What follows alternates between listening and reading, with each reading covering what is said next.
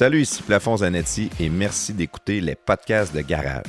Venez nous suivre sur Facebook et Twitter. C'est un excellent moyen d'être au courant lorsque nous sortons un nouveau podcast. Vous pouvez aussi nous suivre sur Spotify, YouTube et Apple Balado. En fait, l'application sur laquelle vous nous écoutez présentement, n'oubliez pas de vous inscrire au podcast de Garage. Pour ceux qui aiment vraiment ce qu'on fait, si vous voulez nous encourager, faire la différence, abonnez-vous à notre Patreon. Pour seulement 4 par mois, vous avez du contenu exclusif et un lien direct avec nous.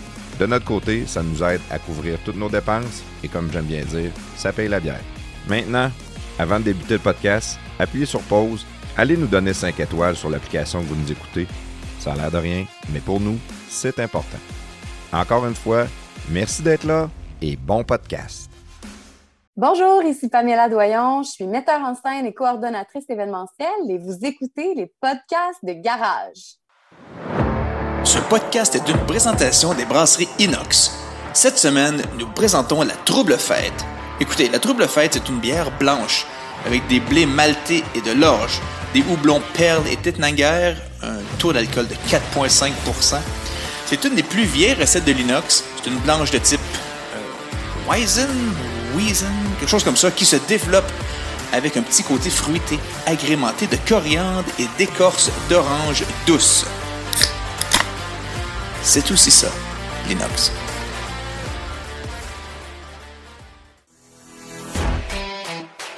Hey, je veux vous parler de Béton Sanson et de leur service de levage de béton. Que ce soit pour le résidentiel ou le commercial, pensez à nos chums de Béton Sanson. Solution rapide et abordable. En moins d'une journée, les travaux sont faits. Ça, ça veut dire qu'il n'y a pas de retard dans votre échéancier et les travaux sont même faits en hiver.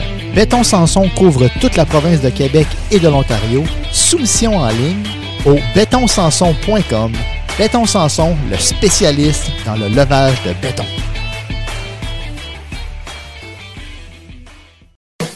Les podcasts de Garage sont fiers de vous présenter Action VR. Action VR, votre spécialiste des roulottes et fifth wheel cargo neufs et usagés au Québec. Notre succursale Action VR est établie à Saint-Nicolas, à seulement 20 minutes de Lévis. Depuis plus de 15 ans, elle offre à sa clientèle une approche et un service vraiment personnalisé dans une ambiance conviviale. Les professionnels de son équipe chevronnée connaissent absolument tout sur les VR. Ils sont donc les mieux placés pour vous guider et vous aider à trouver le VR qui convient vraiment à vos besoins parmi une vaste sélection de modèles de roulottes et de fifth wheel en stock. Depuis ses débuts, Action VR de Saint-Nicolas n'a qu'un seul et unique objectif, vous proposer des VR de grande qualité, saison après saison, en plus de vous offrir un service professionnel, courtois et chaleureux en tout temps. Action VR offre un vaste éventail de marques telles que Durango, Sportsman, Escape, Cyclone, Wolfpack, Venom, Raptor, Torque et plusieurs autres. Cette succursale n'est pas qu'un simple détaillant de VR. Ce concessionnaire unique en son genre est le spécialiste des roulottes et fifth wheel cargo neufs et usagés au Québec. Il est donc en mesure de répondre à tous vos besoins en matière de VR. Salut et bienvenue dans les podcasts de garage. Ici Plafond Zanetti avec le producteur, dictateur, prestateur chronique. Comment ça va, mon pote? Le producteur dictateur chronique. Le dictateur chronique, c'est moi. C'est toi le dictateur chronique. C'était quoi quand que, je t'avais déjà demandé si, euh, si tu faisais un show en solo pour notre Patreon, tu avais trouvé un nom. C'était les chroniques de prestateur. Les chroniques du prestateur, oui. Du prestateur. Ouais, c'est bon, ça. Fait qu'il irait juste à décider à faire un show solo pour nos Patreons. Exactement. C'est- juste ça qui manque. On a le titre, mais on n'a pas le contenu. Ça, c'est drôle, hein, parce que da- dans les gens qui veulent faire, euh, ça peut être du podcast ou euh, un YouTuber ou des choses comme ça, ils ont souvent le titre puis l'idée, mais après ça, de décider à le faire, c'est d'autres choses. hein. Oui, c'est ça. Ils font le- l'enrobage, mais il n'y a, pas rien- il y a pas rien dedans. Puis, euh, qu'est-ce qui t'empêche de faire un, un petit segment tout seul de 10-15 minutes sur euh, Patreon? Ben là, euh, ça, ça me donne quoi de faire un épisode ou deux? J'ai tu sais, j'ai rien de spécial à dire. Là. Ça, ça m'intéresse pas. J'en fais assez de même. J'ai pas le temps de prendre Non. du temps de qualité pour faire ça. Fa- J'ai pas le temps de prendre du temps de qualité pour faire un contenu de pas... qui n'est pas de qualité nécessairement. Fait. Ouais, OK, OK. C'est ouais, dit, hein. Je comprends, je comprends. Mais c'est dur. euh, Mais le reste du Patreon est de qualité, là. C'est pas ça que je dis, là. J'en ai fait quoi, deux, moi, tout seul? Ouais, tu, Trois? bien, tu peux bien parler. Ouais, mais de juste de, juste de te motiver pour en faire un autre tout seul, c'est quelque chose. Euh, En équipe ou avec des invités, c'est c'est le fun. là. C'est vraiment trippant.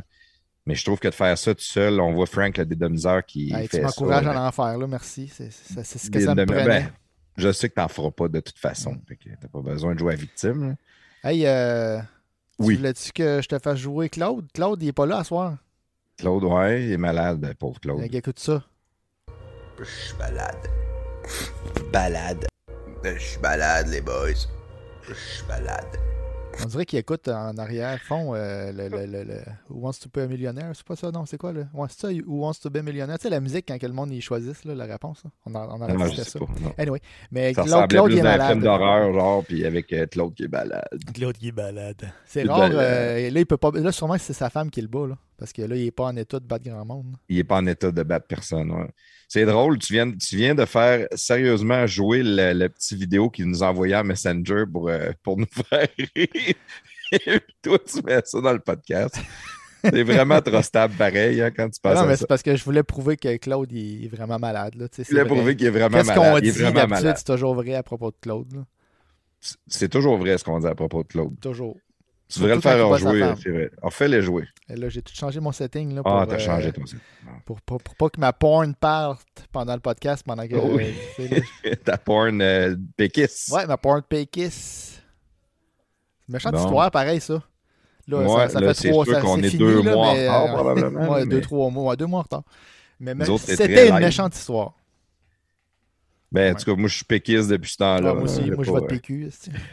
Oui, Je déménage à. Laval, puis je vais voter pour elle. Oui. ah, j'ai plus envie. Même la politique m'intéresse même plus. Hey, J'avais une petite histoire à te raconter vite, vite, avant qu'on commence. Oui, vas-y donc. Le, le, je checkais, je checkais les, euh, les chars, là, c'est en site. Je check tout le temps les chars. Puis je voulais, peut-être m'acheter un Camaro, un 2010. Un vieux C'est pas ça Camaro. que tu me disais cette semaine, en tout cas. Ouais, non, non, mais ça, c'était des, des jokes que je disais. Là. Le Camaro 2010, c'est vrai. Puis j'avais trouvé un euh, sur Internet. Puis là, j'ai écrit au gars. Puis là, le gars, le prix était pas très. Tu sais, ben, était assez cher, mais c'était pas. C'était quand même trop un deal. C'était comme impossible. Too good to be true. Là. Puis euh, là, je parlais avec le gars. Puis là, là, c'était commencé à être compliqué. Le char était au- aux Pays-Bas. Euh, il fallait qu'il me l'envoie par, bateau. Là, ça commençait à être compliqué son histoire. Là, il m'envoie des photos. Puis les photos, c'était toutes les mêmes photos que j'avais vues sur Internet déjà. Là, j'ai fait des recherches sur le numéro de série. Il m'a donné, il m'a donné le numéro de série. J'ai fait des recherches. Le char a été vendu cinq fois. Delaware, une coupe de place aux États. Puis là, je demande au gars, je dis, envoie-moi une photo du char avec une feuille, écrit mon nom dessus, puis la date. Ou ton nom, puis la date, peu importe. Puis moi, je voulais, c'était un manuel, le char que je voulais acheter. là. Fait que là, il m'envoie une photo. C'était un char automatique. avec, tu voyait le bras de vitesse, c'était un char automatique avec le, la photo de, de La photo écrit prestataire, mettons. Là. Mais tu vois que c'était photoshopé un peu. Là. Fait que finalement, c'était un scam, euh, scam chinois. Probablement. L'heure qu'il m'écrivait, le gars, c'était toujours 12 heures plus tard, à peu près. Mettons vers 9 heures du soir. Entre 9 et 2 heures de l'après-midi. Chris, aux Pays-Bas, à 9 heures du soir, t'es couché. Là. Fait que lui, c'est comme 12-13 heures plus tard. Fait que c'était un Les scam gars de... vendent des chars sur, sur Ouais. les, les sites d'encan. C'est pas des sites d'encan. C'était pas vrai. Le gars m'aurait pas. J'aurais jamais payé le char. La façon qu'il voulait faire ça, c'est je t'envoie le char, tu le payes rendu à, à destination. Puis il y aurait des petits frais à- de, de, de, de, douane, puis de taxes à payer de m- il m'arrêtait de bien charger 100, 150 pièces. Mais s'il fait ça euh, s- 10 fois dans la semaine, là, charger des Ouais. petits frais de 150, 200 pièces, le monde, ils paieront jamais le 20, 30 000 US là, pour acheter le char. Parce qu'il dit tu te payes à la livraison. Et tu sais, il rassure le monde en le disant tu payes à la livraison. Là, tu as juste le 150$ piastres à payer tout de suite C'est ça. pour le dédouanement. C'est ça. Mais oui, Euh, après ça, tu euh, l'as là. Puis moi, j'ai écrit au gars, je dis Nice picture. Comment j'ai dit ça? Je dis Perfect, good picture, but the problem is the car is, a ma- is an automatic, not a manual. Good try. Mais tu sais, T'aurais pas dû lui dire. j'aurais dû dire, Ah, je t'envoie le cash. Mais- la cash. Mais avant, il faudrait débloquer mon compte. J'aurais dû le niaiser plus longtemps, Transférer c'est un vrai, 5000 t'as pour que j'aie des fonds. euh, J'aurais dû le niaiser esti, full longtemps, puis donner des fausses donner ton adresse, ton autre téléphone. puis- Ben oui, pour qu'il m'appelle. C'est une bonne idée, ça. Ouais. Je vais lui répondre, dire, Ah, finalement, ça me dérange pas si c'est automatique, je le prends pareil. je le prends pareil. aïe, aïe, aïe. On dit Des scams de même, il y en a beaucoup. Ah, c'est de valeur parce qu'il y a beaucoup de monde qui se font prendre. là. ben oui. Mais c'est sûr qu'il y a des choses. et Là, tu as été quand même euh, prudent en demandant une photo avec ton nom. Ouais, c'était trop, c'est comme je disais, c'était trop, trop beau pour être vrai. Là. Fait que, tu sais, là, j'ai... Oh, attends un petit peu, j'ai reçu un email de- d'une fille en- au Maroc. Ok, je vais Tu viens de répondre. recevoir un mail d'une fille au Maroc. Ouais, c'est ça, il faut que je... Ça fait une couple de fois que j'y parle, là. Elle est bien, en tout cas, elle est cute en Christ, là. Elle est cute. Elle me demande de l'argent, là. Je suis rendu, je suis le bord, là. Je suis bon d'envoyer. Je travaillais avec un gars qui avait une blonde, je me souviens plus quel pays. Puis sa blonde avait. euh, la, la mère de sa blonde avait une grosse compagnie, puis elle était riche, il y avait beaucoup d'argent. Puis il était en amour, puis il voulait la faire descendre par ici. Puis là, euh, à un moment donné, là, elle ne pouvait pas descendre, elle avait un problème avec son passeport. Puis là, les fonds de sa mère avaient été gelés, puis elle avait Ah, besoin c'est tout d'un le peu temps des histoires de même, là, pour débarrer. C'est tout le temps pour. euh, les demandes qu'ils font, c'est toujours pour aider. Là. Ils ont besoin d'aide. C'est pas pour. euh, t'envoyer des photos tout nues. J'aurais besoin d'un petit peu d'aide, puis il me faut ci, puis il me faut ça. Regarde, ça finit jamais. là. Mais nous autres, on, on- je, je- c'est pas le premier que je vois tomber en amour avec une fille de même. Je me dis, Chris, t'es bon, t'es dormant poisson, pareil. Il nous racontait l'histoire, mais nous autres, on ne disait pas, il nous aurait pas écouté, là, mais on voyait bien que c'était une fraude, là, ça n'avait ouais. pas de sens. Un autre, un chauffeur de truck qui, qui, qui, dans mon ancien job, qui venait les dents pourries dans la gueule, lettre, tu sais, un- un- vraiment, là, euh, quelqu'un de pas beau, puis il s'était fait une blonde en Thaïlande, s'il voulait lâcher sa job, puis il s'en allait en Thaïlande, rejoindre sa blonde. Ouais, on. Ouais, il l'a rencontré sur le net. Ben, faites une blonde en Thaïlande. J'étais, ouais, Chris, euh, elle a peut-être un pénis, ta blonde en Thaïlande, je sais pas, mais Ça moi, euh, qu'il manque, il manque un rein, mais qu'il revienne. là. je dois- il va peut-être manquer un rein à ton retour, Ouais. c'est ça. Pas sûr que j'aurais pris de, de, de chance. Mais en tout cas, écoute, euh, des fois, il faut payer pour apprendre. hein, puis, euh, ça a l'air que du monde, ça lui coûte plus cher que d'autres. là, mais... Là, à soir, on a une vraie fille là, qui va être dans le podcast. là. C'est pas une Oui. fille en Thaïlande. Là. Oui, une fille qui nous a été présentée par Marie-Jo de Luc et Marie-Jo, le duo de musique qu'on avait jasé avec au Beauce Rock. Yes. Marie-Jo, elle, elle vient me voir, elle dit Hey, euh, faites des podcasts, elle dit, j'ai une fille super intéressante ici, Pamela. Elle a une bonne histoire. Puis là, je me mets. Moi, j'étais assis dans, dans- sur ma chaise berçante, dans notre cargo de la sur, roulotte sur la, la terrasse. de Action VR. Ouais, c'était malade, ça. Là, je me mets à jaser avec Pamela, puis je me rends compte qu'elle a une histoire euh, plus que le 20 minutes ou une demi-heure qu'on faisait au Beauce Rock. Le Beauce Rock, c'était un peu, on jasait avec les artistes qui performaient, puis c'était. C'était des, des petites quickies. Là, j'étais là, t'as peu, Pamela. Je veux pas, je veux que tu viennes dans notre gros show. Euh, J'y explique un peu qu'est-ce qu'on fait. C'est deux, trois heures, puis on va faire le tour de ta vie. Ah ouais, hein, c'est trippant. Ben oui, ça m'intéresse. Là, ça fait combien de temps de ça? Deux mois, trois mois? Ça fait longtemps, là. C'était le 1er juillet. 1er juillet, puis là, on est euh, qu- 14 Ça fait septembre. deux mois et demi. qu'on enregistre, nous autres. Ouais, deux mois et demi. Fait que ça a été long. On était censé l'avoir plus tôt, mais là, toi, tu été malade. Ouais. Fait qu'on est obligé de canceller. Pas drôle de canceller ses engagements parce qu'on est malade. là. Tout cas, je sais. Je, je- Ouais, je me- prochain coup, je vais me forcer. J'espère que tu filais cheap, en tout cas. Ah oui, je sais. Elle m'a assez, elle- m'a assez me fait sentir mal en plus quand elle m'écrit. Elle t'a fait sentir mal au travers, ouais, ouais. Non, Elle ne vrai. te comprenait pas. Pas du tout. Elle, elle, tout, elle été malade comme moi, là, fait qu'elle comprenait très bien. euh, Son chum m'a écrit, elle tirait la vaisselle dans la maison, il n'y a plus rien qui marchait. non, non, non, on fait des farces, mais fait que c'est ça, euh, c'est, on va aller jaser avec elle. Je ne sais pas si on n'a pas d'autres histoires ou quoi que ce soit, un prestataire? Non.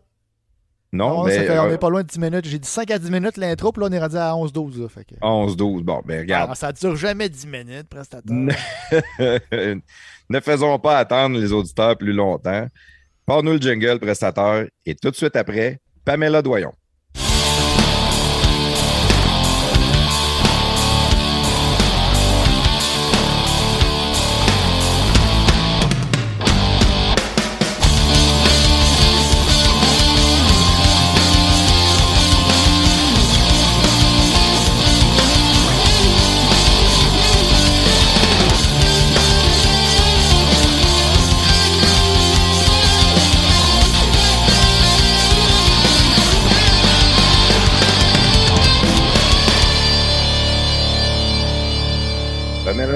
Bienvenue dans les podcasts de garage. Hey, salut les gars, merci de me recevoir avec vous autres, c'est vraiment cool. Oui, ben, ben, merci d'être là hein, pour euh, la, la- après t'être fait canceller d'une manière aussi euh, brusque la dernière C'était fois. c'était la journée même en plus, hein, que j'ai cancellé, Oui. je pense. Ouais, non, j'avoue que j'ai euh, vécu une très grande déception, mais j'ai fini par m'en remettre. J'ai décidé de revenir avec vous autres quand même. Pardonné. Pamela, tu t'es-tu amené une coupe de vin ou un verre, quelque chose, ou non, pas du tout la pas. semaine, Je suis, comme en- je suis en train de regretter amèrement ça, mais je vais rectifier À la ça pause. tantôt. Ouais, à la pause, c'est le temps. ça. À la pause, ouais. Puis si des fois, tu es capable pause. de faire un signe à ton chum, genre amène-moi une bouteille, là. euh, parce que moi, ça arrive des fois vers la fin du podcast que je suis un peu chaud. Fait que J'aime ça quand l'invité aussi. je trouve que c'est plus facile. Euh, j'ai de l'air moins chaud de même. Tu te sens moins tout seul. Je me sens moins tout seul. Puis comme tu vois, le prestataire, il a les bras croisés puis il boit pas. non, c'est la semaine, mercredi. Ma religion m'interdit de boire la semaine. Ouais. C'est nouveau. Changer la journée de podcast. Non, non, non, non. Parce que là, si on fait ça fin de semaine, là, je vais être vraiment chaud. Ouais, c'est ça, là, le contenu va être vraiment, vraiment bizarre. bon, Pamela, on va jaser de toi un peu. Euh, tu es euh, metteur en scène, réalisatrice, euh, professeur. Tu directrice aussi, Solstice? En fait, euh, j'ai un bagage, euh, disons, euh, très peu commun en termes de, boulot. Donc, c'est toujours la grande question quand les gens me demandent ce que je fais dans la vie. Alors, je peux je peux peut-être rectifier un peu la, la, donne. C'est que, en fait, je suis metteur en scène, scénographe, je suis coordonnatrice événementielle. J'enseigne aussi au secondaire, je suis massothérapeute. Et j'essaie à travers tout ça d'avoir beaucoup de plaisir dans ma vie. Alors, tout, tout ça en même temps, là. Genre, t'as pas j'ai fait ça, non, c'est je fais ça. Là. Oui, mais là, je t'avoue que je viens tout juste de terminer un contrat euh, la semaine dernière. Puis euh, là, je suis, euh, je suis dans un petit moment où est-ce que je vais prendre un peu de. Je vais prendre un peu une pause, je vais prendre un peu de recul, puis prendre le temps d'assimiler toute l'année qui vient de passer pour me relancer après ça en, en toute beauté. Mais là, cette année, est-ce que tu enseignes quand même ou tu as pris une sabbatique ou quelque chose avec les contrats que tu as au travers? En fait, euh, ce qu'il faut savoir, c'est que moi, dans le fond, j'ai une tolérance en enseignement. Donc, je fais partie des professeurs qui euh, se sont fait euh, approcher parce qu'on manque gravement de professeurs dans notre système scolaire en, 2022. Donc, moi, j'avais été porter mon nom, en fait, pour faire de la suppléance il y a trois ans. On m'a offert un contrat. Donc, j'ai enseigné le français ma première année. C'était l'année de la COVID. Alors, moi, je suis tombée, j'ai pas fini ma première année. En fait, je suis tombée en pandémie à ma première année d'enseignement. Ensuite, euh, j'ai enseigné, pendant la deuxième année, j'ai enseigné les arts plastiques, puis euh, le français aussi. Puis l'an passé, j'ai enseigné juste les arts. Et euh, là, on m'a offert des contrats que j'ai refusés pour le moment parce que justement, j'avais vraiment beaucoup d'engagement dans mon autre domaine de travail. Donc, question d'être certain de faire les choses comme il faut. j'ai refusé. J'arrivais d'un très gros été événementiel de festival, puis les professeurs, les élèves, eux autres arrivent tous d'une grande pause. Et euh, moi, j'arrivais vraiment pas d'une pause. Ça a été tout sauf une pause mon été. Donc, euh, j'avais pas envie de commencer une année scolaire un peu euh, déjà fatiguée, C'est sûr que l'été 2022, au niveau de, art et spectacle, je pense que tout a été complètement fou. On a eu deux ans que les gens n'ont pratiquement pas sorti.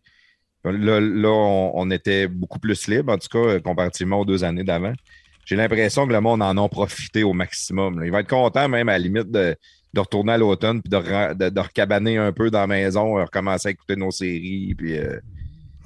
Oui, puis ce qui s'est passé en plus, c'est que euh, bon, la, la, pandémie a créé une espèce d'immigration au milieu du travail. Donc, euh, tu sais, nous, dans l'événementiel, le milieu de la culture, euh, on s'est, euh, excusez l'expression, mais on s'est fait ramasser là, pendant ces deux, ces deux années de COVID-là. On fait partie des, partie des gens qui l'ont eu, qui l'ont eu vraiment pas évidente. Et puis, tu sais, il y, a beaucoup de gens qui ont, qui ont quitté le milieu, en fait. Il y a beaucoup de gens qui se sont mis à plus travailler les soirs, les fins de semaine, qui ont découvert que, c'était plaisant d'avoir une vie.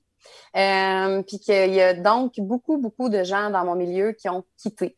Et là, on s'est retrouvés cet été à repartir en grand avec beaucoup de nouvelles initiatives euh, en termes de festivals, en termes d'événements. Et pratiquement personne pour euh, les, les accomplir. Donc, nos fournisseurs n'arrivent pas à fournir. les gens sont fatigués. c'est comme si on est reparti, mais on est reparti fois mille en ayant un peu oublié euh, nos skills de base qui étaient euh, rendus incroyables, puis que là, ben, on a mis sur pause pendant deux ans. Donc, au niveau de la productivité de l'efficacité, ben, ça, ça a été comme à réajuster pendant tout l'été, finalement. Donc, je pense que là, le milieu est un peu euh, fatigué, puis effectivement, a hâte à l'automne. Je pense que les festivaliers, de leur côté, eux autres, sont bien contents. Mais, tu sais, ça a été euh, ça a été une année quand même rocambolesque. Le retour à la normale, c'est pas si euh, facile que ça. Le, manque de main-d'œuvre, euh, nous autres, on est en Beauce, toi aussi, Pamela, on, on le sent beaucoup depuis toujours, le manque de main-d'œuvre. Je pense que maintenant, c'est rendu généralisé à grandeur de la province. Qu'est-ce que ça, ça fait le plus? C'est que dans les entreprises, on voit beaucoup de roulement de personnel parce que le monde fait un bout, ils veulent aller ailleurs, ils veulent essayer d'autres choses. Parce qu'il manque tellement de monde partout que tout le monde est épuisé. Tout le monde fait plus d'ouvrages qu'il devrait en faire. Tout le monde fait l'ouvrage de l'autre qui n'est pas là. Tout le monde. Fait, puis, puis la plupart des travailleurs sont exigeants envers eux-mêmes. Ils veulent s'assurer de finir leur journée, que tout est fait, qu'ils sont à jour, qu'ils performent. Puis quand ils sont à jour et performent, mais comme il manque de monde, ils s'en font toujours mettre plus sur leur bureau, plus sur leur bureau. Et ça, euh, il y a un épuisement. Tu sais, même des fois, je le dis, euh, je, le dis à la blague parce que je ne veux, je veux pas que ça arrive vraiment, mais des fois, je le dis, on est dû pour une bonne récession. Là, Comme si juste de réajuster le marché du travail, de ramener les équipes au niveau où est-ce qu'ils devraient être avec la charge de travail que les gens devraient avoir. Euh, c'est sûr que société occidentale, on aime mieux euh, se la couler douce un peu. On ne veut pas juste travailler, on veut avoir du plaisir aussi. Mais notre productivité n'est pas toujours la meilleure. Mais moi, ce que je regarde, le personnel de bureau, beaucoup, en tout cas, dans les usines, euh, il y a des, personnes syndiquées, ben, eux autres faisaient la job qu'ils avaient à faire, ou ils faisaient de l'over s'il y avait de l'over à faire. Mais, mais on l'a vraiment senti là, dans, dans, les bureaux, surtout un peu partout en Beauce.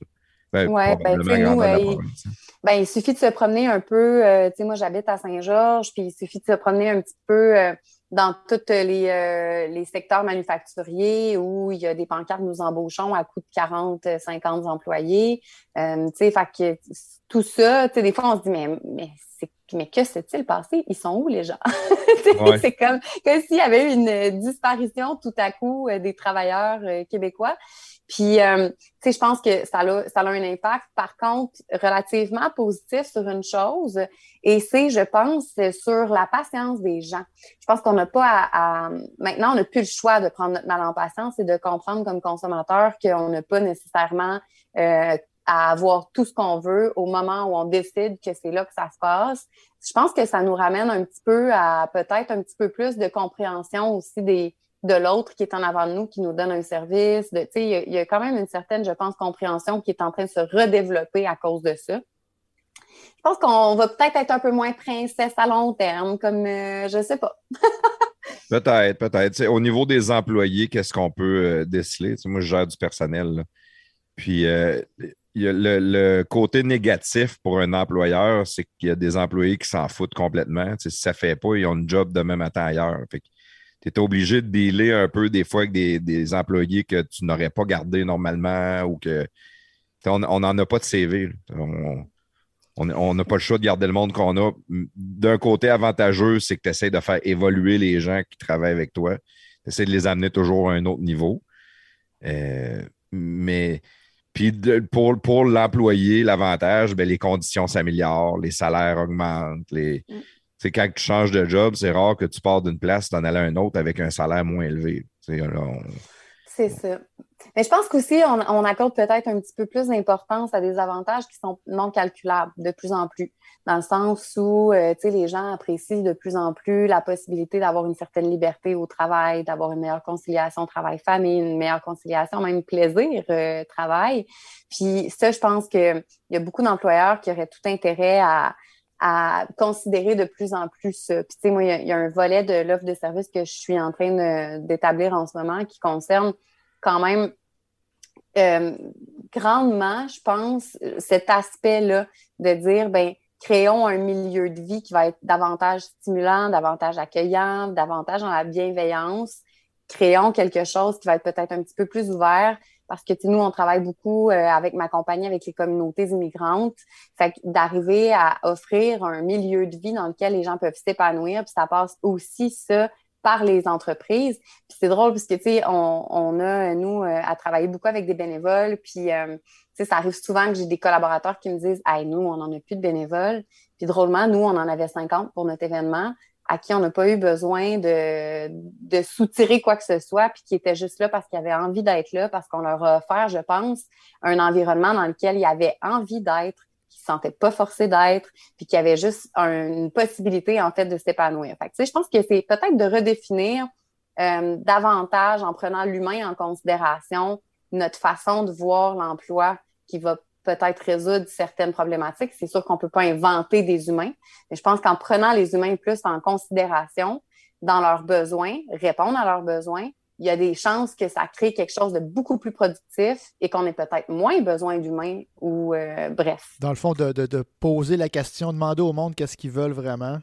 puis les, au lieu de leur imposer ce que toi tu penses qui devrait arriver, comme exemple moi mon employé, mais ben, ça serait peut-être de demander qu'est-ce que que tu voudrais qu'on fasse au bureau, qu'on change pour que ça soit mieux encore, là, Pas juste ton salaire puis euh, ta chaise, vraiment là au niveau. Il y, a, des exemples en avant de nous autres aussi. Il y en a des entreprises qui sont des leaders par rapport à ça. Il y en a qui n'en manquent pas de monde. Euh, moi, j'ai changé de job, ça fait un petit peu plus qu'un an. Puis dans les processus d'entrevue que j'avais, il y en avait qui me le disaient. Là, ici, la culture d'entreprise, c'est le plaisir. Puis nos employés ne quittent pas. Quand il y en a qui partent, c'est, mettons, un qui doit déménager parce que son conjoint ou sa conjointe euh, déménage à Montréal, mettons, fait qu'ils partent. Il y, en a qui n'en manquent pas d'employés. Il y en a que c'est vraiment des départs à la retraite, des choses comme ça. Il y en a qui ne veulent pas partir. Puis c'est, peut-être de cibler ces entreprises-là pour les autres entreprises, puis de, dire OK, qu'est-ce qu'eux autres font que, moi je devrais faire? Il y en a une là, que j'avais passé une entrevue, c'était à Saint-Georges, justement. Euh, eux autres, quand il y a eu la, pandémie, euh, il n'y avait plus de Noël, il n'y avait rien. Les boss avaient fait des gros cadeaux à chacun des employés, puis ils sont partis avec le char, puis sont allés livrer à maison de chacun des employés. Il n'y a pas beaucoup d'entreprises qui font ça. Il y en a qui ont de la misère à te donner de quoi que ce soit. J'ai travaillé pour une entreprise, moi, qui nous avait donné une bouteille de sauce barbecue pour Noël. Puis, tu sais, des fois, c'est euh, des fois, c'est tout tout dans des subtilités. Euh, nous, on, fait un festival multiculturel euh, à Saint-Georges. La, première édition, c'était en juin passé, puis euh, on a fait vraiment beaucoup de démarchages avec les entreprises pour euh, les inviter à s'investir euh, auprès de leur communauté migrante. Tu sais, dans le fond, tout simplement, de, de dire, ben, écoutez, gagne, on, on, va payer votre billet, puis on va y aller avec vous autres, puis on va créer des, des, des liens. Tu sais, tu sais, des liens, c'est important. Le sentiment d'appartenance, c'est important. Puis on leur a vraiment comme proposé ça, nous, de dire, ben, écoutez, venez avec eux, venez triper, venez découvrir leur culture aussi. Tu sais, d'arriver à quelque chose finalement où on arrive à mieux se comprendre, à mieux se compléter comme équipe. ça, ça aussi, c'était très, très important. Et puis, euh, c'est fou parce que dans presque toutes les, euh, les entreprises qu'on a sollicitées, on en a une que, euh, puis, puis, je vais me faire un très grand bonheur de la nommer, c'est Structure Saint-Joseph à Saint-Joseph, qui, eux, ont fait un groupe avec tous leurs travailleurs mexicains, ont loué une minivan, ont amené tous leurs travailleurs mexicains à la journée latine qu'on avait le, samedi du festival, puis ils sont venus pour vrai, avec eux, triper avec eux, puis partager un moment avec eux. Puis c'est sûr que ce genre de lien-là, ça change la dynamique en lien avec le travail. Du team bonding, c'est important. c'est un problème, les ressources humaines dans plusieurs entreprises parce qu'eux autres aussi souffrent de manque de main-d'œuvre. Mais quand on a des, des bonnes RH, ils vont toujours faire un club social dans l'entreprise. Puis souvent, c'est des affaires que ça coûte, mettons, une pièce par semaine ou deux pièces. Ça, ne coûte rien faire être membre. Puis ils vont faire des activités intéressantes, puis ils vont travailler justement pour que les gens soient amis à l'intérieur de l'entreprise pour développer un sentiment d'appartenance. Euh, c'est pas, pas, toutes les entreprises qui réussissent à, le créer, c'est le sentiment d'appartenance. Puis quand tu réussis à le faire, tu le gardes ton monde. Ils ont, ils ont le goût de rester. Oui, puis pour moi, ça passe pas par remettre un crayon avec un petit calepin de notes, là, tu sais. Ça, passe par un effort humain qui, euh, qui crée des, liens humains. Puis ça, c'est, je pense, indéniable. Il y a de plus en plus de recherches aussi qui sortent là-dessus. Puis je pense qu'il y a de plus en plus d'employeurs qui auraient tout intérêt à, à prendre en considération ce, ce volet-là, puis à accepter qu'un travailleur ne nous appartient pas, à accepter aussi que justement, si on veut euh, qu'il se passe quelque chose d'intéressant avec nos travailleurs, ben il faut faire en sorte qu'ils soient heureux. Ça passe par l'indice de bonheur. Quelqu'un qui est malheureux n'est pas performant. Donc, je pense que c'est le temps qu'on c'est le temps comme société qu'on se réveille à ce sujet-là, puis qu'on on, on, entrevoit vraiment euh, le travail d'une manière différente, qui va être peut-être plus constructive à long terme, qui va moins mener aussi à des troubles de santé mentale et à des troubles de santé physique c'est intéressant, Tabarouette. des bons gestionnaires aussi. Hein.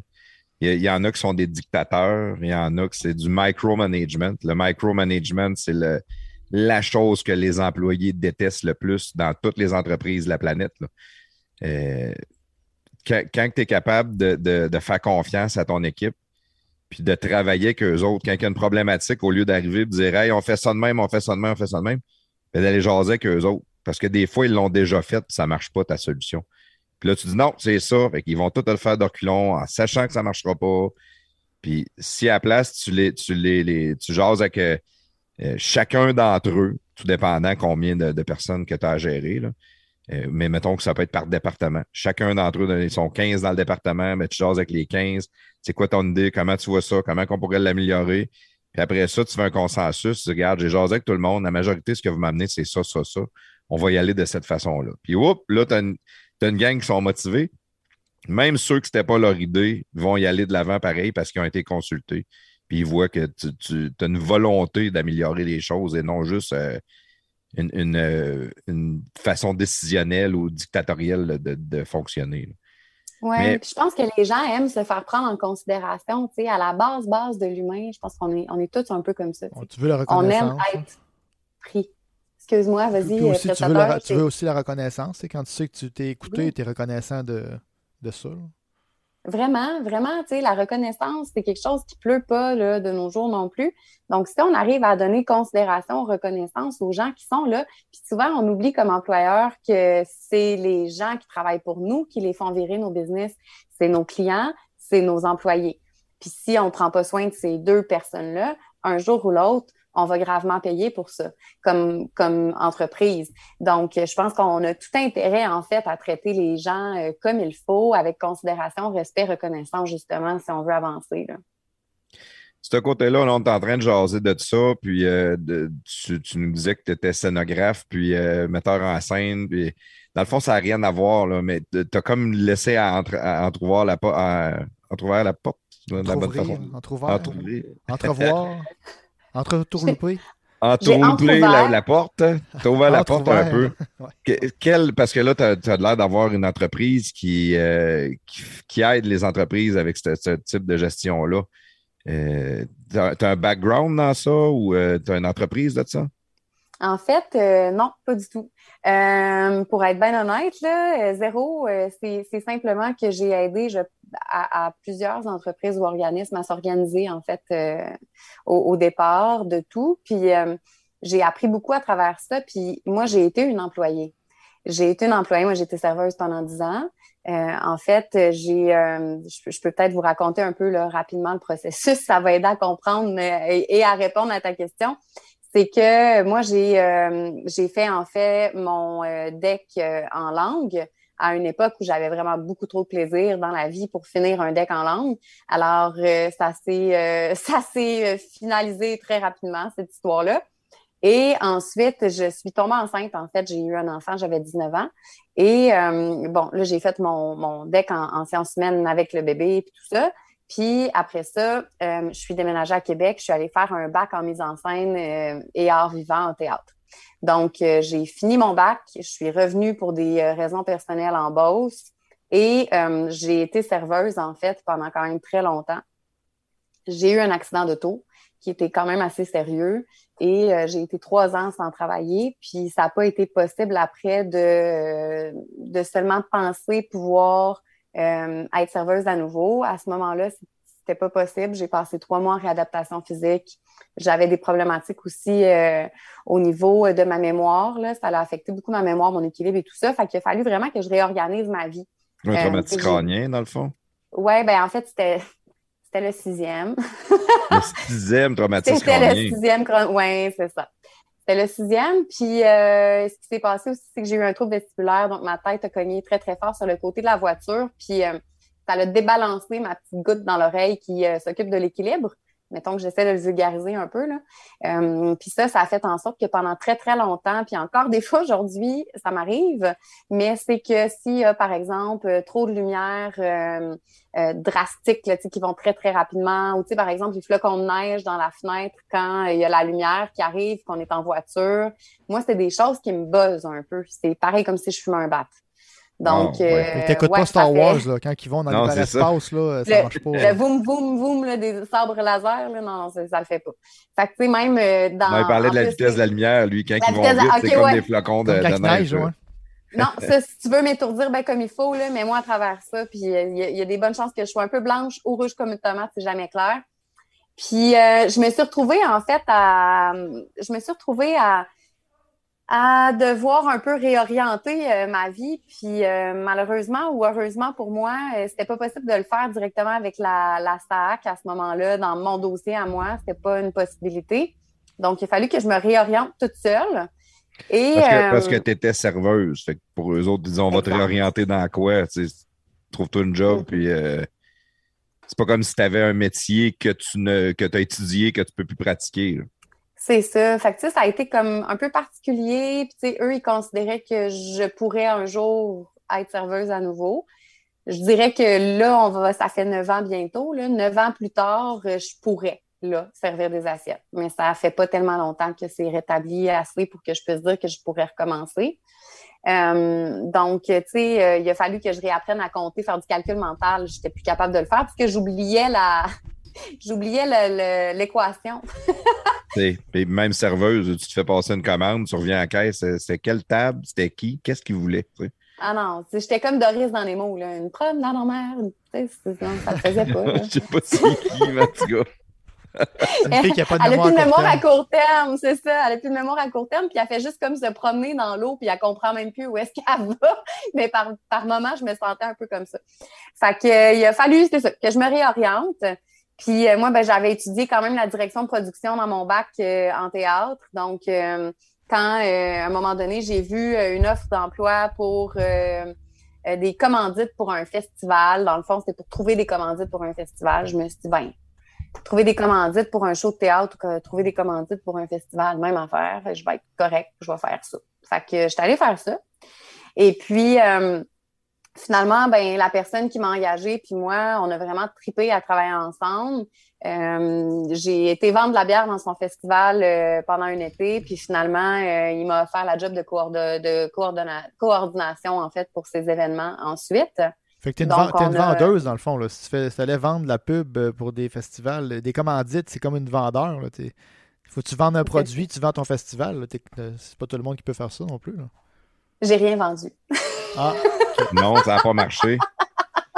je suis une terrible vendeuse. Ah, ça, ça, fait vraiment partie. Parce que tu veux dire la vérité, tu devrais mettre de l'argent dans mon festival, tu vas avoir aucun retour sur ton investissement, mais tu pourrais encourager quelqu'un. Tu sais. Ben, tu sais, c'est que en vrai, j'ai jamais, j'ai jamais été très à l'aise avec le fait de demander des choses. Fait que déjà en partant, ça me, ça me scie les deux jambes, là. Mais, euh, tu sais, je l'ai faite pour le mien, puis ça s'est vraiment bien passé, mais c'est que c'est moi qui avais bâti le projet, c'est moi qui, j'y croyais tellement dur que, tu sais, là, je suis devenue une bonne vendeuse juste parce que ce que je vendais, c'était comme j'ai travaillé dessus pendant un an. J'ai donné un an de ma vie à ce projet-là. Ben ben oui, Je croyais tellement fort que je pense que les gens n'ont pas eu le choix d'y croire autant que moi. Là. je ne sais pas ce qui s'est passé, mais ça a bien été ce coup-là. Fait que, bref, je me suis retrouvée à faire de la coordination événementielle à cause de ça. Euh, puis j'étais beaucoup plus efficace pour faire de la coordo que pour aller chercher du financement, je vous jure. Qu'est-ce que tu faisais comme. C'est quoi une coordonnatrice événementielle? En fait, euh, au début, j'ai commencé par m'occuper des euh, par m'occuper des exposants. Donc, euh, d'aller chercher des brasseurs pour notre festival de dégustation de bière, de, de, voir à ce que les inscriptions se fassent, à aller chercher justement ces, ces nouveaux brasseurs-là. ça a été la même chose pour les kiosques de bouffe, tu sais, vraiment de créer des liens et tout ça. Après ça, ben j'ai travaillé aussi pour vendre tout ce qui est au niveau des forfaits corporatifs, de dire aux, justement aux clubs sociaux c'est peut-être là que tu as senti cette, euh, que tu senti ce lien-là que j'ai avec les entreprises, mais c'était beaucoup plus dans le fait de nous offrir des choses aux entreprises pour dire Hey, vous pourriez faire ça avec vos employés, ce serait cool. Puis on a vu aussi la réception de ces employeurs-là euh, par rapport à ce qu'on leur offrait. Donc, euh, euh, dans le fond, je m'occupais des, forfaits corpaux, des bénévoles aussi, euh, de créer les équipes de bénévoles, les horaires de bénévoles, la gestion sur le terrain.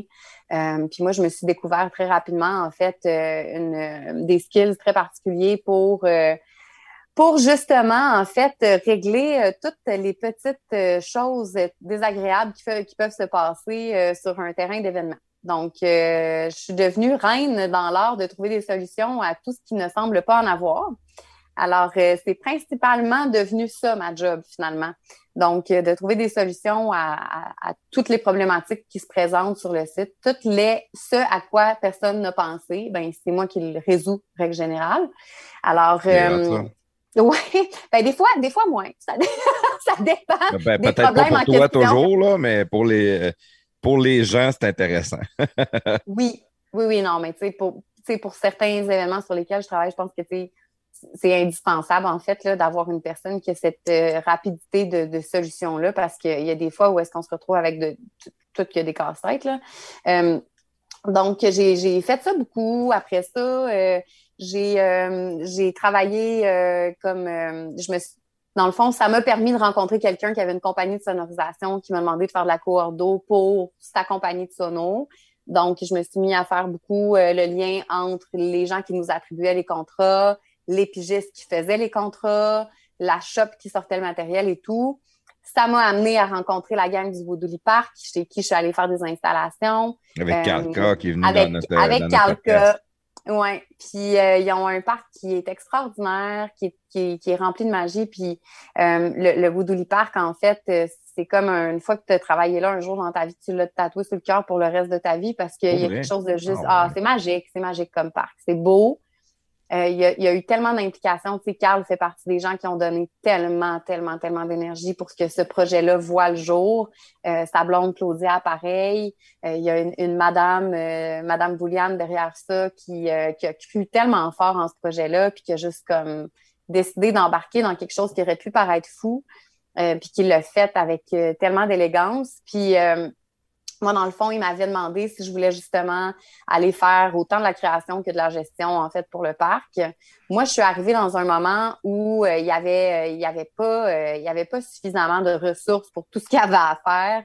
Donc, euh, tu sais, j'avais, je cumulais plusieurs emplois. Donc, euh, tu sais, moi, j'ai aidé en fait à, la scénarisation de, de Toxic, qui euh, à ce jour, je pense, n'a pas revu le jour depuis. Par contre, j'ai aidé aussi à la construction des décors de Frima. je, m'occupais des équipes d'animation. Donc, tu sais, comme j'ai dit tantôt, j'étais metteur en scène, donc j'étais la direction d'acteur aussi. Fait que je me suis retrouvée à vraiment comme triper à faire la conception des décors, puis à travailler aussi à tout ce qui était de la peinture, euh, de, finalement peaufiner tout ça, rendre le tout euh, euh, agréable pour les visiteurs du parc et tout.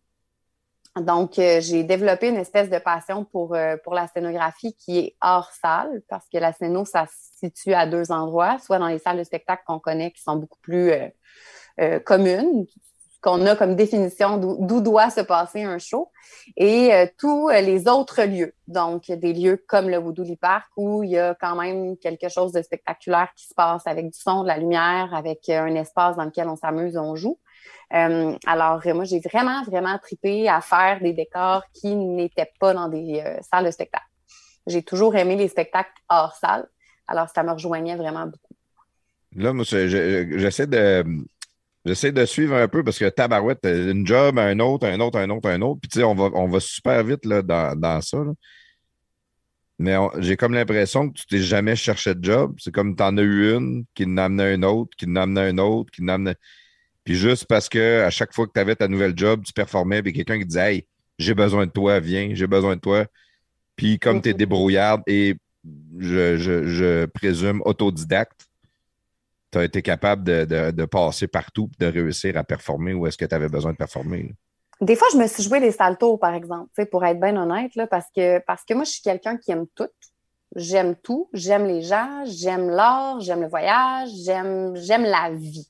C'est, c'est aussi simple que ça. Mais quand tu es quelqu'un qui aime la vie, puis qui se fait offrir plein de choses dans plein de milieux différents, euh, tu es toujours en dehors de ta zone de contrôle et de confort si tu dis oui. Alors, tu es toujours un peu en déséquilibre. Puis moi, à un moment donné... C'est ironique. oui. Très ironique. Puis je me suis, je me suis vraiment euh, questionnée là-dessus parce que parce que pour moi, dire juste non, ça m'intéresse pas, c'était pas vraiment une phrase qui était possible qui sorte de ma bouche. Euh, mais ça, euh, c'est bien beau, là, être très enthousiaste, trouver que tous les projets méritent donc de l'amour, puis donc, euh, donc beaucoup d'efforts, puis d'implication. De, mais ça reste qu'à un moment donné, il y a comme des limites à ce que tu peux faire comme petit humain dans la vie, là, tu sais. Puis euh, moi, je me suis brûlée. Oui, puis moi, je me suis, je me suis brûlée. Puis, euh, tu sais, à un certain moment donné, justement, tu sais, je travaillais pour la compagnie Sono, puis je travaillais pour le Woodley Park, je faisais des contrats à travers ça en événementiel. Puis, euh, tu sais, je travaillais beaucoup trop d'heures par semaine. Puis à un moment donné, euh, j'ai un peu claqué. Puis euh, j'ai décidé que je m'en allais faire un cours en massothérapie, puis que j'allais masser des gens sur de la musique d'océan parce que ça allait être un moment relax dans ma journée. T'as arrêté, arrêté, tout ça. J'arrête ça, je m'en vais massothérapeute. Tu as continué un peu euh, à en faire. Puis... J'ai continué vraiment au minimum. Le minimum pour entretenir, continuer d'entretenir mes liens avec la, la communauté plus artistique euh, événementiel. Donc, tu sais, les projets qui me tenaient vraiment à cœur, comme le Beaux Brass euh, qui va avoir lieu euh, le 23-24 septembre. Ça, c'est quelque chose qui me tenait vraiment à cœur. J'ai participé à la première édition, je suis là depuis le début. pour moi, c'était pas possible de passer à côté de ça. Donc, sais, il y a certains contrats comme ça que j'ai gardés, mais je les choisissais vraiment beaucoup. Puis, tu sais, j'ai mis beaucoup d'énergie à faire mon cours, puis je tenais à le faire comme il faut. Euh, c'était à Québec en plus. Fallait que je sois à Québec deux jours par semaine. Fait que, c'était comme. Ça demandait quand même une certaine dose d'énergie, tout ça. Là. Euh, mais j'avais comme besoin de ça, en fait, euh, pour essayer de trouver un équilibre, puis retrouver le goût à faire ce que je faisais, puis que j'aimais avant, puis que là, tout à coup, j'aimais plus tant que ça parce que j'étais trop. Sais.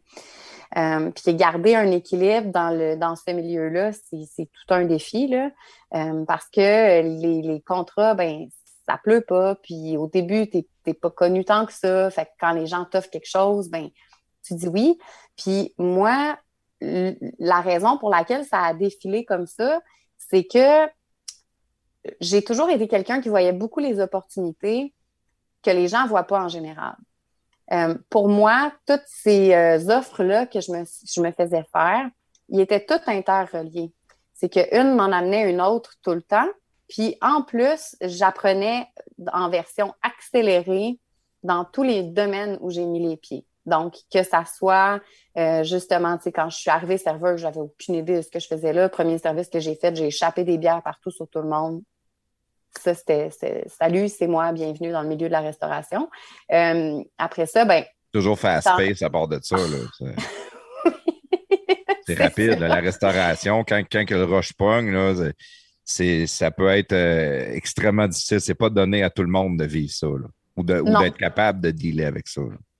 Exact. Ben, tu sais, moi, ça m'a forgé. Ça m'a forgé le caractère, ça, il n'y a, pas, a pas à dire. Là. Euh, ça m'a forgé drastiquement. Puis, euh, c'est un milieu aussi qui est quand même très rough, là, dans le sens que tu, tu peux pas, tu peux pas prendre tout personnel quand tu es dans un restaurant. Puis, tu peux, tu sais, il faut à un moment donné que les choses se passent, puis des fois c'est un peu raide, puis c'est comme ça. Puis là, c'est voué à changer comme le reste du milieu du travail, mais moi, ça m'a forgé. Ça m'a forgé à être rapide, ça m'a forgé à être efficace, ça m'a forgé à être concentrée, chose que j'étais pas capable de faire. Je suis une artiste, moi, à base, tu sais. Fait que la concentration, là, c'est pas tout le temps.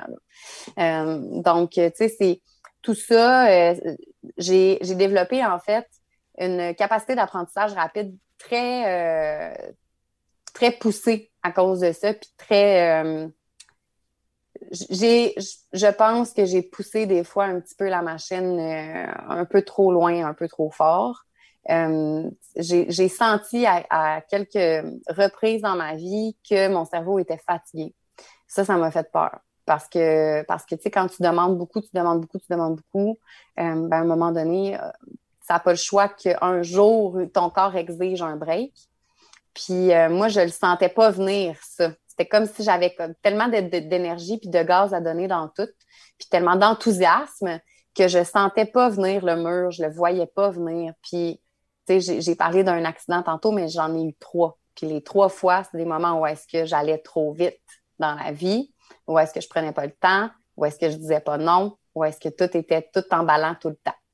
Donc, euh, par contre, ça m'a amené à développer des skills en construction parce que la scénographie, c'est de la conception puis c'est de la, c'est de la construction de décor. euh, en gestion d'équipe de travail. Euh, donc, j'ai fait, j'ai été RH euh, pour, pour certains organismes ou pour certaines compagnies. même si c'est pour des pigistes, en fait, ça reste quand même que c'est des relations humaines, des ressources humaines que tu gères. Donc, j'ai fait ça aussi. Ça m'a amené à travailler. J'ai, à un moment donné, j'ai dit tantôt que j'ai, j'ai tripé vraiment à faire la scénographie pour le Woodouli Park. Puis je me, je me suis inscrite dans une formation d'une journée pour faire une, euh, un, petit cours en scénographie hors salle. Puis j'ai rencontré euh, à cette, euh, à cette formation-là le directeur, en fait, de chez Noctura, qui n'existe plus maintenant, qui a fait faillite pendant la COVID, mais le directeur de chez Noctura, qui était une boîte événementielle immersive. Donc, leur mandat, eux, c'était de créer vraiment des événements euh, immersif où est-ce que le spectateur entrait dans un mood qui était complètement différent, puis de l'amener complètement ailleurs, dans un univers. Donc, pas juste dans un événement, mais dans l'univers qui va avec. Puis moi, je faisais déjà ça dans mes shows. J'avais fait ça aussi au Woodley Park. Donc, ça me rejoignait vraiment beaucoup. Puis on a eu vraiment comme euh, des atomes crochus. On s'est super bien entendu euh, artistiquement parlant. Donc, j'ai travaillé pour Noctura pendant deux ans après, après avoir fait cette formation-là. Et puis, euh, pour être capable de, me garder à l'année, parce que c'était contractuel au niveau de la scénographie, ben, ils m'ont demandé d'être adjointe administrative pour eux. Donc là, ben, je suis allée travailler euh, des skills que je ne me connaissais pas du tout en administration. Et euh, j'ai eu la chance de côtoyer euh, une personne incroyable qui était la, directrice, en fait, de chez Noctura, qui était une fille, elle, qui faisait beaucoup du développement des affaires, était en communication. Elle a été vraiment une mentor euh, extraordinaire avec moi. Elle a pris le temps de m'expliquer. On a vraiment comme développé quelque chose ensemble aussi. Donc, ça, ça, ça a fait en sorte que finalement, j'en suis arrivée à un moment donné à me dire, en fait, c'est pas vrai. C'est pas moi qui me l'ai dit. Il y a quelqu'un un jour qui m'a regardé puis qui m'a dit, tu sais, Pam, si tu mettais toute l'énergie que tu mets dans les projets des autres, dans les tiens, ça exploserait. Là, t'as allumé, là. Là, j'ai fait comme, oh, OK, t'as peu. Euh, oui. Mais j'avais pas le courage de le faire. J'avais pas, ça me faisait vraiment peur. Attends un peu. Euh, je, comprends qu'avoir le courage ou euh, de décider de mettre l'énergie, mais au début, peut-être que c'était une bonne affaire de mettre ton énergie dans le projet des autres parce que toutes les skills que tu as appris puis où est-ce que ça t'a amené au travers. C'est pas juste euh, euh, si à 20 ans, j'avais décidé de me partir à mon compte, mettre bien de l'énergie, mais je connais rien, je sais rien. Peut-être que c'était bon d'être entouré de, bonnes personnes. Le timing de la personne a dit ça au bon moment, dans le fond. Ouais. Ben, je pense que oui. Je pense que oui. Cette personne-là m'a comme m'a vraiment rendu service en fait parce que parce que tu sais, moi je pourtant, c'est drôle parce que tu sais, ça fait toujours bien, bien rire les gens autour de moi parce que, tu sais, moi, j'étais tout petite, là, j'avais genre euh, 7 ans, je m'en allais jouer dehors dans ma rue. Puis euh, la personne qui proposait les activités de tout le monde, euh, puis qui euh, entraînait toute la gang à aller faire une cabane dans le bois, ben c'était moi. sais. C'était comme un running gag chez nous. Je veux dire, j'arrivais, puis mon père il me disait Bon, qu'est-ce que tu as géré aujourd'hui? Ah ouais. jeune, jeune, tu gérais déjà. Une petite germaine. J'étais une petite germaine, certain. Puis tu sais, longtemps, longtemps j'ai pensé que c'était un défaut d'être faite comme ça, tu sais. Puis d'avoir beaucoup, beaucoup de leadership, je pensais que c'était un défaut. Parce que ton père te l'amenait en blague, là. Oui, aujourd'hui, tu pensais que c'était comme, ah, je devrais peut-être même effacer un peu, là. Ben oui. Puis tu sais, puis ça n'a pas été là. Ça, mon père, il le faisait lui avec beaucoup d'amour puis beaucoup d'humour aussi. Là.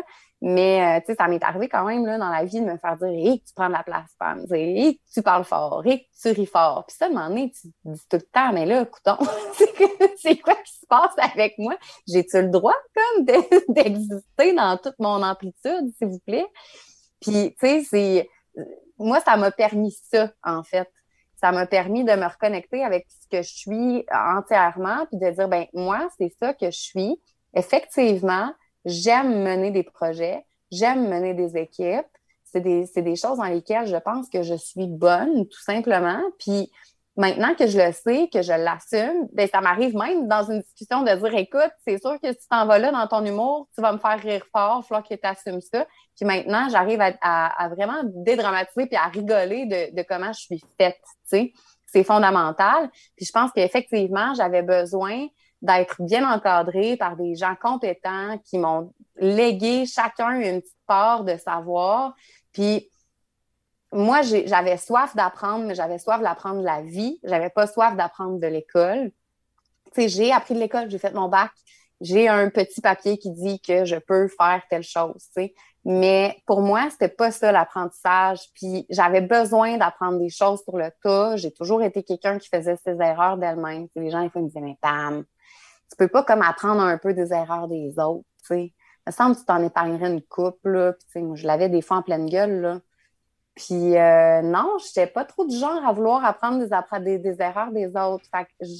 J'ai appris à, à apprendre des succès des autres plus que de leurs erreurs, parce que ça, je travaille encore là-dessus.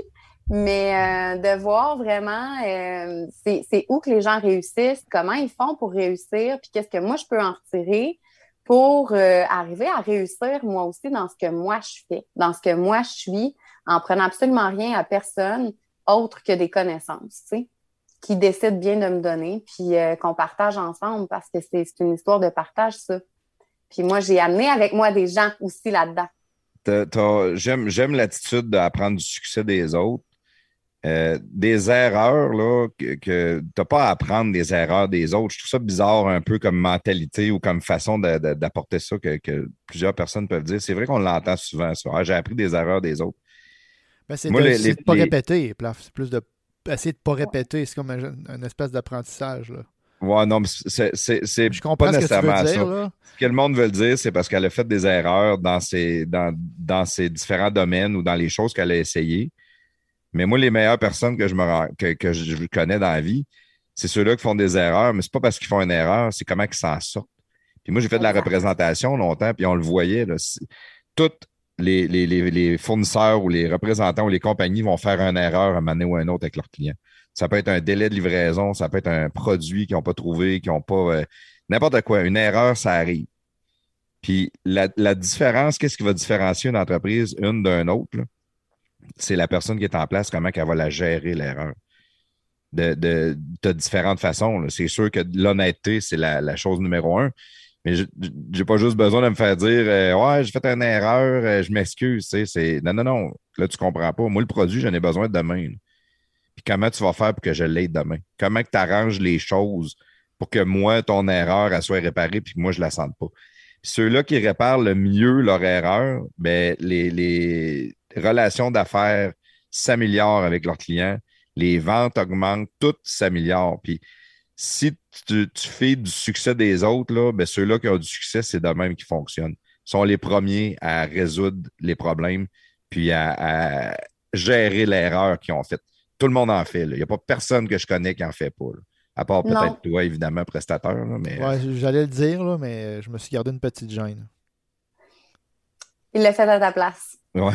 il me connaît bien, hein, Plafond me connaît bien. non, mais on en fait des erreurs souvent. Puis moi, comme tu as dit, l'honnêteté, très souvent, là, quand je vais faire une erreur, ben, je ne vais pas me cacher, là, puis je vais le dire. Puis en partant, faute à, demi avoué, faute avouée à demi pardonné, ça, ça fonctionne au bout. Là. Tu fais une erreur, tu t'es trompé de. de, de t'as pas envoyé la commande, tu t'es trompé de transporteur, euh, euh, peu importe la raison, là. J'ai fait une erreur. Mais même, même tu sais quoi, des fois, là, ça m'est déjà arrivé là, de prendre le blanc, puis c'était pas, pas en toute ma faute, là, mais je savais que j'allais me faire plus pardonner, puis j'allais avoir moins de problèmes en prenant le blanc que de mettre ça sur le dos de quelqu'un d'autre, puis tu as l'air de, l'air de, de, passer le blanc à l'autre, mais Chris, c'est ça pareil, là, c'est l'autre qui a fait l'erreur, c'est pas moi, c'est mon, c'est mon shepherd d'éviter la bullshit, là, aussitôt que tu tombes en bullshit. En général, la personne qui t'écoute, là, elle sait que tu bullshit. Ah, ça nous est ben. déjà tout arrivé, une situation, puis là, tu choses avec les collègues, disant, on va dire euh, qu'il est arrivé telle, telle affaire, tu essaie de... Mais quand tu vas appeler le client, là, il va le savoir que tu ben, C'est ça que je te dis. Quand moi, je prends le blanc, mais là, c'est dur que, de dire que je bullshit. Là c'est moi qui prends le blâme. Fait que, euh, gars, c'est mon erreur. C'est ouais, c'est mon erreur. J'ai fait affaire avec un tel, puis lui, il a chié dans la pelle. non. il prend le blâme, mais il cale l'autre bain comme du monde. ben, tu sais, moi, je pense qu'à un moment donné aussi, effectivement, l'erreur est humaine. L'important, c'est. Puis, même au niveau personnel, tu sais. Au niveau personnel, nous en arrive toutes des affaires. On a toutes fait des erreurs de jugement. Il y a tout un moment où est-ce qu'on se dit, mais quelle idée de merde que j'ai eue là. Puis, tu sais, c'est correct. En même temps, ça nous amène à, je pense, nous dépasser ensuite. L'important, je veux dire, il, nous en arrive toutes des mardes dans la vie. Il va tout nous en arriver. Puis les ceux qu'on a vécu, ça ne sera pas les dernières, il va en arriver d'autres. L'important, c'est pas ce qui nous arrive. Ça, c'est ce que je m'applique à essayer d'enseigner à mon fils de 15 ans. L'important, c'est pas ce qui nous arrive. L'important, c'est comment on réagit à ce qui nous arrive c'est l'énergie qu'on met dans ce qui nous arrive quand c'est négatif. C'est tout le, focus qu'on y met. Puis c'est que des fois, on oublie, l'humain est, vraiment très fait comme ça, c'est que des fois, on oublie qu'il y a un après, que le moment de merde, il va passer. Puis qu'une fois qu'il va avoir passé, on va avoir appris des grandes choses, que c'est un moment rough, qui fait mal, qui fait peut-être en sorte qu'on mange pas, qu'on dort pas trop, qu'on a l'estomac tout viré à l'envers, qu'on qu'on a le cerveau embouilli, puis à un moment donné, mais ça va passer, puis ça va, euh, ça va juste être mieux. Ça va être différent. C'est plate à dire, là, mais on a besoin des, des moments de marde. Tu sais, la vie, c'est cyclique. Là. Si ça va toujours bien, puis tout est parfait, des grosses chances que tu sois malheureux parce que tu ne verras plus que tout va bien. Mm. Les petites affaires vont t'irriter. C'est aussi niaiseux que c'est le même. Ah, s'il fait encore beau aujourd'hui j'ai assez chaud. ah, tu fait quand, quand tu as une période, à un moment donné, que ça va pas bien, puis que tu t'en sors, quand que ça se met à aller bien, tu l'apprécies en double. Puis le bonheur, en réalité, il est dans les détails. Il n'est pas nécessairement dans les grandes affaires. Tu pas besoin d'avoir une grosse maison pour être heureux. C'est juste les détails, les petites affaires. Le, bonheur, c'est peut-être juste de, de manger un club sandwich. Un bon club, ça fait un job. Le bonheur est vraiment dans le détail. Tu n'as pas besoin de, euh, Surtout la viande blanche. Ouais. Ou juste de, mettons, de prendre une bonne douche, là, puis d'aller se coucher après. On dort-tu bien après avoir pris une bonne douche? si on fait juste focuser des fois sur les petites affaires qui nous font du bien et qui nous rendent heureux, ben les, grandes affaires vont nous rendre très heureux, puis les petits malheurs vont nous rendre pas tant malheureux non plus. Oui. Mais tu sais, je pense ça que ça se développe hein, comme capacité pour vrai parce que tu sais, je pense que hum, il y a un certain avantage, puis j'ai peut-être des gens qui vont me tirer des roches par rapport à ça, mais il y a un certain avantage à, avoir euh, vécu l'adversité tôt dans la vie. Plus, le plus tôt est le mieux en général, oui. Ça, ça, forge une capacité de rebondissement, je pense, qui, euh, qui est peut-être plus facile, qui ne veut pas dire que ça fait, ça fait moins mal ou quoi que ce soit. Ça veut juste dire que des fois, on, on réalise plus vite que effectivement ça va passer quand c'est les premières fois où on a une espèce de moment un peu de choc dans la vie, ben, on a l'impression que ça va être la fin de notre existence. pensons à notre première peine d'amour. Exact. on a l'impression que, mon Dieu, ça va être la fin de la vie. Là. Si, on s'en sortira pas, ça fait tellement mal en dedans, on a l'impression que ça va peut-être arracher un morceau. Peut-être moi qui étais drama queen à 15 ans, là, mais bref. Et avec le temps, à un moment donné, bon, ben, euh, OK, on s'est laissé, puis le petit chum, puis un autre petit chum, puis là, euh, ah, ben, je me suis peut-être même séparée, tu sais, dans ma vie d'adulte, puis je l'ai vécu, là, l'espèce de moment de, de j'ai l'impression que ma vie est finie, là, tu sais. Puis, oups, euh, non, elle n'est pas finie. Il va avoir une suite. Puis, des fois, la suite est, est différente. Puis, ça ne veut pas dire qu'elle est moins belle. Ça ne veut pas dire qu'elle est plus belle non plus, mais elle va être différente. comme une autre page, un autre chapitre qui se tourne. Mais ça, je pense que plus on, on a été confronté à ce taux, plus on a euh, la possibilité de savoir comment y réagir euh, pour ne pas y laisser sa peau à chaque fois. Oui, c'est bon, c'est intéressant. Il y a quelque chose que tu me dis tantôt. Euh, on approche de la première heure. Là, je vais, peut-être clore la première heure avec ça. tu as fait, as fait plein, plein de jobs, tu as fait plein, plein d'affaires, puis à un moment donné, tu as dit que ton cerveau t'a épuisé. As-tu fait un burn-out? Oui. Tu en as fait un?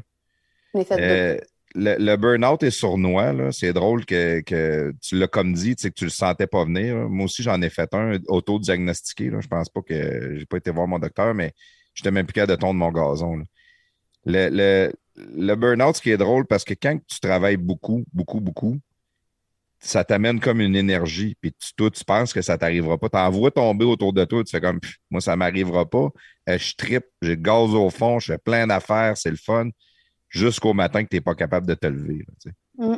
Puis, tu sais, moi, j'ai été chanceuse, puis pas, là, je sais pas trop comment décrire ça, là, mais, euh, tu sais, ça m'est arrivé deux fois. Ça m'est arrivé quand j'étais allée faire mon cours en massothérapie. Euh, J'avais une profonde écœurantite aiguë, puis euh, ça m'est arrivé cet été. cet été, vraiment pas très cet longtemps. Été encore, OK. Ouais. Ça m'est arrivé cet été, pas très longtemps avant qu'on se voit. Euh, puis moi aussi, c'est auto-diagnostiqué, là, mais pour vrai, je pense que j'ai pas besoin de médecin. Là. Euh, c'est après le, le festival, ça, dans le fond. En fait, euh, c'est que, tu sais, nous, on, a fait notre première édition du Solstice Festival. Euh, ça a été quand même toute une aventure. Ça a été un an de bénévolat presque à temps plein de mon côté dans, dans, le Solstice. Puis, il y a eu des événements qui ont fait en sorte que ça s'est pas passé exactement comme on avait espéré que ça se passe. Puis, j'avais comme donné vraiment beaucoup. Puis, suite à ça, ben, il a fallu comme faire plein de rencontres puis que je développe à nouveau des skills plus poussés en administration en très, très peu de temps. Puis à un moment donné, j'ai ouvert mes documents Excel, puis je n'étais même plus capable de les lire. Ça ben, s'est fini drette là. Ça, mon cerveau a shut nez, là. Ça a duré trois semaines complètement incapable de, incapable de réfléchir, incapable de prendre une décision sur le sens du monde. Non, on, me. C'est comme si tout était devenu vraiment une montagne. Puis là, je me suis dit, va falloir que je travaille sur mon indice de bonheur puis ça presse. Parce que là, euh, puis, j'ai pris ça en main très rapidement. Je suis vraiment faite comme ça dans la vie. Là. Moi, je laisse pas traîner les choses. Quand je me rends compte de quelque chose, je prends ça en main drastiquement. Fait que j'ai pris ça en main drastiquement. J'ai mis en place plein de choses qui faisaient en sorte que j'allais euh, soigner ma santé mentale, en fait à travers un contrat, puis à travers encore de l'administration, puis tout ça. J'ai pas pu prendre de vacances, je me suis pas arrêtée. Mais au quotidien, j'ai travaillé sur mon indice de bonheur pour être en mesure de reprendre le contrôle sur mon cerveau qui avait envie de me jouer des games. Là. Ouais. ouais. Non, mais je, je comprends ce que tu dis là parce que moi, c'était la première fois que je tombais. Puis ça ne me réarrivera pas parce que, tu sais, mettons, euh, une des choses que j'avais pas faites, c'était me faire arrêter de travailler. J'aurais dû aller voir mon docteur dire Je suis brûlé, je t'aboute. Mais j'étais dans une, grosse entreprise, une multinationale américaine. Je voulais monter, je voulais, j'étais carriériste au bout. Je me disais, si je fais un burn-out, je, tue ma carrière. Je viens de caper, je n'irai pas plus loin. Mais je travaille plus là aujourd'hui. J'aurais c'est mon burn-out qui m'a écœuré qui a fait que j'ai décidé d'aller ailleurs. Et j'aurais peut-être dû me faire arrêter. Aujourd'hui, je serais peut-être encore là, puis ça n'aurait même pas nuit à, à ma carrière d'une manière ou d'une autre. Mais la prochaine fois que ça va m'arriver, en espérant que ça réarrive jamais, bien, tout de suite, je vais prendre des actions, pas nécessairement de me faire arrêter de travailler, mais je me rend, je me rendrai pas où est-ce que je me suis rendu. Puis tu vois, tu l'as fait toi cet été. C'est la deuxième fois que ça t'arrivait mm. que, tu m'as dit? Puis tout de suite, tu le prends en charge. Oui, mais j'ai quand même été, j'ai attendu encore trop longtemps. Ah j'aurais, ouais, j'aurais dû, à un certain moment donné, peut-être un mois avant, m'obliger à prendre des vacances, euh, pour moi, prendre des vacances, c'est quelque chose que j'ai comme un peu.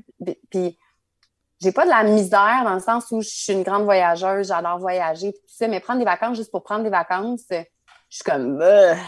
on dirait que je sais plus quoi faire de ma vie, puis euh, je trouve ça plate. Puis j'ai juste envie de courir la galipote dans le fond, puis partir d'un bord puis de l'autre, euh, découvrir la vie encore, là, tu sais. C'est comme si m'arrêter, moi, dans la vie, c'est comme pas une option qui vient très facilement, là, mettons.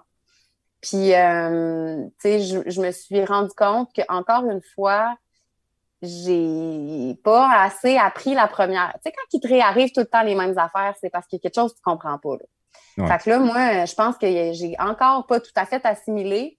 Puis euh, il va falloir que je découvre des astuces pour ne pas me rendre là une troisième fois parce que là, on était encore trop loin. Mm. Bon, écoute, euh, ça va clore notre, notre première heure. je pense qu'on tu m'as donné de la viande, j'ai pas mal de sujets à jaser, justement. Je, prends même des notes pendant que tu me parles depuis tantôt. je pense qu'on va Je vais aller chercher ma coupe de vin, je pense. Oui, ça va, ça va être là. T'amènes peut-être plus qu'une coupe. Je te dirais au moins une demi-bouteille, mettons. Regarde, je, je prends ça en note pour notre 10 minutes de pause. Parfait. Prestateur, vas-y, s'il te plaît. Salut, prestateur! Salut, Claude! Hey, dis-moi non, t'as-tu fait euh, réparer tes fissures dans ta fondation? T'as-tu reçu ta soumission? Ben oui, c'est réglé, mon Claude. J'ai fait ça moi-même, comme un grand. de toi-même? Ben oui, moi-même. J'ai acheté le kit d'ensemble polyuréthane sans ancrage en ligne sur Produit Letson.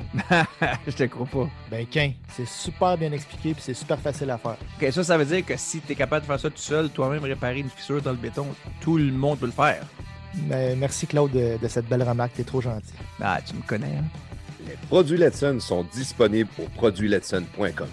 Pour réaliser tous vos travaux sur des surfaces de béton, pensez à Produits Letson. produitletson.com.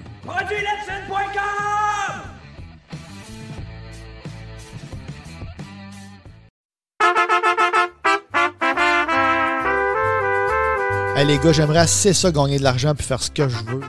Ah ouais, puis vivre la grosse vie sale comme moi en Arizona. Hey, les gars, j'ai la solution Loto Amigo. Loto Amigo? Oui, Loto Amigo. Tu peux participer aux deux plus grandes loteries des États-Unis, le Powerball et le Mega Million. Oh, ouais, je peux-tu acheter ça ici du Québec? Ou, ou de Scottsdale? C'est légal, ça. Oui, c'est légal. C'est dans l'État de la Floride. Ceux qui te vendent le billet, c'est un courtier du style Uber. Ils vont le chercher le billet pour toi. Dans leur système, il est à ton nom avec une photo du billet, puis ton nom est écrit dessus. En tout cas, moi, c'est sûr que je suis pas encore assez riche. Fait que je m'en achète un à drette là. Mais si tu t'en vas t'en acheter un drette là, utilise le code PDG, puis tu vas avoir 5% de rabais sur ta commande sur lotoamigo.com. L-O-T-T-O amigo.com.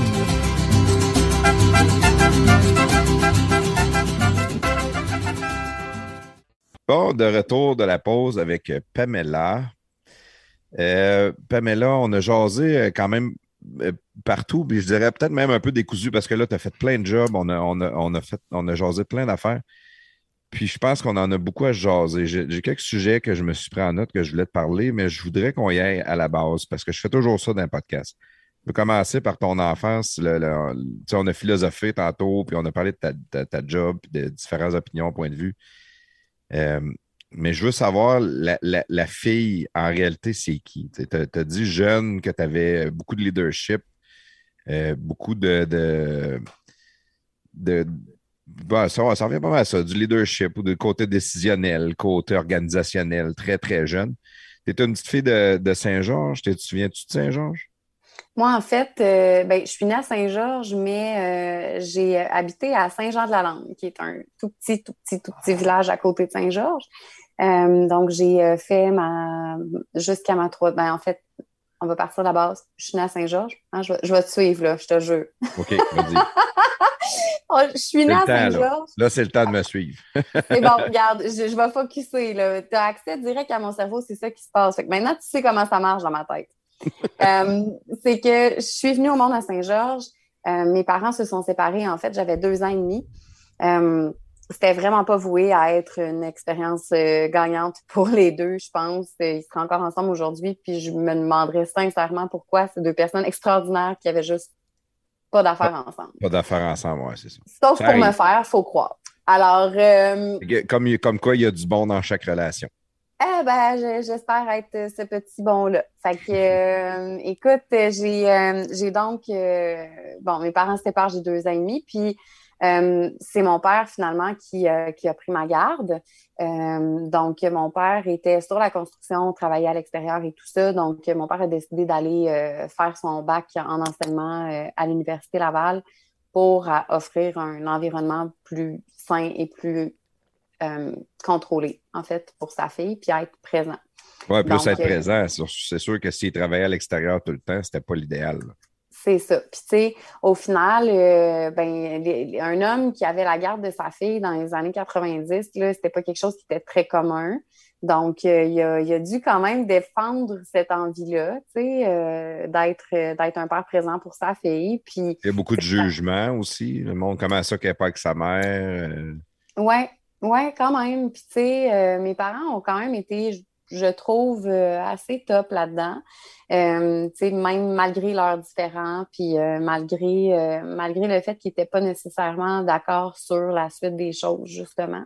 Mais ils ont agi comme, tu sais, ils ont fini par retrouver quand même un terrain d'entente euh, gagnant. J'ai, j'ai eu euh, le, le père de ma mère qui a été super euh, présent pour faire des livres à Québec quand ma mère ne se sentait pas capable, par exemple, dans Tempête de neige. fait qu'on on a comme, on s'est arrangé tout le monde ensemble pour que ça, ça, ça se passe, tout Ta ça. mère, elle faisait quoi, elle? Ma mère, ma mère, elle, elle, ben, dans le fond, c'est une personne qui vient de Montréal, qui était venue en Beauce, qui a rencontré mon père en Beauce, Euh, puis, tu sais, ma mère, elle, a été serveuse. Euh, ensuite, euh, elle, a fait ça quand même pendant un temps. Puis ensuite, elle a rencontré mon beau-père qui avait la boutique de l'auto à Saint-Prosper et qui est un petit village aussi à côté de Saint-Georges. Et puis, elle a travaillé pour mon beau-père pendant, ben, plus, je dirais, avec mon beau-père pendant, pendant presque dix ans ensuite. Et puis, tu sais, moi, je m'amuse à le dire, puis je le dis avec beaucoup d'amour, là, puis ma famille le savent, mais tu sais, du côté de ma mère, on, on a des joyeux lurons un peu bandits. Et, euh, tu sais, avec le temps, non, mais tu sais, euh, tu sais, avec le temps, ils, ont vieilli, ils se sont, ils se sont assagis. Ma mère, c'était, je pense, la, la, petite fille tranquille de la gang, tu sais, vraiment. Euh, une famille de bonnes. ben, dans une famille de gens qui, qui, ont, qui ont survécu, tu sais. OK qui ont, euh, qui ont été pas nécessairement dans des super conditions, puis qui ont fait, je pense, euh, ce qu'ils pouvaient avec ce qu'ils savaient, ce qu'ils connaissaient, puis ce qu'ils avaient comme outil, puis ça a donné des fois ce que ça a donné, puis il y a d'autres moments où est-ce que ça a bien réussi. Puis, tu sais, ma mère, elle a toujours euh, voulu, je pense, nous donner un environnement comme complètement différent de ça pour qu'on puisse être au meilleur de nos capacités, tu sais, à nous. Puis euh, moi, ma mère, ça a quand même été un exemple dans le sens où je sais qu'elle a un bagage qui a été très, très lourd à porter. Puis elle l'a fait, tu sais, avec toute sa beauté, puis toutes ses imperfections. Puis à un moment donné, euh, euh, je veux dire, elle, a vraiment essayé, je pense, d'être un meilleur parent pour moi et ma demi-sœur, qui est en fait sans autre. moi, ma demi-sœur, je le dis juste en fait pour le concept de le dire, là, mais ma demi-sœur, c'est ma sœur. Le, le demi-lien de sang qu'on n'a pas, on s'en fout. Et euh, au final, je pense que ma mère, elle, a toujours voulu faire en sorte qu'on on ait la possibilité de s'épanouir complètement en ayant toutes les ressources euh, nécessaires. Puis, moi puis ma demi-sœur, on a 10 ans de différence. Donc, euh, moi, j'ai connu ma mère, elle avait 20 ans, ma sœur l'a connue, elle avait, elle avait 30. Donc, il y avait déjà un cheminement qui avait été fait là-dedans. Puis, tu sais, moi, ben, veux, veux pas, j'ai eu accès à des parents jeunes, des parents qui sont peut-être moins matures, tu sais, dès, dès, le début. Donc, tu sais, moi, j'ai plus assisté, je pense, à tout ce chemin-là qui s'est fait que, par exemple, ma sœur qui en a vu un petit peu moins que moi, mettons, euh, dans ce qui se passait au, niveau familial du côté de mon père, ben, j'avais une espèce de famille de 11 personnes qui venaient d'un petit, petit village, qui était quand même très soudé, euh, euh, avec, euh, avec toute, toute l'ambiance que créent les grandes familles, ben, que créaient, parce que maintenant, on, voit plus tellement ça, les grandes familles de 11. Puis, tu sais, j'ai donc connu vraiment deux modèles familiaux complètement différents. Ça a teinté beaucoup mon enfance quand même. Qu'est-ce qui a fait que ça, vous avez, ben, en tout cas, que tes parents ont décidé que c'était avec ton père que tu t'en allais? Je pense qu'il y a quand même une question justement d'environnement que mes parents voulaient m'offrir. Ah ouais. Fait que c'est un méchant sacrifice de la part de ta mère. Oui. Est-ce que quelqu'un d'égoïste aurait dit non, je veux mes enfants avec moi, je veux. Euh, puis elle a dit, garde, le, mieux, c'est ça. Puis je vais toujours être là pareil. Oui. Wow. On, a, euh, ben, c'est beau, certain. Puis, tu sais, en même temps, ça nous a, euh, tu sais, on a, on a vécu toutes sortes d'affaires par rapport à ça, ma mère puis moi. Euh, tu sais, on a eu une relation autant belle que conflictuelle par moment parce que, parce qu'on a notre bagage, tu sais, mère-fille. Puis, maintenant, je pense qu'on arrive à un stade dans notre vie toutes les deux où on arrive à, à accepter, tu sais, ce qu'on est entièrement, puis nos différences, puis à se trouver belle dans ça. Puis, à, avoir appris aussi. Euh, ça, je pense que c'est quelque chose qui est très difficile dans un modèle familial qui est un peu complexe. On a appris euh, notre proximité peut aller jusque où? Puis jusque où, des fois, on est mieux de, se reculer un peu puis de comprendre que si on va plus loin que ça dans notre proximité, mais ça va peut-être être plus problématique qu'aidant. Fait que, tu sais, à un moment donné, on a vraiment appris, je pense, à gérer notre relation ensemble. Ça fait plusieurs années qu'on arrive à, à être vraiment dans un beau statu quo qui, qui est qui n'est pas conflictuel. Puis on a beaucoup, beaucoup évolué, euh, toutes les deux, comme femmes, puis comme mère et fille dans notre relation là, dans les dernières années. Je pense que ma trentaine a fait du bien aussi. ah ouais. Puis ton père, lui, comme, comme gars de construction, qui se ramasse avec. T'étais étais la seule enfant qu'il avait. Il était jeune, il avait début vingtaine, t'as dit? Oui, mon père, il m'a eu à 20 ans. 20 ans, euh, construction, décide de retourner à l'école. essaie de trouver une blonde, j'ai déjà un enfant à maison. C'est sûr que c'est tough, là. Ben, tu sais, mon père, c'était quand même un petit tombeur, là. Euh, il est beau bonhomme en tabarouette. Puis, euh, tu sais, je pense qu'il y avait, il y avait le petit charisme qui venait avec. Euh, puis, tu sais, par contre, je pense que mon père, au-delà de ça, ça, c'était pas la chose, je pense, qu'il buguait. Je pense que la chose qui le buguait, c'était de m'offrir un environnement quand même stable aussi. Fait que tu sais, en fait, euh, on a vécu à Québec pendant un temps. Après ça, il a rencontré quelqu'un. Euh, quand on est revenu en Beauce, euh, on a été avec cette personne-là. Puis après ça, il s'est marié. il s'est marié avec, avec une autre femme. Puis, tu sais, là, c'était une relation un peu complexe. Ça a été, ça, a été par moments un peu tumultueux. Mais, tu sais, puis ça, par respect de, de, la vie privée des gens qui m'entourent, on on va faire ça très en surface, là, mais. Oh. Tu sais, dans le fond, euh, mon père, tu sais, mon, mon père, là, il a pris ma garde, puis il savait pas cuisiner, là. Sais, il appelait ma, ma grand-mère pour savoir euh, comment faire des patates, là. C'est devenu un... C'est devenu... Non, mais c'est devenu un running gag chez nous parce que moi, j'ai une gueule fine terrible. Euh, je suis très, très difficile au niveau de la bouffe. Puis mon père savait pas cuisiner. Fait que je vous laisse imaginer le beau mix que ça a fait dans la maison. Là. Euh, mon trauma d'enfance, puis là, il va m'entendre dans le podcast, puis il va halluciner, là, comment ça, va le faire rire, c'est sûr, là, mais moi, mon trauma d'enfance, ça a été d'être obligé de manger des patates avec des carottes motonneux, là, parce que mon père, il avait full de bonnes intentions, puis il voulait vraiment bien me nourrir, mais c'était pas une grande réussite à chaque fois. Ah, pauvre lui, pareil, j'imagine tellement. Moi, j'ai averti mes enfants que si jamais je me sépare avec leur mère, euh, qu'ils vont manger beaucoup de sandwich au ballonné. Vous allez en manger. Puis là, il dit, là, ça a rendu qu'ils veulent pas qu'on se sépare juste parce qu'ils veulent pas manger de sandwich au ballonné. Mais tu sais, pour vrai, il a, tellement fait des beaux efforts, puis tu sais, justement, tu sais, il a fait l'effort de m'offrir quelque chose d'équilibré, puis tout ça, mais c'est que pauvre gars, c'est moi, là, qui avait pas, euh, moi, j'étais pas du monde, là, sérieusement, à, ce niveau-là. Euh, fait que, tu sais, il a fait bien ce qu'il pouvait, mais tu sais, même, vous autres, vous, vous me voyez pas en ce moment, là, mais j'ai une coiffe euh, particulière, mettons, là, tu sais, j'ai des cheveux très, très frisés, mon pauvre père qui a aucune idée de comment ça se traite des cheveux de fille dans la vie, ben lui, il me brossait ça à grosse brosse à, à, gros, à gros poil, tu sais. Fait que je me ramassais la tête, hey, garde, j'avais la tête comme un lion, là, tu sais, mais mon, mon, père, il essayait de me coiffer, mais c'était un papa avec une petite fille de... de mais il était bon pareil parce qu'il le ah, faisait, là. Tellement. Ça prend une patience, puis un... C'est une relation père-fille, euh, moi j'en ai une fille, elle va avoir 14 ans demain. Puis je trouve que c'est fragile, une relation père-fille. Puis tu sais, je suis privilégié d'avoir une belle relation avec ma fille, puis je fais attention à ça. Je fais vraiment, tu sais, la, façon que j'y parle, la façon que j'agis avec elle, que je veux être. Euh, je veux être quelqu'un qui va toujours être proche de lui, jamais qu'elle va vouloir se distancer.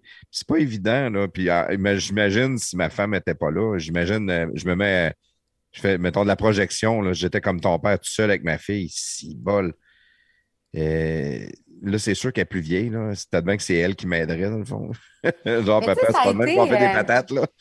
non, c'est ça. Mets plus de beurre puis de lait, s'il te plaît, puis brasse. Mais, tu sais, ça... ça a été, euh, pour vrai, j'ai un père extraordinaire qui a un amour infini pour les enfants, premièrement. Tu sais, mon père est prof au primaire depuis, euh, depuis ce moment, puis je pense que ça, ça a changé sa vie. Puis mon père est resté jeune euh, dans son cœur parce que parce qu'il est entouré d'enfants puis qu'il aime les enfants profondément. Tu sais, moi, j'ai eu un père qui jouait, j'ai eu un père qui était sportif, j'ai eu un père qui était patient, j'ai eu un père avec qui euh, j'ai, je l'écoutais jouer de la guitare, puis je, chantais avec lui, puis on s'enregistrait. Puis tu sais, ça a été en fait tout ça qui a fait en sorte, c'est cet environnement-là qui a fait en sorte que maintenant, aujourd'hui, je suis autant stimulée. Euh, tu sais, c'est la même chose. Je veux dire, moi, j'avais cinq ans, puis il me faisait il me faisait faire du théâtre dans ses pièces de théâtre euh, à l'école. Il écrivait des pièces de théâtre en anglais, puis c'était des sketchs super hilarants, puis il me faisait jouer là-dedans. Fait que, tu sais, moi, en fait, des fois, il me dit, je comprends pas pourquoi tu es de même, Pam. La dernière fois qu'il m'a dit ça, j'ai dit, non, mais là, c'est sûr que tu me niaises. Mais quoi, tu sais pas comment ça que je suis une même? Je veux dire, regarde-toi deux secondes, là, tu sais, c'est pour ça. Tu ressembles beaucoup, ah ouais. C'est bon, pas des poignées de porte, là. Puis euh, c'est ça. Fait que, avec mon père, ça a été euh, ça a été en fait une relation incroyable. Puis tu sais, je pense que euh, les, probablement que son grand défi de papa, ça a été qu'à certains moments, il m'a vu vraiment pas prendre des belles décisions pour moi. Puis que justement, pour pas perdre cette relation-là qu'on avait, euh, il a essayé de toujours être très présent dans l'écoute, pas dans le jugement, pas dans le pam, tu devrais ou fais ci ou fais ça. Qui est le plus dur pour un gars, je te dirais d'ailleurs. Pour vrai, là, je, je, sais ce que j'y ai fait vivre comme père. Puis euh, je trouve qu'il a été vraiment fabuleux de réussir à faire en sorte de ne pas, me, de pas me mettre à dos. Euh, parce qu'il y avait tout en main pour qu'à un moment donné, je, il n'y ait pas la bonne réaction à une affaire qui aurait fait en sorte que je puisse, que je puisse me revirer de bord malgré notre relation incroyable, juste parce que j'étais moi. je te dirais pour un gars, c'est facile. Nous autres, là, quand un autre chum jase, euh, j'ai tel problème, j'ai tel problème, on dit tout comment le régler. Pas compliqué, fais ça, fais ça, fais ça. On n'est pas capable de l'appliquer pour nous autres mêmes. Mm. Mais on a une facilité énorme à dire aux autres. Comparativement aux filles qui, en général, vont amener le chum de filles, vont dire Ah ouais, parle-moi-en, qu'est-ce qui s'est passé, comment tu t'es senti. De, fait, que si, si elle réussit à. Hey, c'est bol. Mais en que ça devait faire mal. Ben, tu sais, moi, je veux dire, euh, un, il m'a vu tomber enceinte à. ben, en fait, je suis tombée enceinte à 18. Donc, euh, tu sais, c'est sûr, lui, m'avait eu à 20. Il savait tout le chemin que, que, ça l'avait créé parce que, tu sais, on a bien beau dire euh, que, tu sais, oui, je l'ai fait, je le regrette pas. Euh, tu sais, mon fils, c'est la chose la plus extraordinaire qui est arrivée dans ma vie. mais ça reste quand même que ça crée un chemin de vie qui est moins simple que. Très différent, oui. Ben, tu sais, c'est. comme. Tu, tu, l'as vécu jeune parce que tes amis, eux autres, mettons, sortaient pendant que toi, tu avais un enfant. Ouais. Puis tu vas leur vivre plus vieille parce que tes amis, eux autres, vont des jeunes enfants, sortiront plus, puis toi, tu vas être libre, tu vas te mettre à sortir. Je suis exactement là-dedans en ce moment. Tu es là-dedans, c'est ça. Oui. Fait que, moi, j'ai des, toutes mes amis ont des enfants de, de 2 à 5 ans. Puis moi, le mien, ben, 15 ans. sais. Puis euh, moi, je veux dire, on est rendu ailleurs chez nous. Là. Euh, euh, mon fils, il vit sa vie, il est super autonome, il travaille, il, est en sport-études, il, il, est très, très actif. Fait que, sa mère, là, euh, ça fait mal au cœur de mère, mais là, on est rendu moins important dans le topo pour l'instant. Puis à un moment donné, ça va revenir. Mais là, on prend notre tour de chaise, euh, on prend notre tour de chaise de l'adolescence.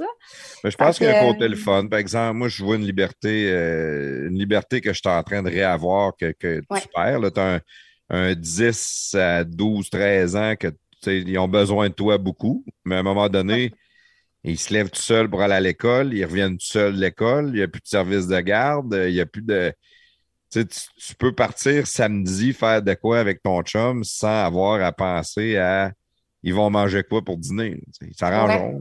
Exactement. Euh, fais-toi des toasts au beurre de pin si t'es pas content. Comme d'habitude. Mais tu sais, c'est. Ballonné, des sandwichs au ballonné. Oui, c'est ça. Craft dinner chez nous, ça pogne à mort.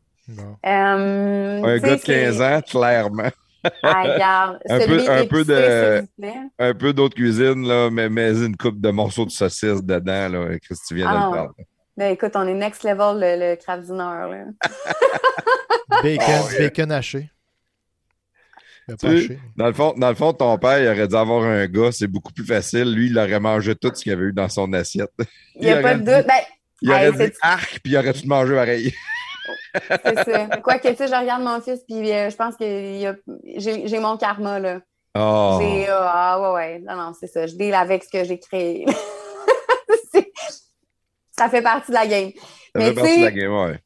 C'est, pour vrai, moi, j'ai eu la chance, je pense, d'avoir des, des, parents, les deux, euh, ma mère et mon père, qui, sais, moi, j'ai vu une femme très solide dans ma mère, malgré tout ce qui était arrivé. Tu sais, je l'ai dit tantôt, ma mère, c'est une survivante. Pour moi, c'est une survivante.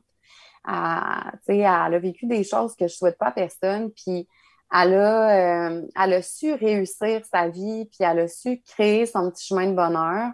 Puis mon père, c'est quelqu'un qui, euh, qui a aussi euh, vécu ses affaires, puis qui a toujours resté un, petit, un petit rayon de soleil, dans tout ça. Puis ils m'ont toutes les deux vraiment légué ça.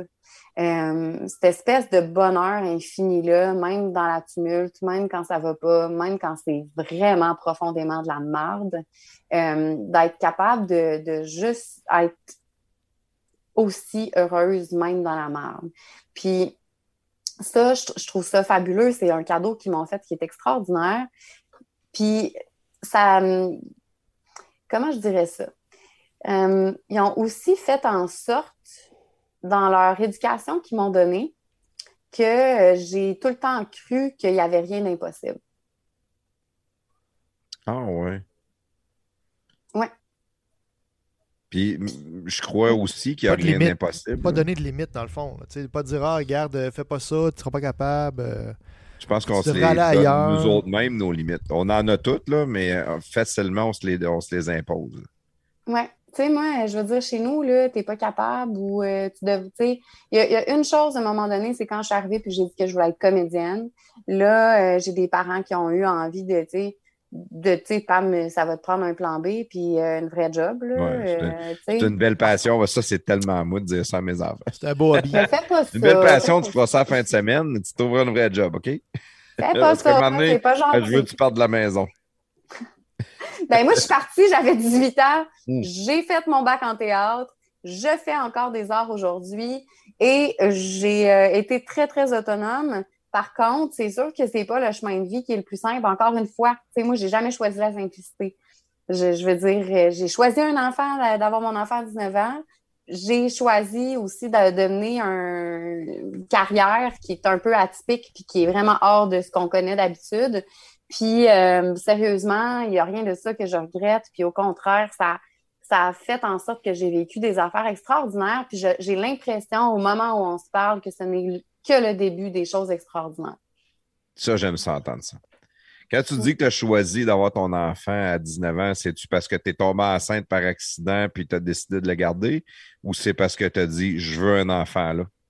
Non, ça a été une surprise. Ça te donne une Ça a surprise? été une surprise. Ça faisait six mois que j'étais avec le papa. Euh, on avait nos hauts, nos bas. Euh, c'était, c'était pas simple. C'était une situation qui était complexe.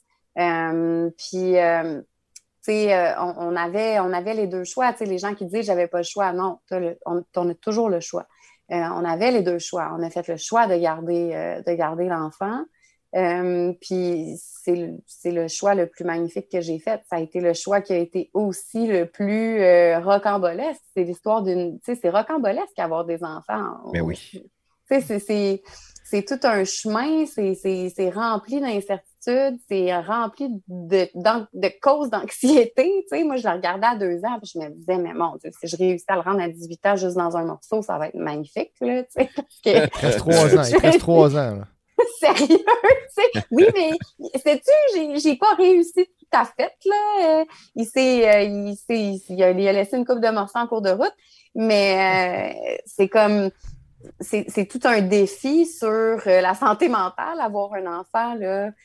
Fait que, tu sais. Mais on je- les je- aime tellement. là. Moi, j'ai Ben, l'impression que je ne savais pas c'était quoi l'amour avant d'avoir des enfants. C'est infini, tu sais. Mais en même temps, moi, j'ai eu ma fille en premier. Ça a pris deux ans avant que je sois vraiment en amour. Tu sais, il y en a qui disent c'est le coup de foudre instantané. Moi, ils m'ont juste donné un bébé à l'hôpital. Ils m'auraient donné n'importe quel en me disant que c'est le mien. D'après moi, ça aurait été le même feeling. Puis, ça s'est comme bâti. Puis après deux ans, j'étais tellement en amour. Puis là, ma, ma femme était enceinte. Puis après deux ans, on a eu, on a eu euh, notre fils. Puis j'avais peur d'avoir un deuxième enfant parce que je me disais, crime, j'aime tellement le premier, je, je veux pas diviser mon amour. Puis, puis un de mes chums qui me dit, ça se divise pas de l'amour, ça se multiplie.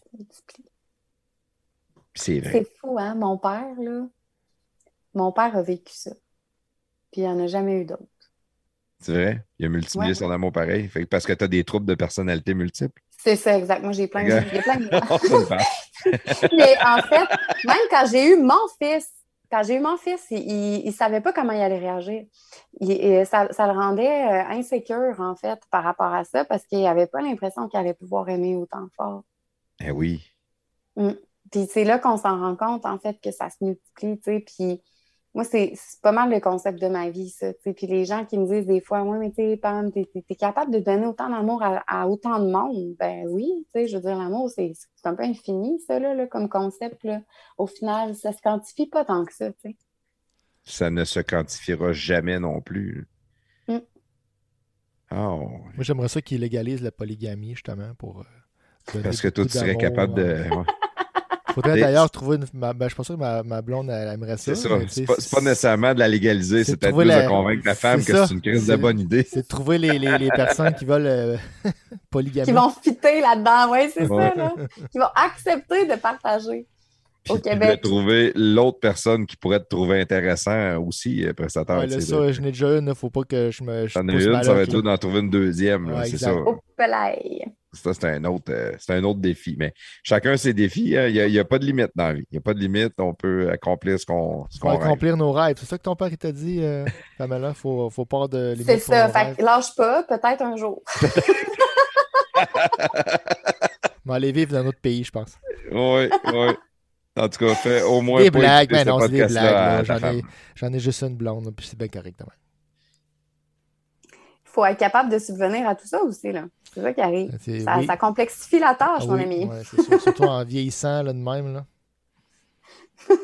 Il faudrait que j'en trouve qui ça, ça reste ça, entre eux autres. Là, tu sais. Tant Euh, qu'ils s'entendent. C'est assez les niaiseries, euh, Ouais, c'est rare, c'est moi qu'il faut qu'il ramène euh, le prestataire à l'ordre. Euh, tu as dit que ton père t'a fait jouer dans des pièces de théâtre à partir de l'âge de 5 ans. C'est hot pareil. Est-ce que tu étais déjà tempérament artiste, tu le sentais ou non? Tu as découvert un monde euh, dans, ton enfance au niveau du théâtre, au niveau de ton côté artistique? Ben, j'étais tout petite, puis euh, mon occupation première, c'était de faire des pièces de théâtre pour mes parents. Fait que Ah, je, ouais, je faisais des spectacles. tu sais. Moi, c'était mon gros trip, là, c'était de faire des spectacles. Je faisais des spectacles à longueur de journée. Puis euh, quand c'était pas des spectacles de, de- de théâtre, euh, c'était mon père qui jouait de la guitare, puis j'allais m'asseoir à côté, puis je voulais donc chanter. tu sais. Puis je chantais tout croche, puis je chantais pareil, puis j'aimais Il ça. jouait de la guitare pareil, puis il te laissait chanter. Ah, il est vraiment Hey, puis- patient, ton père. Et il m'enregistrait, tu sais. Fait qu'à un moment donné, euh, Le but, c'était peut-être que tu arrêtes de chanter, on ne sait pas. on va la faire s'écouter, à un moment donné, elle va bien comprendre. fait que, tu sais, ça a été. euh, non, c'est ça, ça, ça a été en fait beaucoup d'ouverture. Puis, à un moment donné, ben, j'ai euh, j'ai assisté à un spectacle, en fait. C'était l'Option Théâtre qui, qui venait présenter un show à la, la Trinité, dans le temps que ça s'appelait. C'est. C'est l'école secondaire 1-2 à Saint-Georges. Puis, euh, il y a eu un, spectacle, c'était euh, sur l'homosexualité. C'est un spectacle de théâtre. Puis, euh, c'était tellement bien joué. La mise en scène était tellement intelligente. Puis, moi, il y, a- comme quelque chose qui m'a vraiment fascinée là-dedans. Je suis sortie de là en disant, moi, je vais m'inscrire en option théâtre. Puis, j'ai eu vraiment comme... J'ai été bénie un peu, là, parce que l'option théâtre, à ce moment-là, à Saint-Georges, était très reconnue. C'était euh, c'était Solange Paris qui donnait les cours de théâtre chez nous. C'était une metteur en scène qui, qui était vraiment, vraiment forte, puis qui avait une capacité incroyable à transmettre sa passion. Puis moi, j'ai, euh, je me suis vraiment beaucoup collée à elle, puis euh, j'ai passé vraiment beaucoup de temps avec cette femme quand j'étais quand j'étais au secondaire. Puis j'ai, j'ai vraiment été chercher euh, beaucoup, beaucoup, beaucoup, beaucoup de connaissances. Euh, j'ai profité au maximum de chaque minute que j'avais en, en sa compagnie. Puis j'ai, euh, après ça, quand j'étais en secondaire 5, elle m'a proposé de l'aider à donner des cours aux plus jeunes. Bon. Fait que ça, ça m'a donné une, une, une première expérience d'enseignement en théâtre qui a été très, très pertinente. J'ai fait ma première mise en scène, d'ailleurs, avec elle. Donc, euh, en collaboration, on travaillait ensemble. Puis, je sentais qu'elle avait comme une espèce de confiance euh, infinie envers moi, que je n'étais pas certaine de comprendre, mais, mais qui me plaisait bien. Puis, euh, ça a fait en sorte que je- ça m'a donné, moi, confiance en moi, tu sais, parce que parce que j'avais quand même des petites lacunes sentimentales, émotionnelles qui m'amenaient dans des drôles d'affaires des fois. Puis avec elle, c'était différent. Puis je sentais vraiment que je pouvais euh, m'émanciper complètement là-dedans. Puis euh, j'ai fait mes auditions après ça pour rentrer à l'école de jeu. J'ai pas, euh, j'ai pas été acceptée. Puis j'ai eu L'école vraiment de la jeu, c'est, c'est l'école de, de théâtre, en ou... Oui, exact. Donc, moi, j'avais, j'avais fait mes auditions pour aller euh, à Saint-Hyacinthe en jeu théâtral. Puis, j'ai pas, j'ai pas passé mes auditions, ça s'est pas bien passé. Puis, j'étais quelqu'un qui avait vraiment beaucoup de difficultés à dealer avec euh, l'échec. Euh, donc, euh, pendant très longtemps, j'ai pas voulu jouer après. Parce que, ouais, j'ai, comme, c'est ça, c'est l'orgueil, gros égo, là, gros, Tu gros t'es égo. sentie pas bonne ou euh, Ou- tu as eu l'impression que tu n'étais pas bonne après avoir pas réussi ton, ton audition ou? Ouais, mais je pense tu voulais aussi pas te que- refaire rejeter par un public ou par quelqu'un pour dire comme si tu n'étais pas bonne? En fait, c'est surtout que j'ai comme réalisé à ce moment-là, puis c'était une mauvaise réalisation, là, maintenant que je regarde ça avec le recul, mais j'ai eu l'impression, en fait, à ce moment-là, que, euh, que ça, c'était pas, c'était pas pour moi. Puis, euh, au lieu de persévérer, j'ai arrêté. C'est la seule fois de ma vie que j'ai fait ça. Puis, euh, je le ferai plus jamais. Ça, ça a été euh, parce que, parce qu'au final, c'était pas un Pam, t'es pas bonne, c'était un Pam, t'es pas prête. Oh. C'est pas la même affaire. Je me suis joué un tour moi-même. Donc, euh, je me suis éloignée de quelque chose que j'aimais beaucoup parce que j'ai eu l'impression que je serais jamais suffisamment bonne pour faire ça de ma vie. Puis, en même temps, ça m'a amené plein d'autres belles affaires, tu sais, parce que c'est ce qui a fait en sorte que tout le reste que j'ai raconté tantôt c'est décou- a découlé de ça. Tu sais, Ouais. des fois, la, la vie, c'est en fait une série de une série de croisées de chemins, hein, puis moi, j'ai fait le choix à ce moment-là de de plus miser sur le jeu, puis de, de, de me découvrir, en fait, dans d'autres facettes, euh, mon côté artistique. Puis, euh, finalement, ben, j'ai vécu plein d'autres choses, mais je ne saurais jamais ce que ma vie aurait été si j'avais persévéré. Quand tu t'étais inscrit à l'école euh, de, de jeu à Saint-Hyacinthe, tu avais quel âge à ce moment-là? J'avais 16 ans. Tu avais Petite 16 moi. ans. Ouais. Là, ça n'a pas marché. Tu as été faire quoi tout de suite euh, après? tu sors de là, je suis pas accepté, fuck. Euh, Je suis pas fait pour jouer, je jouerai plus. Puis, t'as t'as- t'as été à l'école à quelque part ou tu as juste décidé de tomber enceinte puis de faire des enfants, fonder une famille? ben en fait, je, ça m'a fourré bien raide. Euh, je savais plus. Je savais plus. Moi, pour moi, c'était tellement clair que c'était ça que à partir du moment où est-ce que ça, ça s'est écroulé, j'ai fait comme ben, ben que, que fais-je? Fait que j'ai euh, décidé de partir en voyage, en fait. Puis euh, je me suis inscrite dans Jeunesse Canada Monde. J'ai été acceptée en réalité pour partir euh, au Brésil. Je partais trois mois au Brésil, trois mois à Montréal. Puis, ben, j'ai rencontré le père de mon fils. Je suis tombée enceinte et je ne suis pas partie. T'es jamais parti. Je suis jamais partie. Oh, OK. Fait que ça, a découlé vite, là, toute, euh, toute cette histoire-là. Là. Ouais. Là, tu tombes enceinte, une jeune fille de 17 ans. Euh, tu es avec euh, ton, ton chum à cette époque-là. C'est-tu le même aujourd'hui ou? Non. OK. Fait que tu étais avec ce chum-là de l'époque. Euh, tombe enceinte. Qu'est-ce qu'on fait? 17 ans? Ben, tu sais, je suis tombée enceinte à 18. Mes auditions, À ça 18. s'est passé, là, tu sais, euh, ouais, 16, 17, là, je finissais mon secondaire. Puis euh, après ça, ben, à 18, je suis tombée enceinte fin 18. Fait que j'ai été enceinte, là, pendant, en fait, euh, pratiquement toute ma 19e euh, année. Puis, euh, Là, tu restais chez ton père ou tu Je restais, restais chez chez, ton mon père et euh, là, ben, euh, je- je- il fallait que mon père vive sa vie puis que moi, je vive la mienne. Là. Puis euh, ça, ça, ça a été un choc. Ça, ça a été tout un choc. Je me rappelle de moi, là, couchant de petite boule dans mon lit qui pleure ma vie parce que j'ai l'impression qu'il n'y a plus rien qui va se passer comme c'est supposé, tu sais. Ton père, il n'a pas Puis, 40 ans euh, encore à ce moment-là. Il, il est sur bord de vrai 40 ans. là. Mon père est tombé grand-père à 39 ans. Ouais, c'est ça, il a 39. Eh, Là. c'est bon, hein? Ouais. C'est- T'as ta vie, t'as ta vie de, de, de gars de fin trentaine là, avec tes chums, puis euh, tu sais, là. Puis t'as un ado, euh, une ado de 18 ans qui t'arrive qui est enceinte, puis tu vas être grand-père. Ouais. Ouais. Moi, moi, j'en ai fait voir de toutes les couleurs à mes parents. Sérieusement. C'était- Oui, puis, puis tu sais, en même temps, j'en faisais voir de toutes les couleurs, mais en, en étant très. euh, J'ai toujours été comme très sûre. Tu sais, mon père qui me disait Mais Pam, t'es sûre que c'est une bonne idée? Puis j'étais comme Oui. Puis j'étais convaincue. Puis, tu sais, mon père, il disait, tu sais, Pam, je l'ai faite, moi, puis ça n'a pas été facile. Puis j'étais comme, ben, si tu l'as faite, pourquoi moi, je ne serais pas capable de le faire? Ouais, t'as été un petit peu au travers. C'est bon pareil. Tu sais, t'as une persévérance, puis un. Ouais, Mais cette réflexion-là m'a amené ouais. toutes sortes d'affaires, là. Je vous Si garantis, t'as réussi, gars, là. si toi t'es capable, je suis capable moi aussi.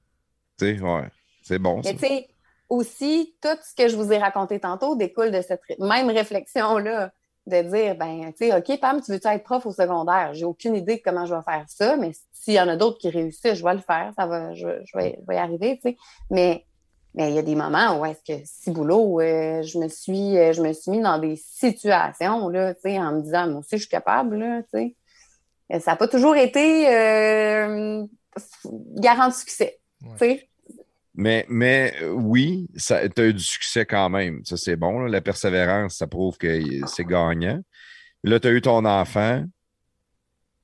Tu- Est-ce que tu es resté longtemps avec le père de ton enfant? Non. Ben, tu sais, en fait, on a passé en tout et partout cinq ans ensemble.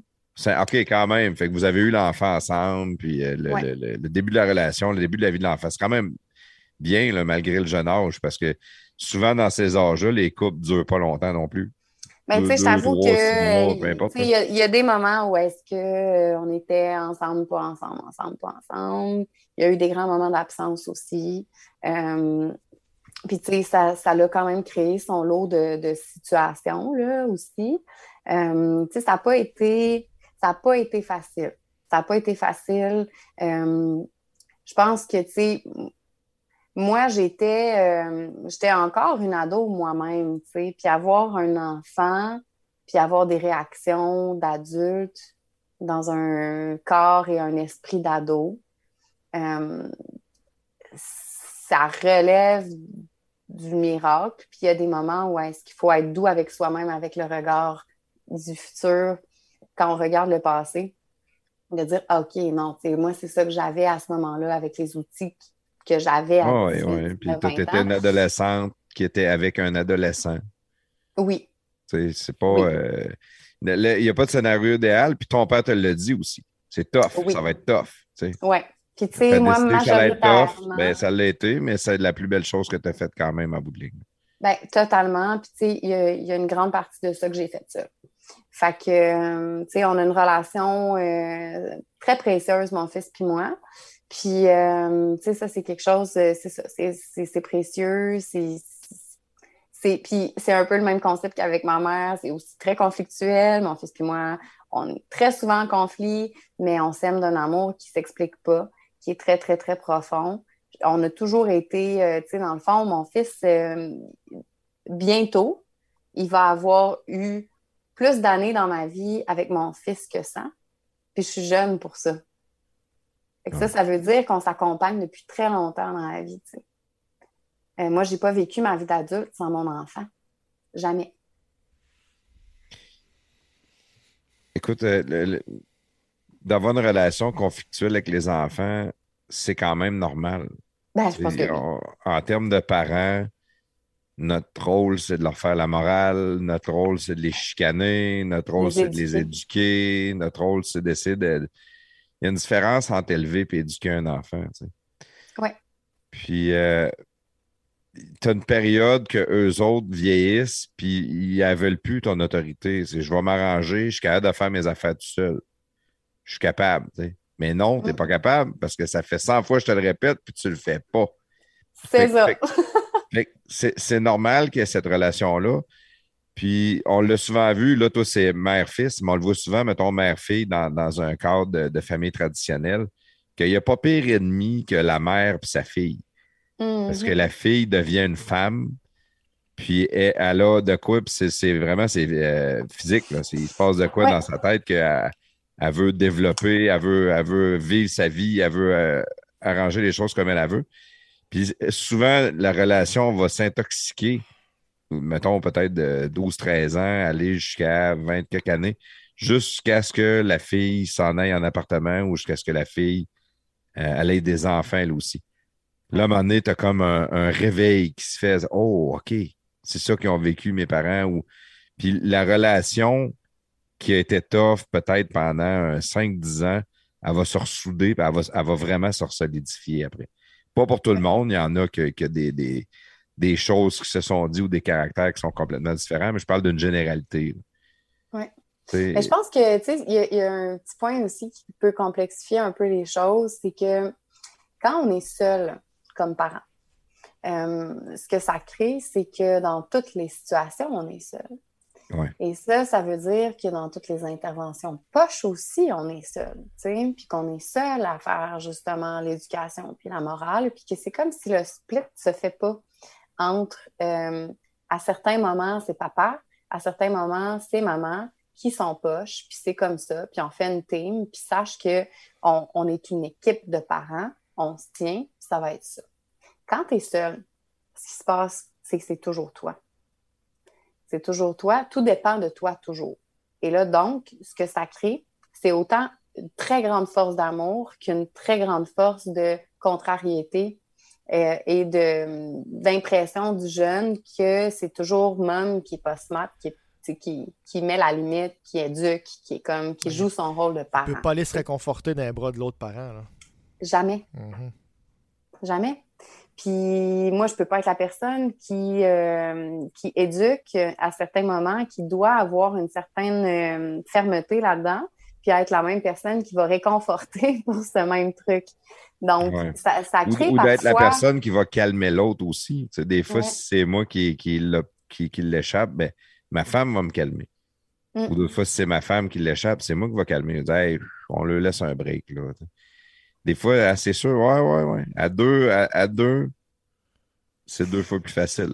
Oui, puis tu sais, un, un beau parent dans, dans, dans tout ça, dans ce- cet écosystème-là, puis ça, c'est très, très personnel, c'est ma façon à moi de voir ça, puis euh, On généralise de toute façon, c'est correct. On a le droit de euh, généraliser. je, je, chez nous, euh, la manière qu'on a décidé, en fait, de concevoir le rôle du beau-parent, parce que j'ai un copain depuis six ans, euh, c'est que, puis j'avais expérimenté autre chose. euh, J'ai eu, en fait, un, autre conjoint après le père de mon fils, euh, pendant cinq ans aussi. Puis, il y avait beaucoup, beaucoup de place dans l'éducation de mon fils. Puis, à un moment donné, on s'est rendu compte que c'était pas nécessairement la bonne avenue empruntée chez nous, dans ce qui nous concernait, nous. C'est que ça créait beaucoup de frustration, en fait, de la part de mon enfant. Puis ça, ça faisait en sorte que, à un moment donné, ça devenait difficile pour leur relation qui n'est pas inconditionnelle. Euh, donc, euh, ça, ça, ça a eu à certains moments des impacts quand même très négatifs dans la relation entre mon ex-conjoint puis mon fils. Puis avec le conjoint que j'ai actuellement, la décision qu'on a prise, c'est que euh, s'il y avait des choses quand je suis pas là, évidemment, il est chez eux, il, il a le droit d'intervenir, puis il n'y a pas de souci. Mais que s'il y a des choses qui sont problématiques et que je suis là, eh bien, qu'on doit nous s'en parler et que je vais être la personne qui va intervenir. Euh, question de préserver ce qui est conditionnel. Comme Ça amour. fait du sens, ouais, ouais. Ouais, ça fait du sens, puis en même temps, tu l'as vécu. Tu, tu le fais par expérience. Ben, encore une fois, chez nous, dans notre contexte, avec les caractères que chez nous on a, ben, c'était la bonne façon. Ça veut pas dire que c'est la bonne façon pour tout le monde, mais dans notre contexte familial à nous, c'était vraiment la meilleure façon de le gérer, en fait, pour arriver à une harmonie, puis quelque chose qui finit pas en t'es pas mon père, je m'en fous, laisse-moi tranquille. tu sais. Ouais, ça que moi, patience, t'es pas mon père. Ou juste de ton chum dire, regarde, moi, je suis plus capable, je décalisse. C'est ça. Exactement. Parce que lui, il peut toujours, là, c'est ça, là, tu sais. Oui, il n'a pas le, côté inconditionnel, c'est genre, je m'en vais, mais ça reste mon fils. C'est pas mon fils, t'es pas, t'es plus ma blonde, c'est terminé. C'est ça. Oui.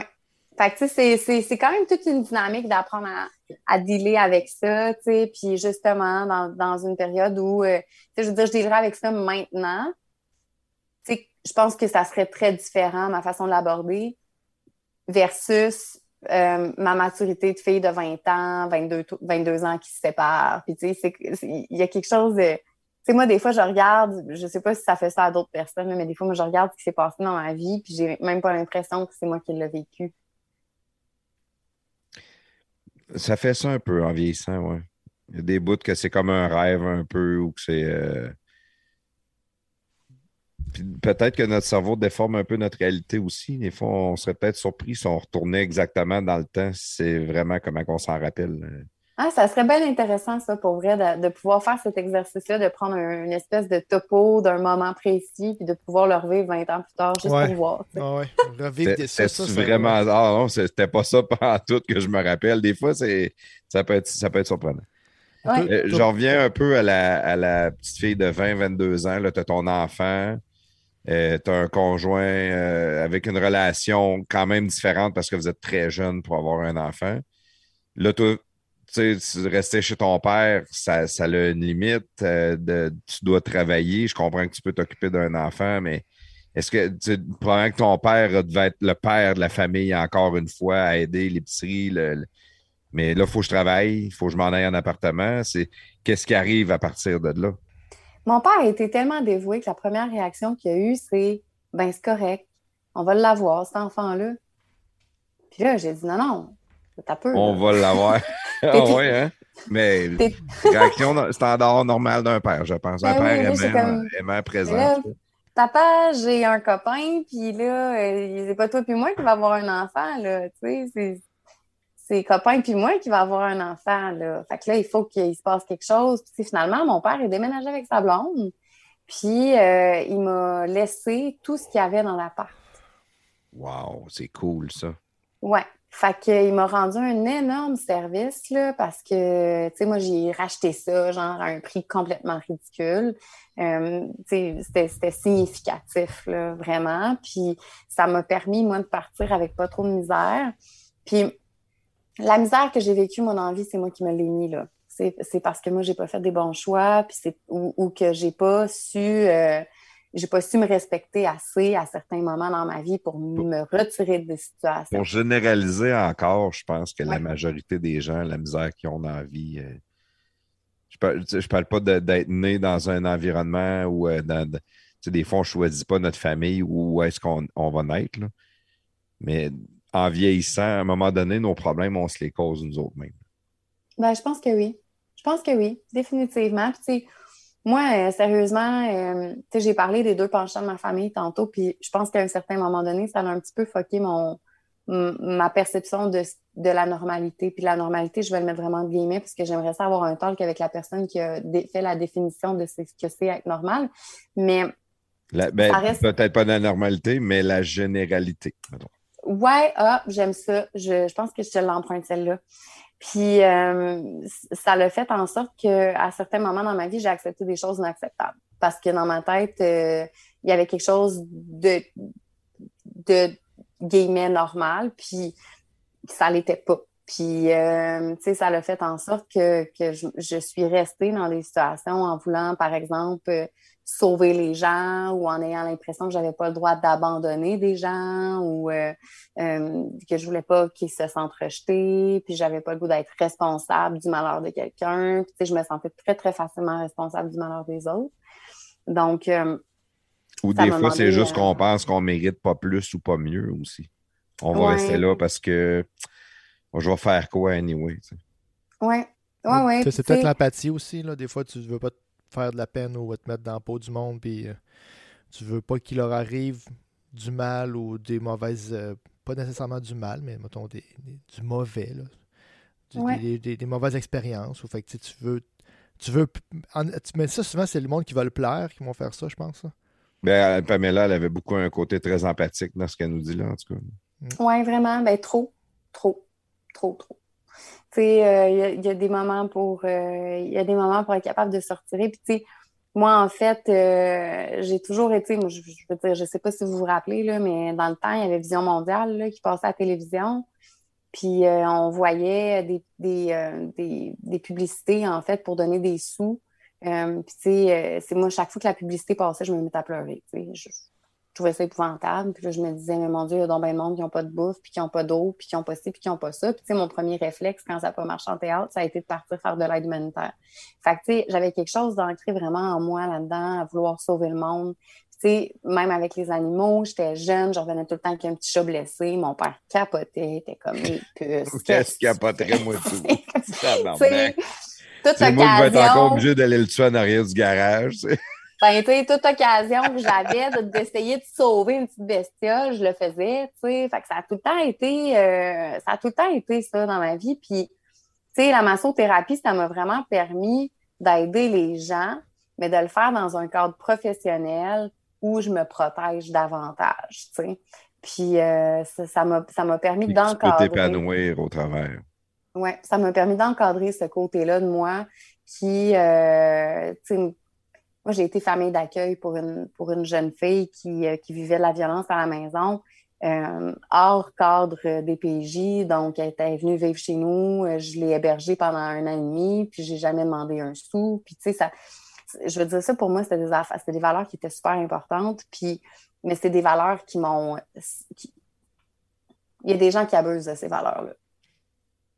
Ouais, il te voit comme un peu bonasse, puis que tu vas accepter un peu tout pour faire, Ouais. pour faire, pour aider le monde, ils vont profiter de ça. Ouais, je comprends. Malheureusement. Ça peut Fait être... que Malheureusement, le doigt pour aider, ça après. te nuit à certains moments. Totalement. Moi, en fait, je me suis complètement oubliée à beaucoup de moments dans ma vie pour aider les autres. Tu prenais la charge, le problème sur toi souvent, dans le fond. T'es pas capable de lâcher prise. Maintenant, euh, Ben, maintenant, tu l'étais j'ai pas, beaucoup ouais. évolué, là, mais c'est ça. j'étais pas capable avant. Ouais. Qu'est-ce qui faisait? Tu, tu l'as un peu, tu l'as, tu l'as donné en surface, mais qu'est-ce qui fait que tu es empathique comme ça? C'est le- le- Ben, c'est la naturel, normalité ça, qui l'était pas, c'était la, la, la, la famille euh, difficile euh, du côté de ta mère. C'est Moi, je pense Qu'est-ce que tu viens au monde de même, là. Où tu. Je- Moi, je pense pas que tu.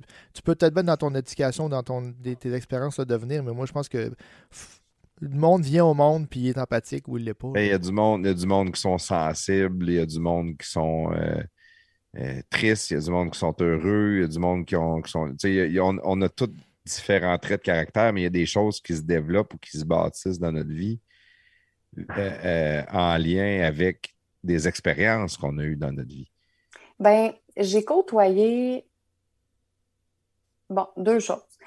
La première, c'est que si j'étais aussi douée à jouer, c'est que j'étais capable de me mettre dans la peau des autres.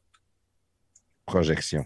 Ça, c'est, une capacité que j'ai eue euh, très jeune, en fait, de, de- d'être capable de, de ressentir ce que les autres pouvaient ressentir, même si j'avais jamais vécu. Euh, dans ce que je m'imagine que les gens peuvent, peuvent vivre, mais, mais d'avoir, puis tu sais, je pense que j'ai comme, j'ai tellement une grande sensibilité moi-même que, euh, que peut-être même des fois, je m'imagine comment les gens peuvent le vivre de manière pire que ce qu'ils vivent en réalité. Fait que ça, je pense que c'était une chose. L'autre chose, c'est que j'ai côtoyé beaucoup de gens qui ont vécu des choses épouvantables, tu sais, qui ont vécu des abus sexuels, qui ont vécu des abus physiques, qui ont vécu euh, des problématiques très importantes au niveau de la consommation de drogue, au niveau de la consommation d'alcool, que ça a scrappé leur vie. Qui, tu sais, j'ai eu des exemples, des contre-exemples autour de moi, vraiment, de monde qui ont vécu de la vraie misère, puis qui, euh, qui ont souffert profondément de ça. Puis je pense que ça m'a rendu très, très sensible à ça. à Vraiment. vouloir les aider. Ton petit Ouais. côté Mère Teresa. Ouais. Il y a de quoi de noble, il y a de quoi de noble là-dedans, pareil. Je, je sais On a pas. besoin, on a besoin de monde comme ça quand même. Euh, les- les- la meilleure chose pour une personne qui est très sensible ou qui veut aider tout le monde comme toi, c'est d'être en couple avec quelqu'un qui est fucking rationnel. C'est genre très, très rationnel. Là, tu réussis à rééquilibrer un peu. Puis la personne qui est trop rationnelle, lui, sa vie souvent peut être très plate parce que c'est ça, c'est comme ça, ça, c'est le même. Puis d'y amener un côté euh, empathique ou artiste ou rêveur que toi, tu es capable d'apporter, ça, ça a du bon euh, autant pour un que pour l'autre. Ben, tout à fait. Puis, tu sais, euh, franchement, je, me considère chanceuse parce que je pense que c'est ce que c'est ce que j'ai trouvé en la personne qui est mon copain. Euh, il y, a ce côté-là qui est tellement plus rationnel que moi. Puis moi, j'ai ce côté un peu euh, un peu fou là que que clairement que des fois il me trouve divertissante, mais je veux bien qu'il me trouve diver- je peux- il peut bien me trouver divertissante. Tu sais, euh, je pense qu'on se complète vraiment bien là-dessus, puis moi, j'avais besoin de cet équilibre-là parce que parce que à un certain moment donné, il y a comme une limite à ce que tu peux rencontrer de gens qui euh, qui euh, ont pas nécessairement des belles intentions, qui euh, qui arrivent à tirer avantage de ce genre de traits de caractère-là. Puis moi, un jour, j'ai décidé de prendre la responsabilité de ma vie en main. Puis ça, ça implique de reconnaître que j'ai un pouvoir là-dessus. Puis que c'est à moi de mieux cerner aussi ce qui se passe autour de moi, d'être plus honnête, d'être plus authentique, de voir clair. Puis je pense que j'ai développé une certaine intelligence à, ce sujet-là euh, pour ne plus être dans des situations où quelqu'un pourrait avoir envie d'abuser de cette, euh, cette générosité-là parce que, parce que ça a des limites, C'est le fun, euh, c'est le fun de jaser avec toi, Pamela, parce que il y a, y, a, y a, comme une boucle qui se fait de tout le long qu'on jase dans tout ce que tu as fait, autant personnel, autant professionnel, tu as toujours tout donné pour finalement te brûler, pour tout donner, pour te brûler. Puis, puis la chose qu'on regarde dans ta vie ou dans ce que toi tu travailles, puis que tu as appris, puis que tu, tu continues d'apprendre, c'est apprendre à dire non. Ouais. C'était juste ça. Ouais. Tout c'était oui à tout. C'était oui tout le temps. C'était toujours oui. Une nouvelle job, oui. Viens, je veux, peux-tu rester chez vous? Oui. Peux-tu me passer 20 pièces Oui, c'était oui pour tout. Puis à un moment donné, il faut juste que tu dises euh, non. Ouais. Capoter, Puis, quoi? Je suis rendue à presque 35 ans. Puis encore là, maintenant, c'est quelque chose pour moi qui est très, très difficile. La misère à dire non. Ben, en fait, c'est ce que ça, ça l'a créé chez moi, c'est que quand je me sens dans l'obligation de dire non pour sauver ma peau pour une quelconque raison, euh, puis que je le fais, puis que je me sens pas respectée, ça me rend très rigide dans ma façon de réagir. Parce que pour moi, de me positionner, c'est que pour me positionner, moi, pour moi, ça me prend tout mon petit change.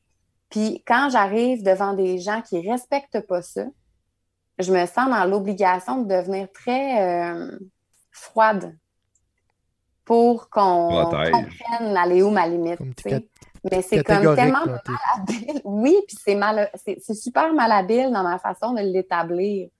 Sauf que c'est comme la seule façon que j'ai réussi à, faire respecter ça. Puis tu sais, moi, souvent, là, les gens me disaient, mais là, Pam, il faut que tu réussisses à faire respecter tes limites. Puis là, je suis comme, ben oui, c'est un crise de beau concept, ça. Crise de beau concept. Mais tu sais, comme le mode de l'emploi qui vient avec? Parce que, tu sais, je veux bien, là. Je trouve ça bien intéressant moi, comme gars, je peux tout de suite te le dire comment faire, parce que nous autres, les gars, on est très bons pour dire au monde quoi faire, puis comment gérer leur vie. On a de la misère à gérer un autre, mais c'est facile de dire aux autres comment le faire. Je parlais avec une de mes amies euh, en fin de semaine qui est venue chez nous, puis elle me disait un peu comme tout tu dis là, ben, c'est peut-être pas pour les mêmes, euh, mêmes, euh, les mêmes types d'événements. De, mais elle, elle, se faisait offrir de quoi, puis elle avait de la misère à dire non. Mais, mais des fois, elle disait non, mais le monde n'écoutait pas. Fait que là, elle disait non, je n'ai pas besoin. Ben oui, mais tata, non, je n'ai pas besoin. Oui, mais tu sais, tu pourrais le mettre là. Oui, mais non. Mais tu sais. Puis là, maintenant, elle s'est rendue compte que, ben, elle pense, on a jasé. puis, c'est une fille. Puis qu'elle dit, elle dit, je pense que ma voix, là, c'est peut-être pas ton cas, là, c'est sûr que non, mais elle dit, elle dit je pense que ma voix, elle, elle a une voix douce, sais, comme toi un peu, là, une petite voix douce, puis une voix de fille, là. Puis il y en a qui des, des, filles qui ont des voix plus euh, catégoriques, mais elle, elle a comme une voix un peu plus euh, euh, bonasse, un peu, mettons, tu sais. Puis elle dit, je pense. Mon Dieu, tu t'exprimes bien. elle a une voix douce, c'était correct. Elle dit juste non, c'est correct. T'as pas besoin de, de. Non, oui. Oui. Ah oui. Fait que là, elle disait, dit, c'est dans ma voix, je pense qu'il faut que je sois plus autoritaire un peu, puis que pour me faire respecter, là, puis sans nécessairement que c'était du respect, mais c'est juste de dire, ben là, écoutez, c'est non, puis je n'ai pas besoin.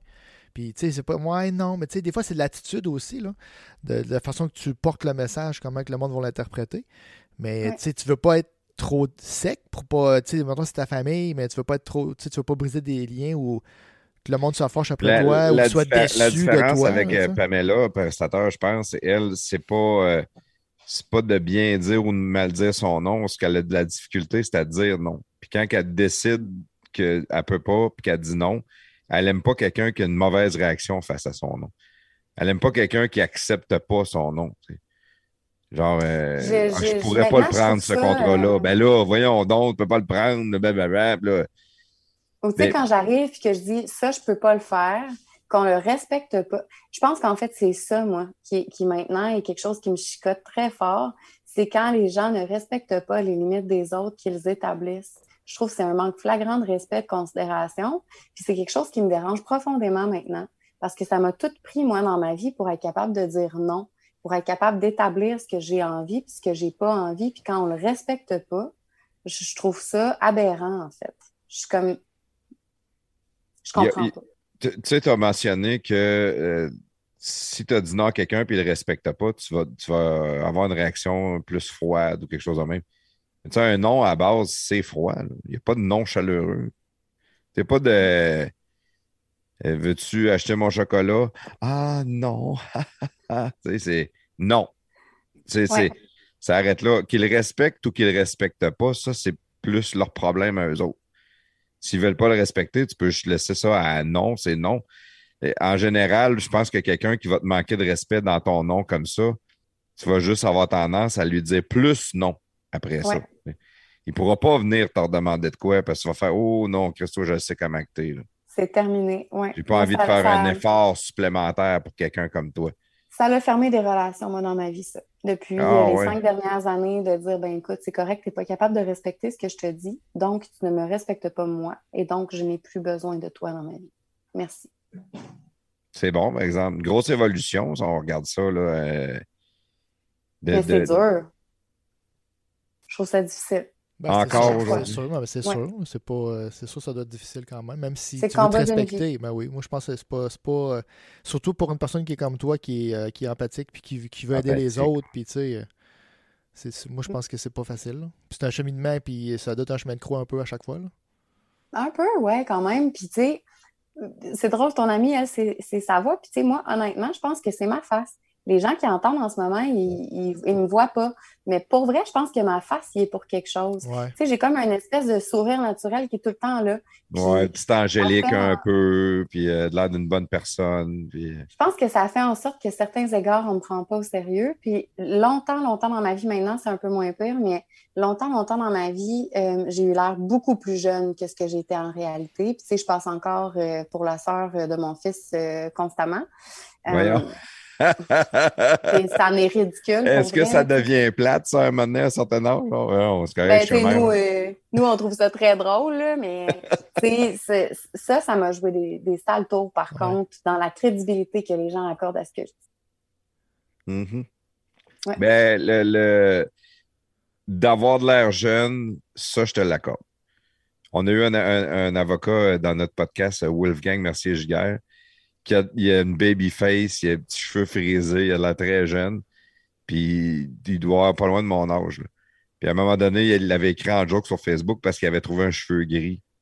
Puis il a dit Hey, je viens de trouver un cheveu gris, je peux augmenter mes tarifs.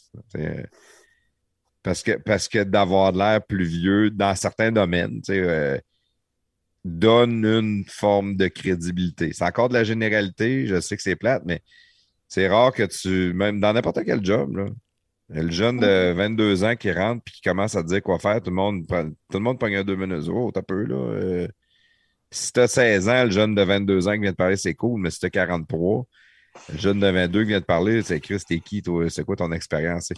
Fait, fait que ben lui, il faut qu'il travaille deux fois plus fort pour réussir à aller euh, se donner une notoriété. Pour vrai, l'année passée, ça a été tellement drôle parce que quand j'ai commencé à travailler sur le Solstice Festival, hein, j'avais beaucoup, beaucoup d'entrepreneurs à aller rencontrer pour aller chercher des partenariats en commandite, subventions euh, et tout ça. Puis j'avais euh, ces rencontres-là, j'ai tenté de les faire le plus possible en personne parce que je trouvais ça bien important. Puis c'est drôle parce que je, pense qu'il y a des moments où est-ce que de me voir juste, de m'entendre juste au téléphone sans me voir, ça m'aurait bien rendu service au final. Puis il y a beaucoup de gens, après quelques rencontres, je me suis mis à dire mon âge en partant. Parce que euh, ça m'a évité bien des conversations super proches que j'ai. Comment tu dis ça? En fait, euh, ben, souvent, ce que je leur disais, parce qu'ils me disaient, ouais, mais là, tu, tu, tu, tu sors de où? Puis euh, souvent, ma réaction, c'était, ben, en fait, je sais, j'ai l'air comme un peu plus jeune que je suis en réalité, mais tu sais, en vrai, là, j'approche de 35 ans, ça fait 8 ans que je fais ça. Fait que, on va pouvoir comme vraiment bien se comprendre. Fait que c'est vraiment comme plus sous cet angle-là que je l'apportais. Mais je, je, ça l'a changé, la dynamique. Tu devais avoir des épaules relâchées un peu, là. Ah, OK. J'ose à quelqu'un. c'est rien.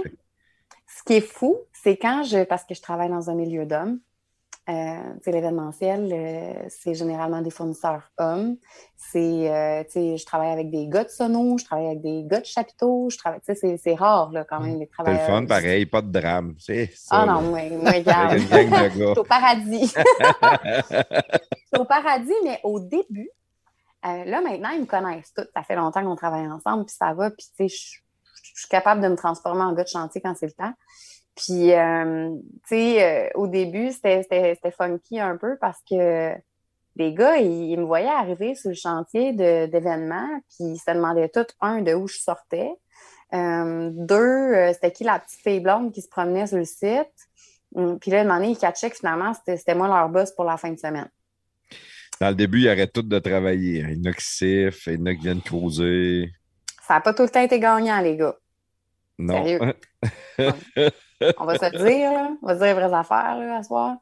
Mais non, ça n'a pas toujours été gagnant comme, euh, comme comportement. J'ai vécu ma petite dose de, petites affaires euh, connes. Il y a des gars qui sont très capables, des filles aussi d'ailleurs, mais je pense que je pense que c'est ça. il a fallu à un moment donné que je fasse comme là, euh, c'est beau, là. On, est tous sur la même longueur d'onde ici la place. Ça va être correct, les boys? Fait que, tu sais, d'établir une crédibilité de petite fille dans un milieu d'hommes, quand tu as la face que j'ai, euh, ça n'a pas été si facile que ouais, ça. prend une de caractère. Il faut dire que tu étais en boss aussi, là. Oh, arrête-toi, Calis. Monsieur Shannon, là. Oups là! je, salue les bosserons là, qui nous écoutent. Moi, je l'ai vécu, euh, ce que tu dis là, Pamela, puis pas, pas personnellement, mais oui, personnellement aussi, de, l'autre côté avec euh, les filles, là, mais parce que j'ai travaillé beaucoup, moi, dans la restauration. J'ai été propriétaire d'un bar. Euh, j'ai été serveur, j'ai été barman, tout ça. Euh, les filles euh, d'un bar là, sont pires que les gars d'un bar. ça, ça, pas personne ne va m'enlever ça. Là. Non, non, non. Moi, je m'en allais serveur, là, puis je ne vous dirais pas mon nom, mais il y avait un jeu de mots avec mon nom, puis les filles passaient, puis ils me pognaient à la poche, puis ils me pognaient le cul, puis je me faisais taponner là, comme si j'étais une pièce de viande. Puis il n'y a pas un gars qui fait ça serveuse sans manger une claque d'en face. Fait que il n'y a pas de. Il y a, pas de. Il y a, deux poids, deux mesures.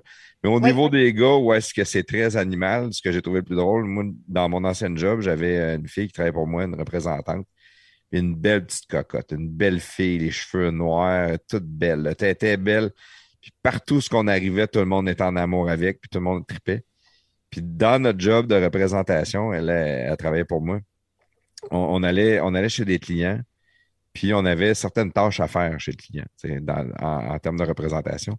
Puis quand c'est elle qui allait, les gars arrêtaient de travailler. Les gars la regardaient.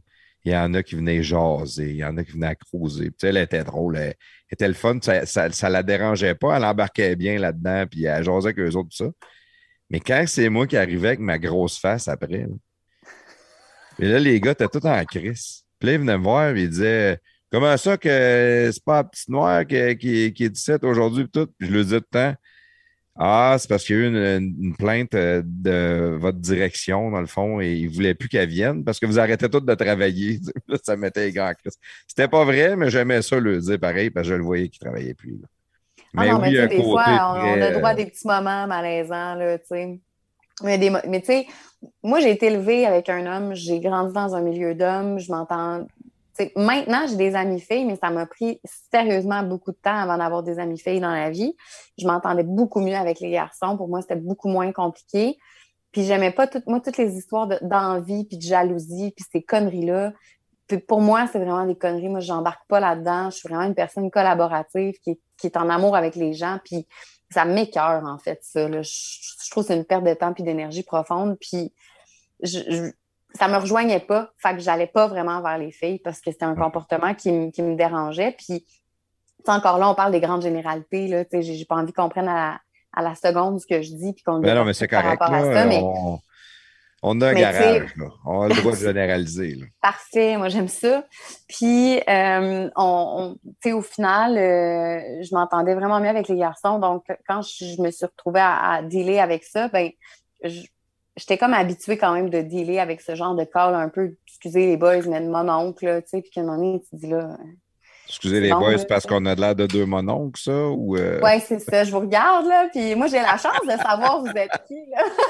Un instant. Quand que je vais veiller avec le plafond, il a l'air de mon père. Là, c'est parce que j'ai la barbe, là, puis elle grise un peu. Mais quand je pas l'air de ton frère, T'as l'air de mon père. L'air de ton frère tu nous, as vu, tu nous as vu au Beau Rock, là? Avoue qu'il a l'air bien plus malon que moi, personne. Moi, j'ai l'air de ton frère jumeau, mais un peu plus fit. Tu sais, toi, t'es plus gros que moi, pareil. Oh, il est très gros.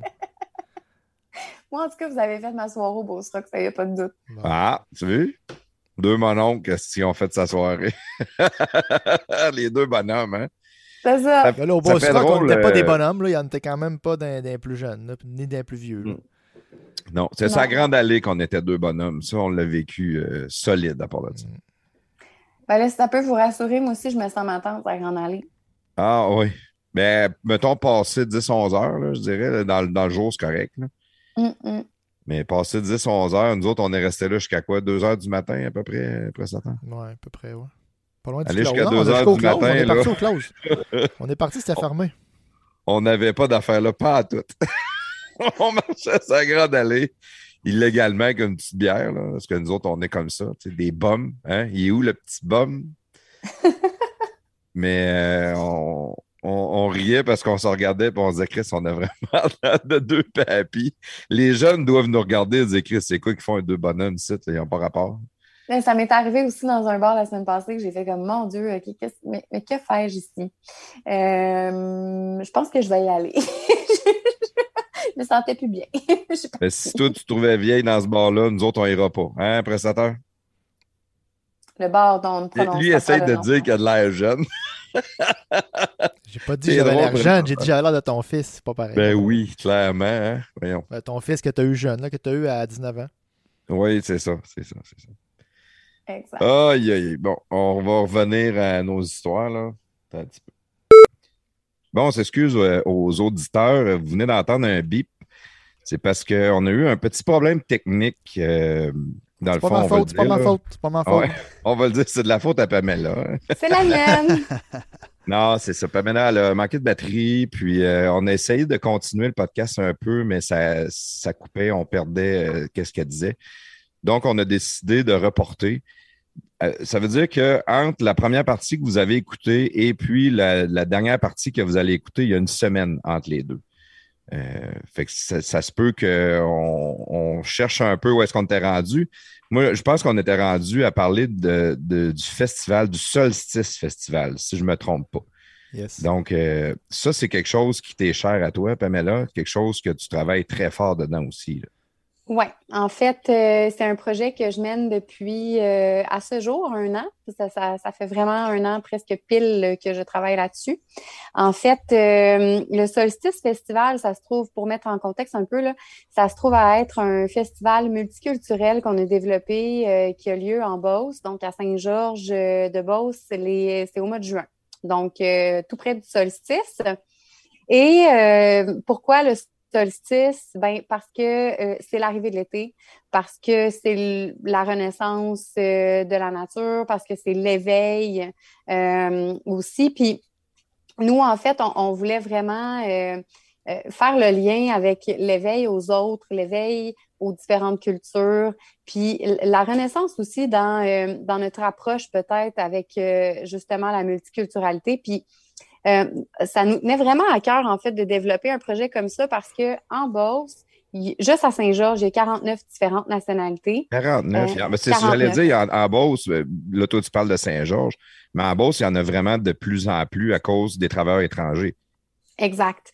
Donc, euh, on a des travailleurs temporaires qui sont là juste pour, par exemple, la saison euh, de l'agriculture, mais il y en a aussi beaucoup qui viennent faire leurs études et il y en a beaucoup qui viennent travailler dans nos manufactures. Donc, euh, il, y a, vraiment comme, j'ai été partie pendant deux mois dans l'Ouest canadien l'an passé, puis quand je suis revenue, j'ai vraiment fait le saut de voir à quel point il y avait eu une grande évolution, ne serait-ce que pendant l'été à ce sujet-là. Et donc, moi, ça m'a comme un, un peu frappé. Puis à un moment donné, je suis partie, je suis allée au Walmart, je suis allée faire des commissions. Puis il y a une femme euh, voilée qui euh, s'est adressée à un monsieur. Puis le monsieur a juste pas, il a, refusé de s'adresser à elle. Ah, ouais. Et c'était clairement par, ouais, c'était clairement par clash euh, culturel. Et moi, ça m'a un peu choquée parce que j'avais l'impression en 2022 qu'on vivait plus des choses comme ça. Bien naïvement, je pense. et euh, je suis sortie de ma naïveté maintenant.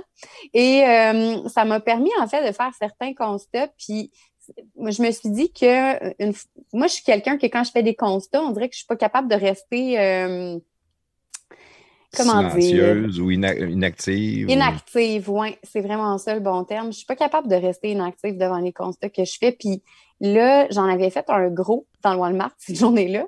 Et euh, j'arrivais tout juste du Mondo Carnaval. Je faisais la coordination logistique du Mondo Carnaval à ce moment-là, qui est un festival multiculturel à Québec. Et euh, j'ai, je me suis dit, écoute, pourquoi ne pas faire un festival multiculturel, mais chez nous en Beauce? Euh, pour moi, c'était une très bonne idée d'ailleurs. Ben, pour moi, c'était comme un besoin, en fait, flagrant que je ne comprenais pas qu'on n'ait pas vu avant. Euh, puis je me suis mise à, vraiment m'intéresser euh, aux communautés migrantes chez nous après avoir eu une grosse discussion avec la personne qui est devenue mon, mon directeur de programmation d'ailleurs. Euh, mais c'est que c'est un Marocain qui est très, très euh, à l'affût de tout ce qui se passe euh, au sein des communautés migrantes, puis qui me fait remarquer en fait que je n'avais absolument aucune idée de ce qui se passait chez nous. Et il en savait plus sur la situation d'immigration chez moi en Beauce alors qu'il vient de Montréal que moi-même chez nous.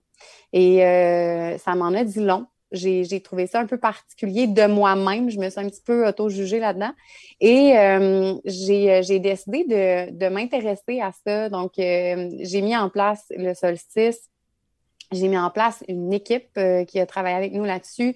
J'ai mis en place beaucoup, beaucoup, beaucoup de partenariats. J'ai commencé en fait par un partenariat avec le Carrefour Jeunesse Emploi qui s'occupe justement euh, de l'intégration des immigrants, qui s'occupe aussi de leur accueil, euh, qui sont vraiment un service de première ligne là, au sein des communautés immigrantes.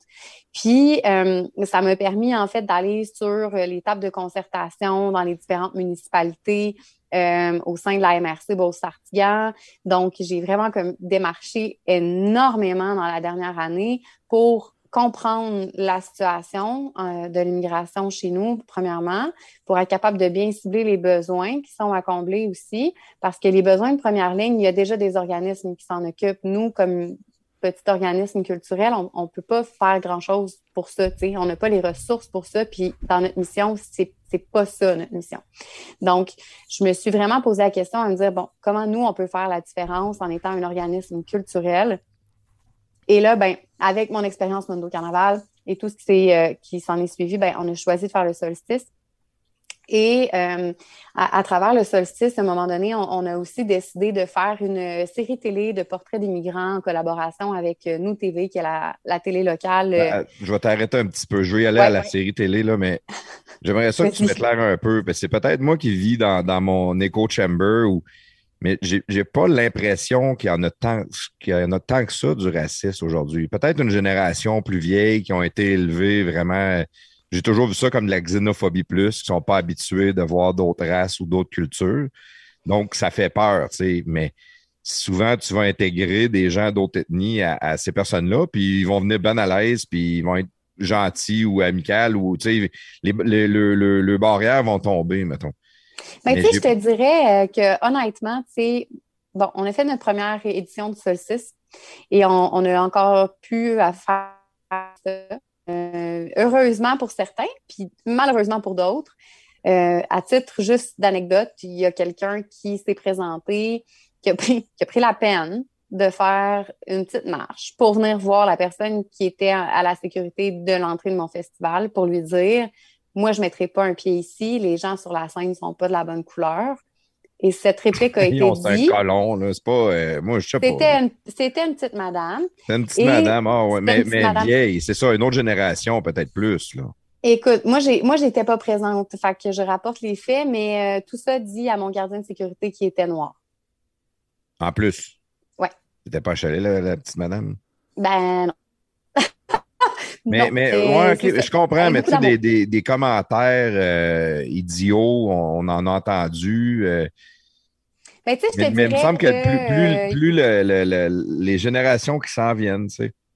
Nous autres, on est des X. Après ça, on regarde les générations autour de nous autres, les, les, les 20 ans à 40 ans. Genre, je n'ai pas l'impression que c'est un raciste. Les plus jeunes, tu sais, mes enfants vont à l'école, il y a différentes ethnies à, Polyvalente, puis ils ne s'arrêtent pas à ça. Tu sais, ils, ils, ils voient, ils voient pas ça comme. C'est la même affaire que la sexualité, je dirais aujourd'hui des jeunes. là. Lui est trans, lui est bi, lui est. Il s'en fout, tu sais. On- C'est Ben, c'est pas. euh, Les enfants voient moins la différence que les adultes, je pense. Euh, C'est ce que j'ose croire, en tout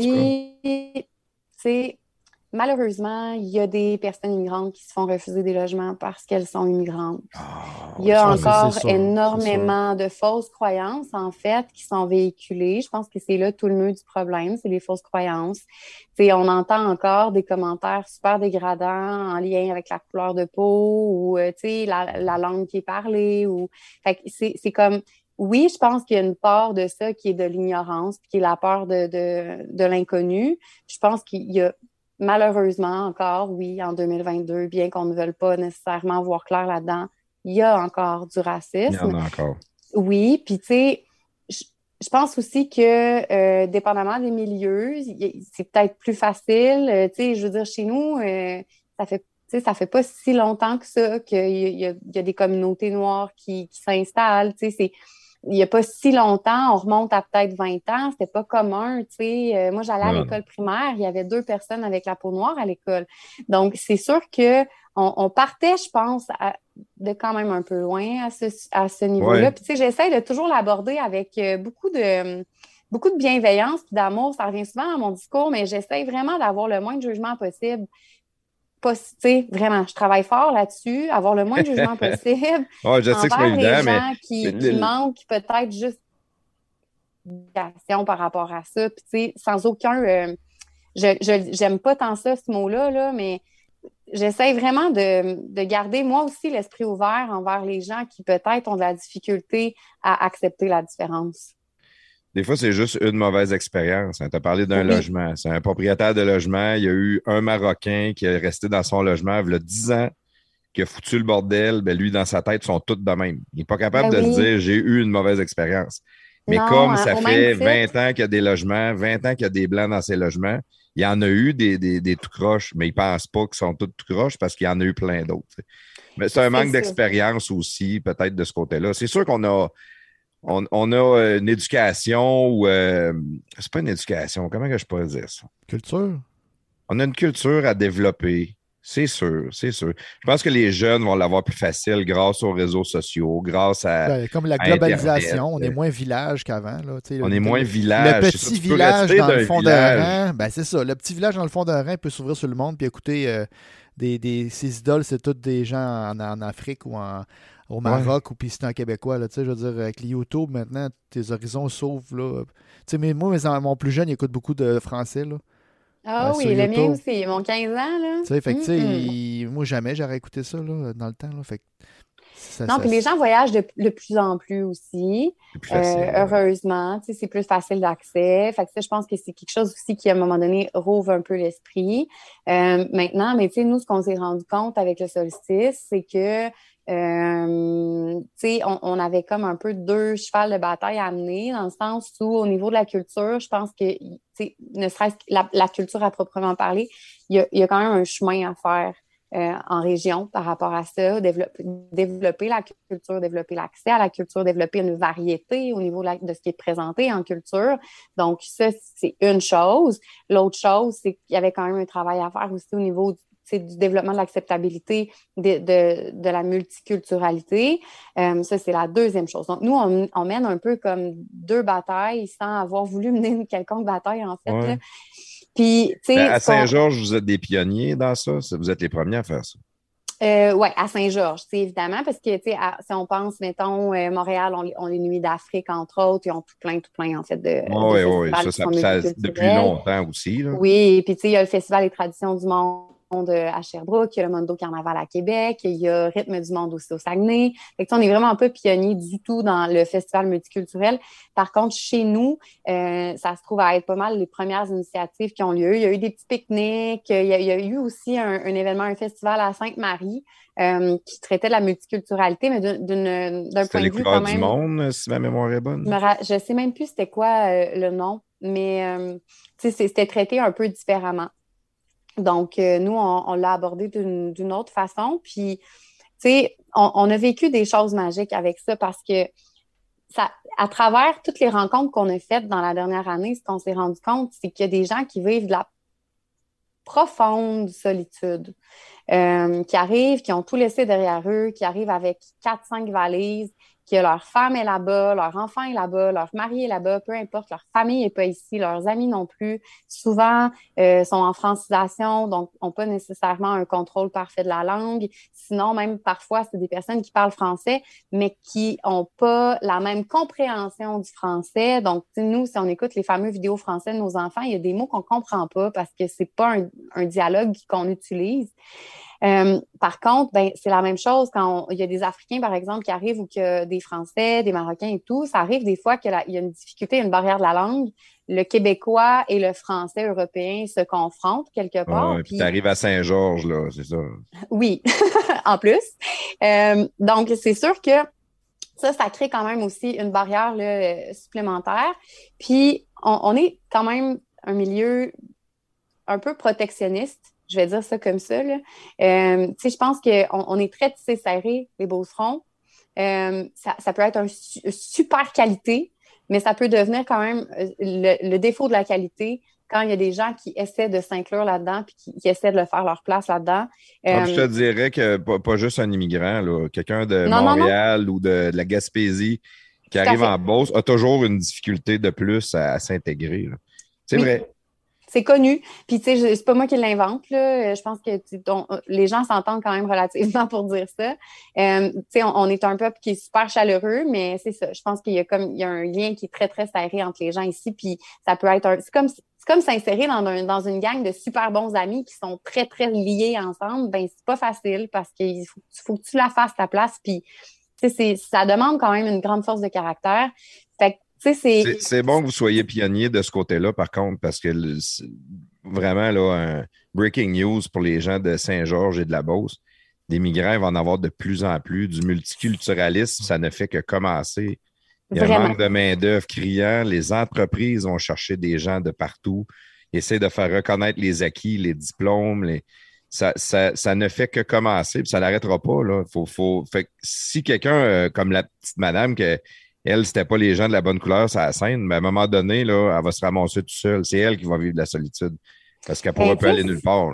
Non, c'est ça. Puis ce qui est fou aussi, c'est que, tu sais, ces gens-là, en fait, euh, souvent, on les identifie justement à des travailleurs étrangers. Puis moi, je pense que c'est ça au début qui est comme venu me chercher particulièrement, c'est que souvent, quand on parlait des, des immigrants, c'était les travailleurs étrangers.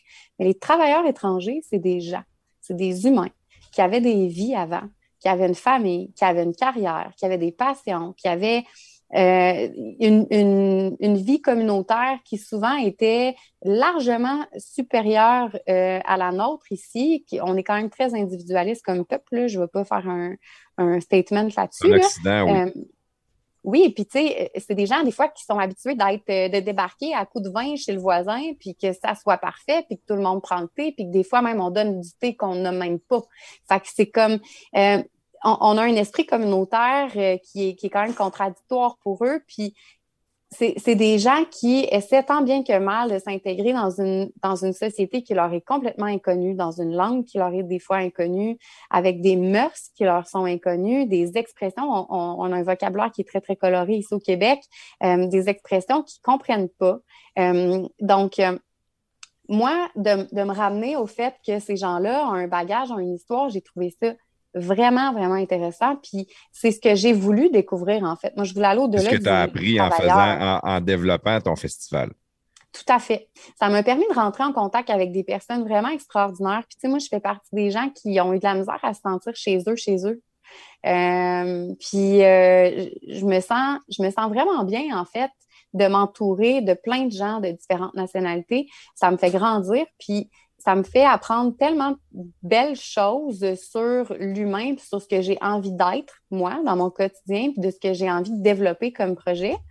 Puis, à travers toutes ces belles rencontres-là, ce qui m'a touché le plus, c'est vraiment la solitude.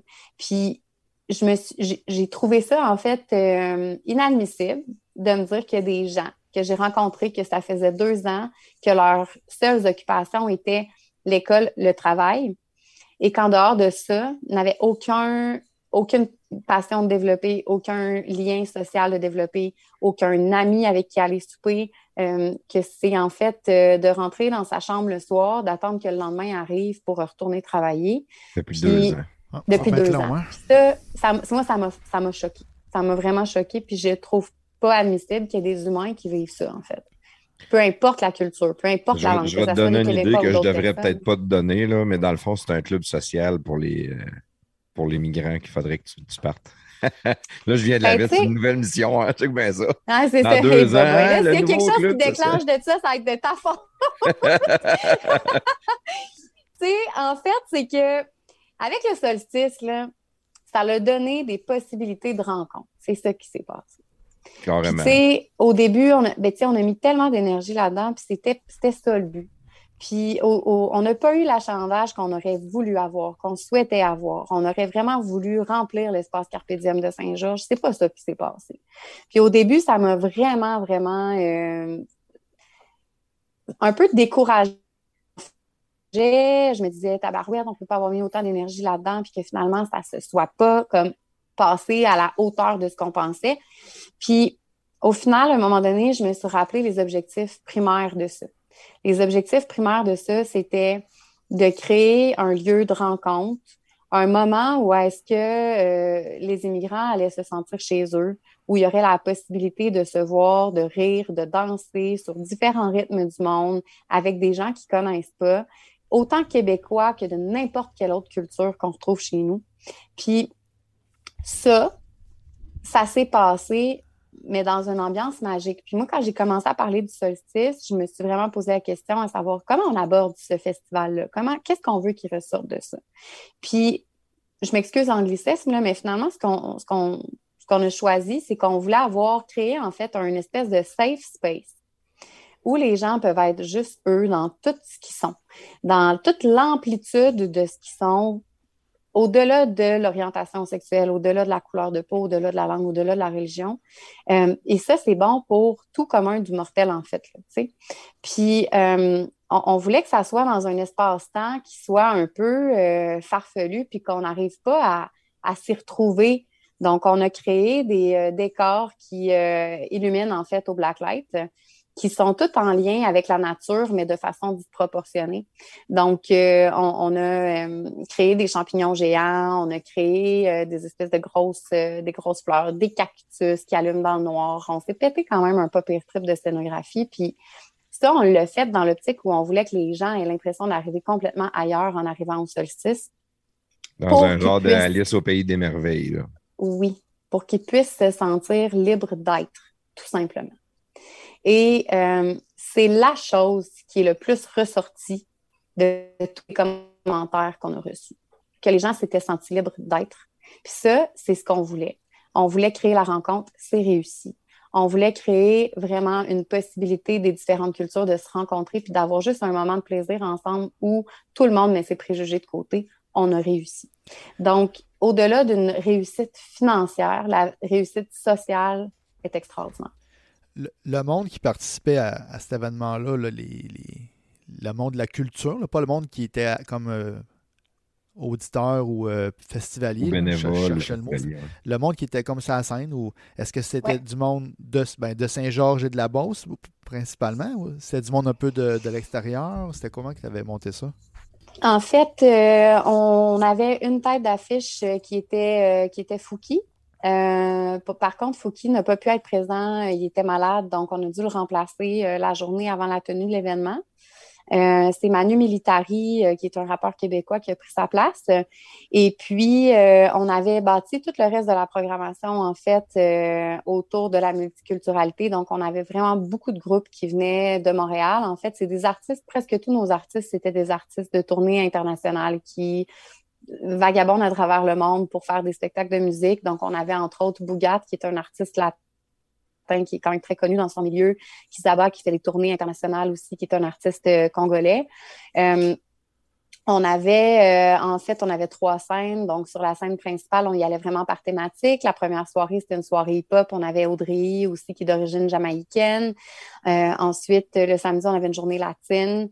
Euh, pendant la journée latine, on avait Ramon Chicharon, qui est en ce moment dans une montée extraordinaire dans sa carrière. On avait aussi Akawi, qui est un artiste chilien qui fait de la musique urbaine, qui, qui ma foi, vraiment extraordinaire. Puis Bougat, justement, ce soir-là.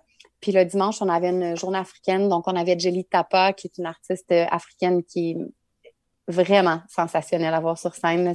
J'ai vu les images du solstice pour la première fois depuis que c'est sorti cette semaine. Puis, euh, c'était, il y a vraiment quelque chose de magique qui se dégage de ces images-là. Puis nos artistes, en fait, ils venaient de partout au Québec et de partout à travers le monde. Simplement, c'est des gens qui sont généralement basés à Montréal.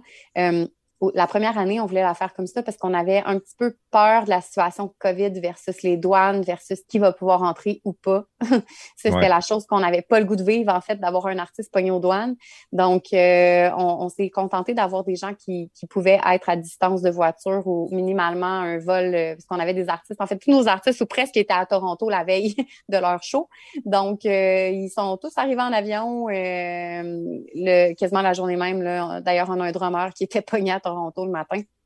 Donc, euh, ça a été euh, ça, a été une merveilleuse aventure artistique parce qu'on avait aussi des ateliers de théâtre, on avait euh, des artistes de cirque, on avait des ateliers de bricolage, de masques carnavalesques. Donc, on est allé vraiment dans toutes sortes de dans toutes sortes d'horizons. Puis, on avait aussi un poète camerounais qui est venu faire la lecture de son recueil de poésie je, t'ai impressionné euh, pour de vrai. Premièrement, félicitations à toi et à ton équipe. Mais de, d'un commentaire ou de quelqu'un qui ne voulait pas parler à, une, femme voilée au Walmart à un an plus tard, un festival, c'est. Tu sais, t'es craqué solide. Là. Ouais. T'arrêtes ça. Ça fait pas l'unanimité toujours autour de moi, il faut, faut se le dire non, parce que quand toi, tu prends, quand tu prends quelque chose, quand tu prends une décision ou quand tu prends quelque chose à cœur, c'est all-in. Tu es une passionnée ah, solide. Moi, en fait, euh, ça fait peur aux gens quand j'ai des idées. Pour vrai. C'est pour ça que je t'ai parlé tantôt d'un club social. Ça reste pas jamais. J'avais peur de te le dire. en fait, tu as bien fait d'avoir peur parce que, écoute, c'est drôle parce que veux, veux pas bon, tu sais, quand les gens ne sont pas au rendez-vous, tu te dis, OK, bon, est-ce que j'arrête? Là, euh, c'est sûr qu'il y a des gens qui m'ont dit, les gens autour de moi, proches, qui m'ont vu aller, puis qui ont vu ce qui s'est passé. Ils m'ont dit, comme là, Pam, il va falloir que ça arrête. Puis euh, ma, ma, réaction à ça a été, ben, moi, je ne serais pas bien là-dedans. Maintenant que j'ai fait ces constats-là, je ne serais pas bien. Je ne peux pas arrêter. C'est, je, ne peux pas. C'est un besoin de réussir. C'est ton côté fighter qui a embarqué. Là. Ben, il y a mon côté fighter qui a embarqué, oui. Mais il y a aussi mon côté. la satisfaction euh, d'accomplir, de, finir ce que tu as commencé aussi. Oui, oui, puis de me dire, je ne peux pas avoir donné tout ça parce que moi, cette année-là, je l'ai donné bénévolement de mon temps. J'ai zéro à moi, rien qui, ressort de ça, autre que l'amour que j'ai que j'ai donné puis que j'ai reçu en, échange. Tu as été enrichi de ça, mais pas financièrement. Complètement, mais pas financièrement. Fait que, tu sais, moi, j'ai travaillé à temps plein, en plus de faire le festival à temps plein pendant un an. Donc, c'est sûr que, tu sais, quand les gens me voient avoir envie de rembarquer pour une deuxième année, ils sont comme, OK, elle est folle. Euh, elle est juste folle. Puis, tu sais, au final, ben, si c'est ça, être fou, c'est correct. Je suis folle, ça me dérange pas du tout. J'aimerais mieux être fou de euh, même, mettons, là. Il y a c'est une belle folie, d'une certaine manière. C'est une belle folie. Puis, tu sais, je me... en fait, ce que je me dis surtout, c'est je ne peux pas avoir donné un an de ma vie comme ça pour abandonner si près du but parce qu'on on, a eu quand même, tu sais, on a eu des gens. C'était pas vide, là.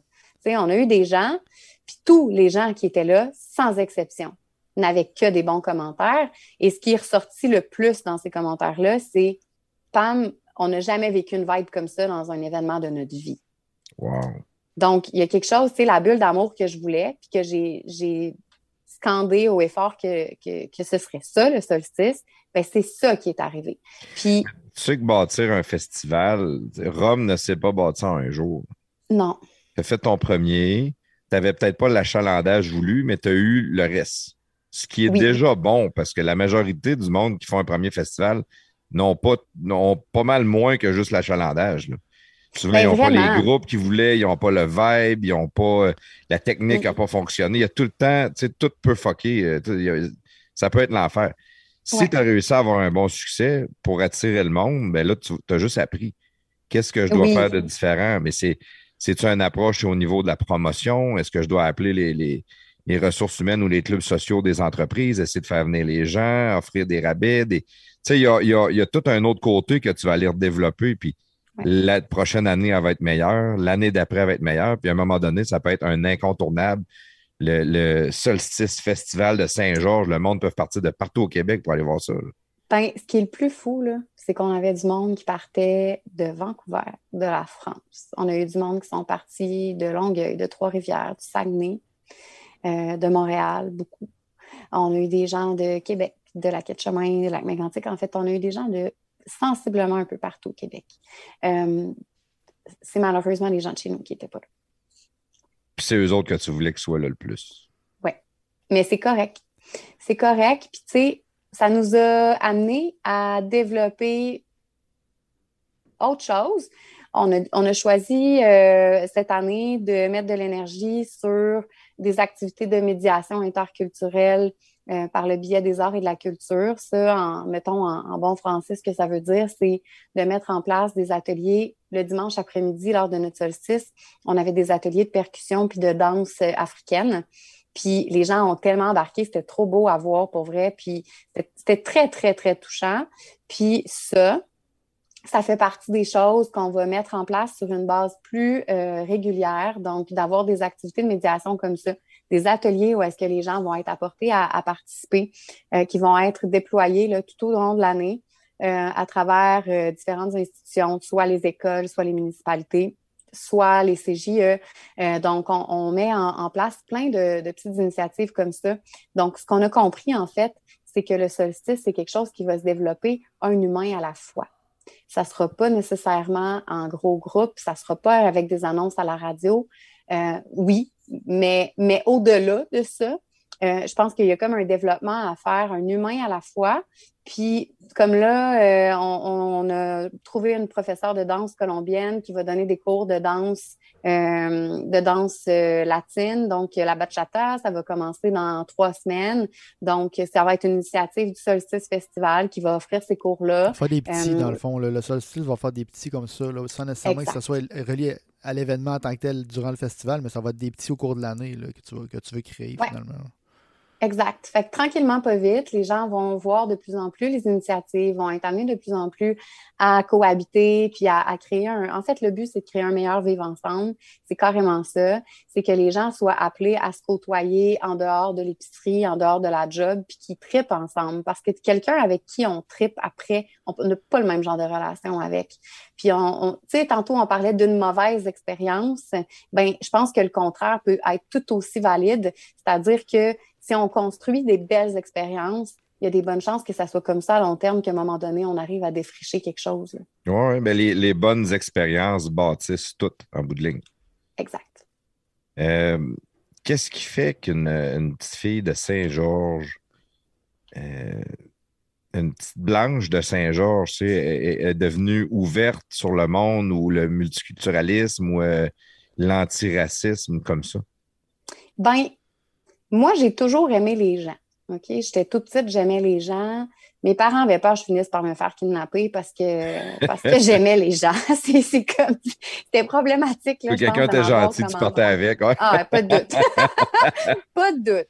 Fait que, tu sais, déjà, j'avais un amour de l'humain. J'ai toujours eu, tu sais, le, fait de faire du théâtre, c'était un amour de l'humain aussi. Tu sais, j'ai un, deck en sciences humaines, comportement humain, euh, parce que j'aimais les gens. Tu sais, ça, ça a toujours été chez moi. Puis depuis que je suis toute petite, que j'ai une envie de voyager qui est très intense. Euh, je, partais dans Jeunesse Canada Monde quand j'ai eu mon fils. Finalement, je suis pas partie. J'ai pas voyagé comme j'aurais voulu les 15 années qui, ben pas les 15, mettons les 12 années qui viennent de passer. Euh, donc, euh, j'ai toujours eu une espèce de soif de découvrir l'autre, de découvrir les Découvrir l'amour des gens, l'amour des cultures. Ouais, ben en fait, juste C'est cool, La- pareil, parce qu'à Saint-Georges, tu sais. c'est vrai que euh, si on de 20 ans, il n'y en avait pas beaucoup de migrants. Il y avait, on n'avait pas cette ouverture sur le monde-là qu'on a aujourd'hui.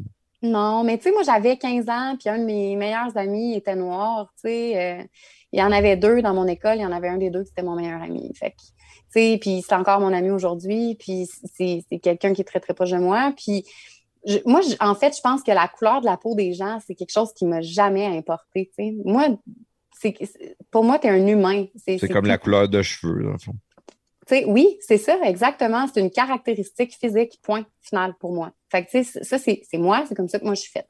Donc, euh, j'ai toujours été quelqu'un qui avait beaucoup de difficultés avec les injustices.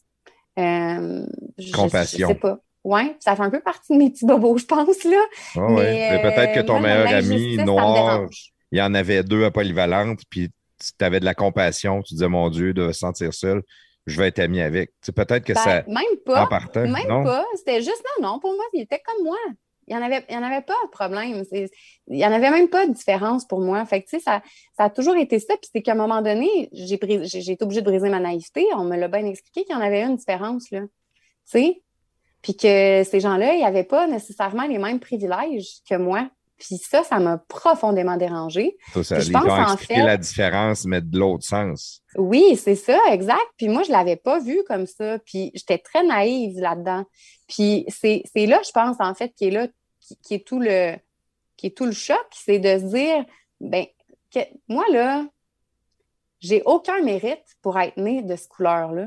J'ai aucun mérite pour avoir la face que j'ai, puis j'ai aucun mérite pour être née à l'endroit où je suis née je crois pas beaucoup en la chance dans la vie, mais ça, ces trois choses-là, c'est des coups de chance. Tu sais, euh, je veux dire, tu viens au monde avec la face que tu as, puis l'endroit où est-ce que tu viens au monde. Puis c'est pas tout le monde qui a la chance dans la vie d'être né au Québec, d'avoir une couleur de peau qui euh, fait partie de la majorité visible. Puis c'est pas tout le monde non plus, puis, d'être né en étant une femme à un endroit où les droits de la femme sont importants. Moi, j'ai voyagé, je sais comment c'est ailleurs. Puis c'est pas comme ça partout. Mais je t'amène sur les voyages après. Ça, j'aime ça, euh, ce côté-là. Je veux juste euh, te ramener parce que tantôt, tu avais commencé avec le, solstice, tu parlais d'une émission de TV où euh, je t'avais coupé, mais je veux, je veux le savoir aussi, ce bout-là. Après ça, on va aller parler un peu de voyage. Oui, en fait, euh, l'émission, ça s'appelle Éveil sur le monde, parce que le solstice, en fait, c'est le solstice festival Éveil sur le monde. Quand on a choisi de faire euh, le festival, ben, on s'est dit que si on prenait pas la peine de découvrir les gens, ça valait pas la peine de le faire, parce qu'il fallait vraiment bien comprendre ce que les gens ont besoin, comme je disais tantôt. Donc, euh, on a décidé de, créer une émission de télé en collaboration avec Nous TV, qui est la télé locale euh, de, de Chaudière-Appalaches. Et euh, ce qu'on a fait, c'est qu'on a proposé en fait une série de 10 épisodes dans lesquels on découvre 10 personnes ou familles, si leurs familles sont ici, euh, qui vont nous raconter en fait leur histoire, d'où ils viennent, qu'est-ce qu'ils ont vécu euh, dans leur vie précédente, parce que c'est quand même un changement de vie assez drastique pour qu'on puisse dire ça. Euh, ensuite, qu'est-ce qu'ils ont traversé comme processus d'immigration, parce que c'est quand même pas simple s'en venir ici, c'est pas donné à tous, c'est pas tout le monde qui est accepté, c'est des processus qui sont très longs. Même de partir d'ici, c'est compliqué. Donc, oui. j'imagine Donc, imagine arriver. Donc, euh, c'est des gens qui ont passé à travers tout un processus, puis euh, qui sont arrivés ici, qui ont vécu, eux, l'accueil de leur point de vue et qui ont une, une, observation extérieure de notre culture aussi, parce que souvent, on juge la leur, mais imaginez-vous donc, eux autres aussi, des fois, ils ont des préjugés envers la nôtre.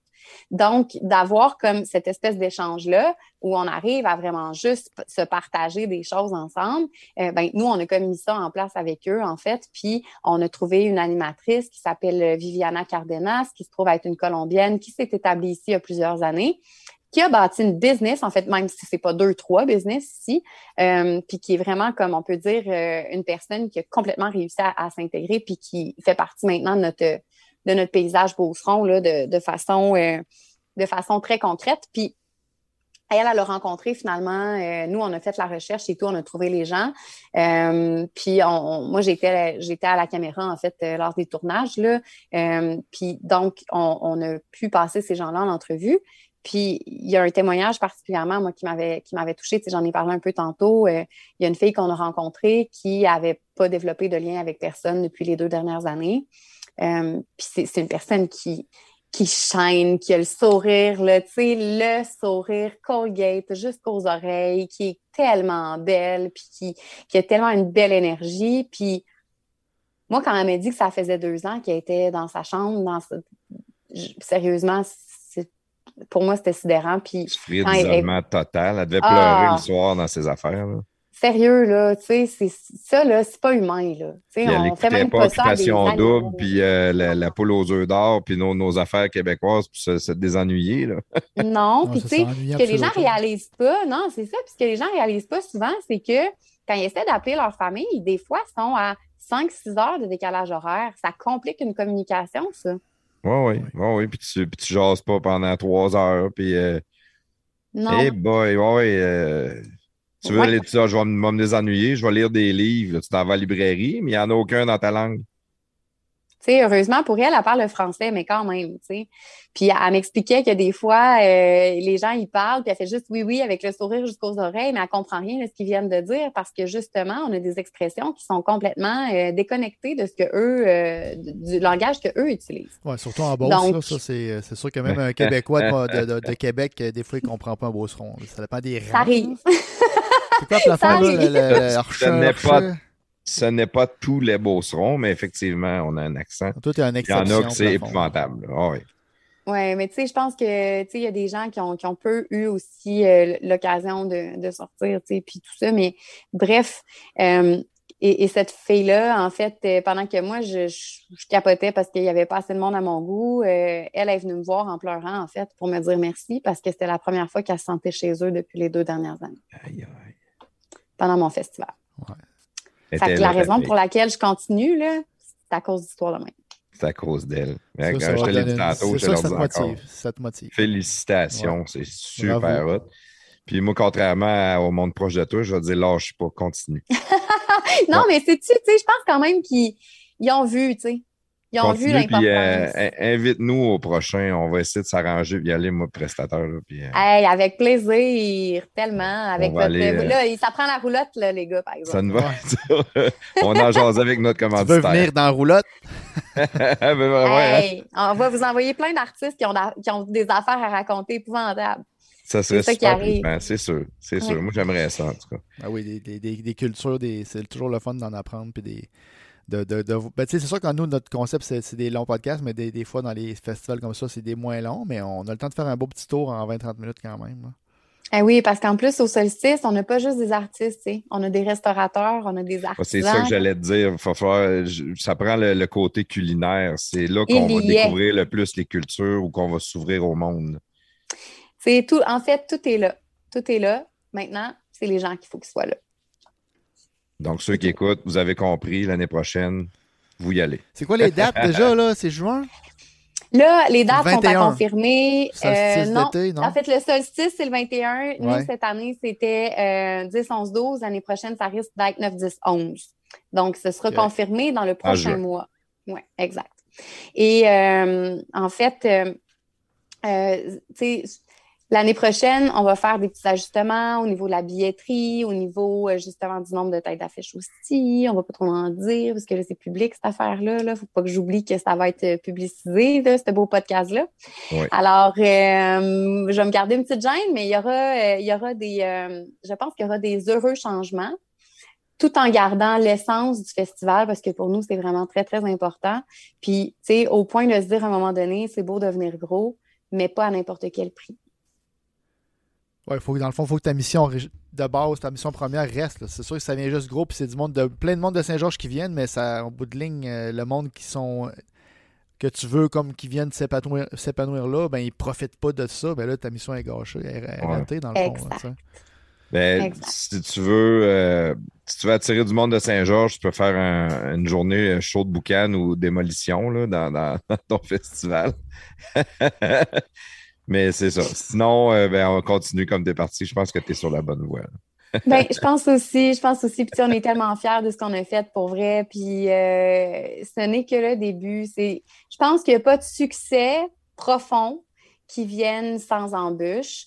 Puis au contraire, je pense que c'est là qu'on voit tout le caractère d'une personne, mais aussi d'un groupe.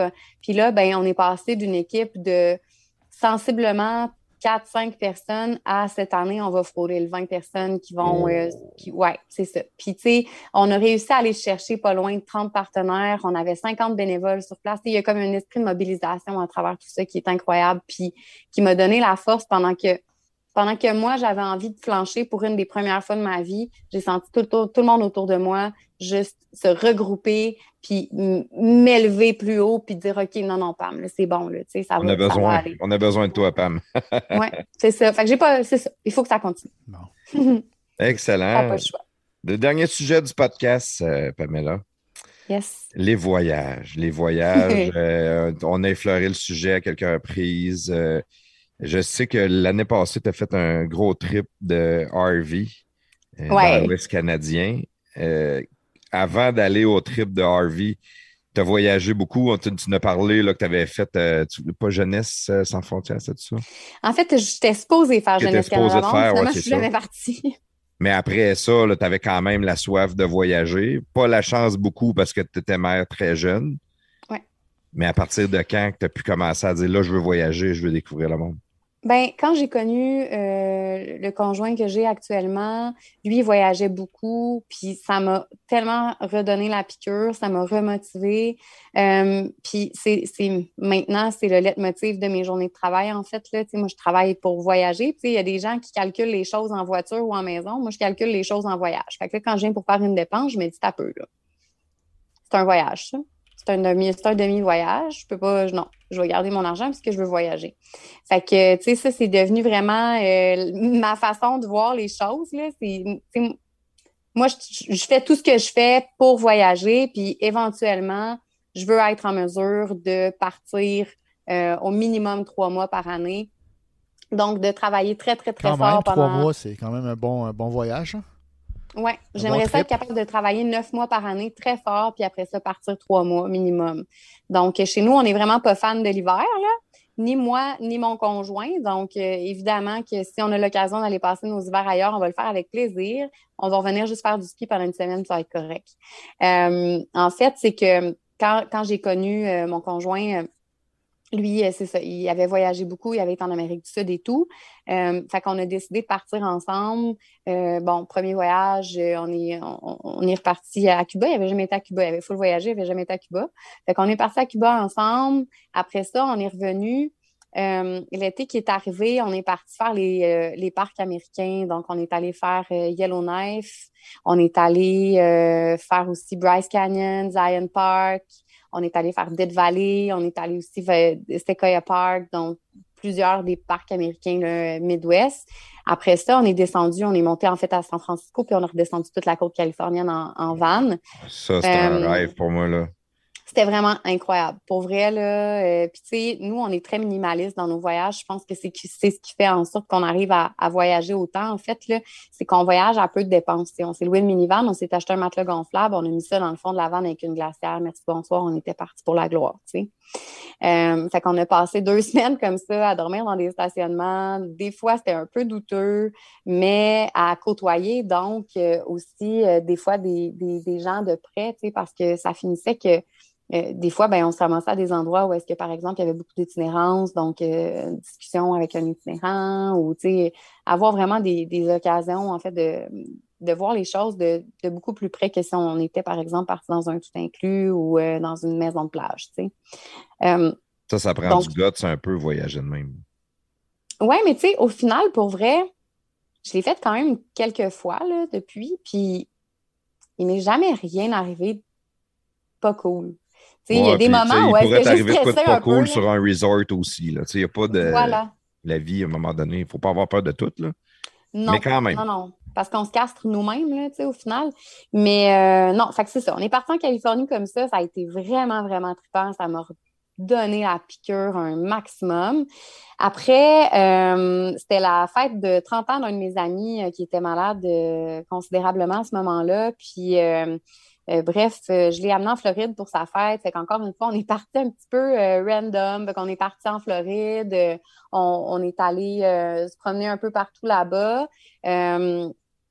Pour moi, la Floride, c'est un peu trop fou. Là. C'est pas l'endroit où est-ce que je préfère être sur la, sur la planète. Là. Non, comment Mais, ça? ben, parce que ça va.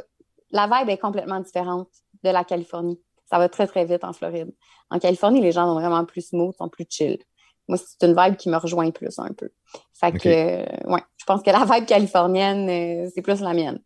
Euh, donc, après, on, est parti, on est parti en Indonésie. En fait, on est parti trois semaines en Indonésie. On est allé à Bali. encore une fois, on l'a fait un backpack, scooter.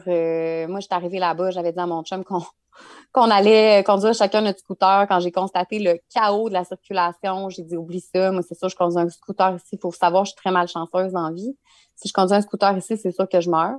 Donc, euh, j'ai j'ai choqué le scooter. Fait que finalement, euh, on, a, on a quand même pris des taxis d'une place à l'autre qui sont plus éloignés. On s'est loué des scooters où est-ce qu'on arrivait. Finalement, on a vraiment comme pris la peine de visiter pas juste les endroits touristiques, mais vraiment d'aller se promener dans les petites places, d'aller euh, découvrir un petit peu euh, comment les gens vivent pour vrai là-bas, euh, pas juste sur le bord de la plage, tu sais. puis c'est un voyage quand même qui, qui a changé ma vie. J'ai fait mon cours de plongée sous-marine aussi là-bas, qui était un défi énorme pour moi. Ça m'angoissait un maximum. c'est vraiment un accomplissement là, que, que, je me suis, que je me suis permis. Donc, euh, Bali, ça a été vraiment euh, un gros coup de cœur. Euh, ensuite, ben, on, est parti aussi encore une fois en minivan pendant deux semaines, je pense. On est parti faire toute la run pour aller jusqu'à Nashville et Memphis. Donc, on, est allé dans les deux dans les deux villes de la musique. C'était magique, là. Memphis, quelle ville? Les gens parlent tous de Nashville. Moi, j'ai vraiment eu un petit clic pour euh, un petit clic pour Memphis. Ensuite, euh, on est parti au Costa Rica aussi. Euh, backpack, encore une fois, avec, avec l'enfant, cette fois. mon fils avait 11 ans à ce moment-là. le but, en fait, avec un kid de 11 ans. Backpack avec le kid, oui. Ouais. Rendu là, on s'est trouvé game un peu, j'avoue. oui, un peu. C'est pas tout le temps, ouais, c'est ça. Mais tu sais, voyager avec un pré-ado, c'était pas pareil, mettons, là. Non. Donc, euh, non. Mais euh, bref, euh, voyage L'avantage de 11 ans, c'est qu'il reste avec toi. Si tu le vois plus, tu t'inquiètes. Fait que... Exact. Ça, c'est clair. Tu n'as pas besoin de le tenir par la main, au moins. Fait que c'est déjà ça. Ouais. Costa Rica, en fait, on allait là-bas parce que notre but, c'était de travailler très, très fort euh, de mettre beaucoup de sous de côté et de partir pendant six mois, en fait, euh, sortir mon fils de l'école, faire l'école à la maison, puis partir là-bas pendant six mois. Euh, donc, on allait voir un peu comment on se sentait, toute la famille ensemble là-bas. finalement, ben, c'est un pays qui a augmenté quand même drastiquement les coûts là, dans les dernières années. Donc, pour nous, c'était pas viable à cause du euh, développement touristique, probablement. Exact, exactement. Puis ça, c'était pas, c'était pas comme ça qu'on envisageait, en fait, euh, le fait de partir à l'extérieur. Donc, euh, on, a, on a essayé de cogiter un peu là, pour voir comment on allait faire les choses. Puis, finalement, on a eu envie de se tourner vers, vers le Nicaragua. Et puis, euh, quand, euh, en fait, on partait en avril 2020 au Nicaragua pour magasiner la maison qu'on allait louer pendant euh, ces mois-là où on allait sortir mon fils de l'école. Et ben, avril 2020, ça veut dire après mars 2020. Donc, ceci n'est jamais arrivé. Et ça a été ça a été quand même un gros deuil pour nous autres parce que c'était ouais, c'était vraiment le projet de la vie qu'on voulait mettre en place auquel on tenait beaucoup. Donc, il a fallu comme un petit peu faire le deuil de ça euh, l'instant d'un moment. Puis, tu sais, à un certain moment, on ne savait même pas si un jour on allait pouvoir voyager. Donc, euh, ce coup, c'était quand même un choc pour, je pense, tous les gens qui tripent voyage, qui tripent backpack, qui ont envie de vivre d'autres choses, tu sais. Puis, euh, moi, ce que, moment donné, j'ai un ami qui. En fait, je suis revenue chez nous un jour, j'ai dit à mon chum, on ne pourra plus voyager à l'extérieur, on peut voyager chez nous. Puis nous, on voyageait. Beaucoup de monde se sont dit ça aussi dans les deux dernières années. Oui. On voyageait déjà en minivan. Je dis, écoute, on ne peut pas voyager en minivan à trois. C'est un peu compliqué. Si on veut partir euh, sur une plus longue ride que euh, quelques jours, ben il va falloir se griller de, quelque chose de plus grand. Donc, euh, on a eu vraiment un coup de luck. On s'est grillé justement d'un VR, un vieux, qu'on a surnommé Enrique El Bago. Enrique Elbago. c'est Enrique Elbago. il, y a, il y a même un dessin de lui s'il était en bonhomme animé qu'une de mes amies a fait. On a vraiment rigolé avec ça. Et euh, Enrique est devenu vraiment très euh, connu, en fait, sur les réseaux sociaux, là, parce que, ben, sur nos réseaux sociaux, pas sur les réseaux sociaux, sur nos réseaux sociaux, parce qu'il nous est arrivé toute une série de bad luck avec Enrique. Euh, il nous en a fait voir de toutes les couleurs. On a été en panne à quelques reprises sur le bord de la grande route entre Vancouver et Québec. Donc, ça a été, euh, ça a été toute une aventure, en fait, la traversée de l'Ouest canadien. À travers tout ça, on a tourné un documentaire euh, sur euh, l'engagement social. Fait qu'on est allé dans divers organismes communautaires qui œuvrent auprès des animaux. On est allé vivre des journées avec eux autres. Ça a été franchement trippant. Fait que, c'était quand même, euh, pour vrai, c'était l'épopée d'une vie, là. Euh, ce trip-là, avec un ado de 14 ans, encore une fois, et le chien qui vient d'apparaître. Euh... Ton chien en arrière, c'est pas grave. Oui, avec Alaska qui vient d'apparaître. Et euh, ça a été ça a été vraiment fou parce que tu sais l'Ouest canadien c'est magnifique, c'est rempli d'aventures, c'est rocambolesque aussi à faire comme route en Winnebago parce que les gens, ils disent pas ça, là, mais c'est limite un peu dangereux, mettons. On va dire ça de même, là. Tu sais, moi, le vieux Winnebago, là, ben, parce que c'est. Écoute, c'est des côtes qu'à un moment donné, tu montes, tu montes, tu montes, tu montes, ça descend à 18% puis dans le bas de la côte, tu as un crush à 25 km/h. Tu souhaites vraiment que tes breaks te lâchent pas en cours de route. Il y a des gens. Tu breaks très fort, tu lâches longtemps, exact. tu breaks très fort. Il y a des gens qui ont glacé leurs freins. Il y a des gens qui ont glacé leurs freins, il y a des gens qui se sont fait peur dans ces routes-là. Puis, tu sais, la pire, c'est vraiment pour de, Nanaimo, en fait, toute l'île de Vancouver, Nanaimo à Tofino. Nous, on est arrivés là-dedans le soir. Euh, les grosses constructions sur le bord du ravin, les côtes, les croches. Tu sais, moi, pour vrai, il y a des moments où est-ce que je me suis accrochée après ma porte, puis j'étais comme, oh mon Dieu, si on tombe ici, il n'y a juste jamais personne qui va nous retrouver, c'est sûr. Euh, tu sais, ça a été, euh, ça a été éprouvant. Ça a été vraiment éprouvant comme trip, un merveilleux trip, mais un trip éprouvant où il faut dealer trois caractères et un chien dans 24 pieds de Winnebago à travers la fatigue, à travers les épopées, à travers toutes les belles aventures aussi, à travers les paysages qui sont formidables. Un jeune de 14 ans que s'il pouvait être avec ses amis plutôt que dans l'Ouest canadien, ça ferait bien son affaire. Fait que, ça a été toute une montagne russe euh, d'émotions, cette trip-là. Et euh, quand on est revenu, ben, on avait la COVID. Fait les deux, euh, en fait, les trois, malades, malades, malades. moi, j'ai eu la COVID longue en plus. fait que, ça a été comme, ça a été un, retour un peu difficile. En plus, on a eu un genre d'accident. Nos deux pneus d'en arrière ont, ont pété. ça a été comme violent, comme flat. Là. fait que, c'est ça. Mais tu sais, tu nous enlèves quasiment le goût. dans le début, tu parlais de voyage. J'étais Ah, je veux voyager, ça a l'air le fun. Là, ça me tente plus. C'est malade, tu sais. C'est malade de voyager. Mais les gens, tu sais, souvent, c'est ça. Moi, ce qui me fascine un peu, c'est quand les gens ils me disent Hé, hey, t'es tellement chanceuse. C'est pas de la chance. Ça, c'est travailler pour avoir ce qu'on veut. C'est de faire des sacrifices pour avoir ce qu'on veut. Tu sais, moi, il y a des choses que je me permets pas dans la vie parce que c'est ça mon but. Je, je suis d'accord avec ça, mais tu es chanceuse d'avoir le guts de le faire. Oui, sais, juste partir en backpack. Moi, avec ma femme, on partira jamais en backpack. On va partir avec un, un prévocar ou une roulotte fifth wheel euh, accrochée dans le pick-up en arrêt. On, on, on partirait d'un hôtel. en backpack, euh, j'imagine d'un, jamais ma femme le faire. Moi, j'aimerais ça le faire, mais est-ce que est-ce que ça me tente? Est-ce que j'ai vraiment un intérêt de ça? Pas tant. Mais d'avoir le guts, d'avoir le, le, le, savoir que, tu sais, à un moment donné, ça fait euh, deux semaines que tu n'as pas pris ta douche ou que tu as mangé des affaires que tu n'es pas sûr de ce que tu as mangé ou tu as eu faim. Ou... je t'avoue que. pas dans le confort en backpack. Mm, ben, en fait, c'est surtout. Euh, ben, hmm, oui, oui, puis non. Dans le sens que moi, je pars généralement avec ma boîte de, de barres protéinées, là, soit dit en passant, parce que je suis une personne excessivement difficile. Je mange vraiment pas n'importe quoi. Puis en voyage, c'est problématique. Là. Fait que je pars avec ma boîte de barres protéinées 90% du temps. Et euh, la twist, pour euh, tous ceux qui écoutent, qui auraient envie de le faire, euh, puis qui ont ce petit souci d'hygiène, je dirais que les serviettes pour bébé, c'est magique. Ah, les wipes.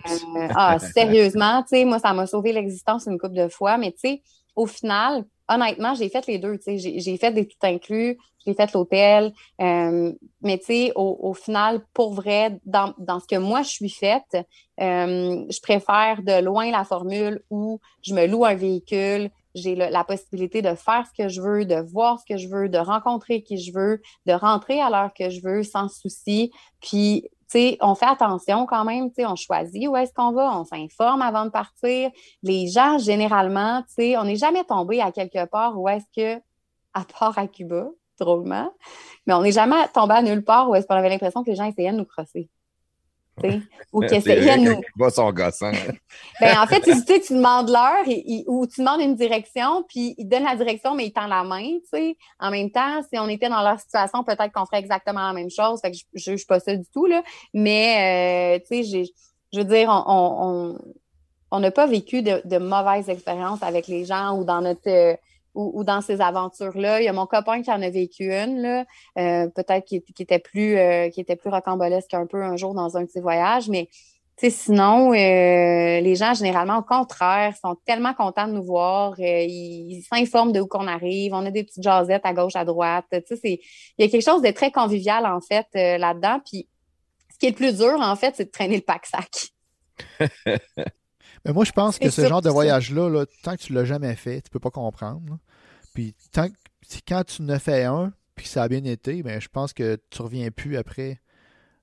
Ou tu reviens moins au voyage traditionnel, puis tu vas toujours aller rechercher ce genre de petit feeling-là. L'aventure. Mm. Oui, ça prend du guts de le faire une fois, mais je pense qu'une fois que c'est fait, ben, c'est comme aller faire du vélo. L'important, c'est de s'informer. C'est vraiment ça c'est de s'informer, c'est de savoir dans quoi tu t'en vas, c'est de savoir où tu t'en vas, c'est de savoir, tu sais, y a-tu des coins qui sont dangereux? Puis généralement, les gens te le disent direct quand tu arrives. Va pas dans ce coin-là, c'est dangereux.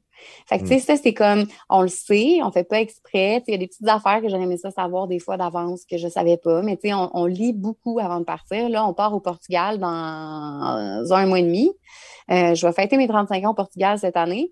Puis, tu sais, là, dès que je finis mon rush, ben clairement que l'étape suivante, c'est de lire sur le Portugal, de voir justement c'est quoi les bons coups.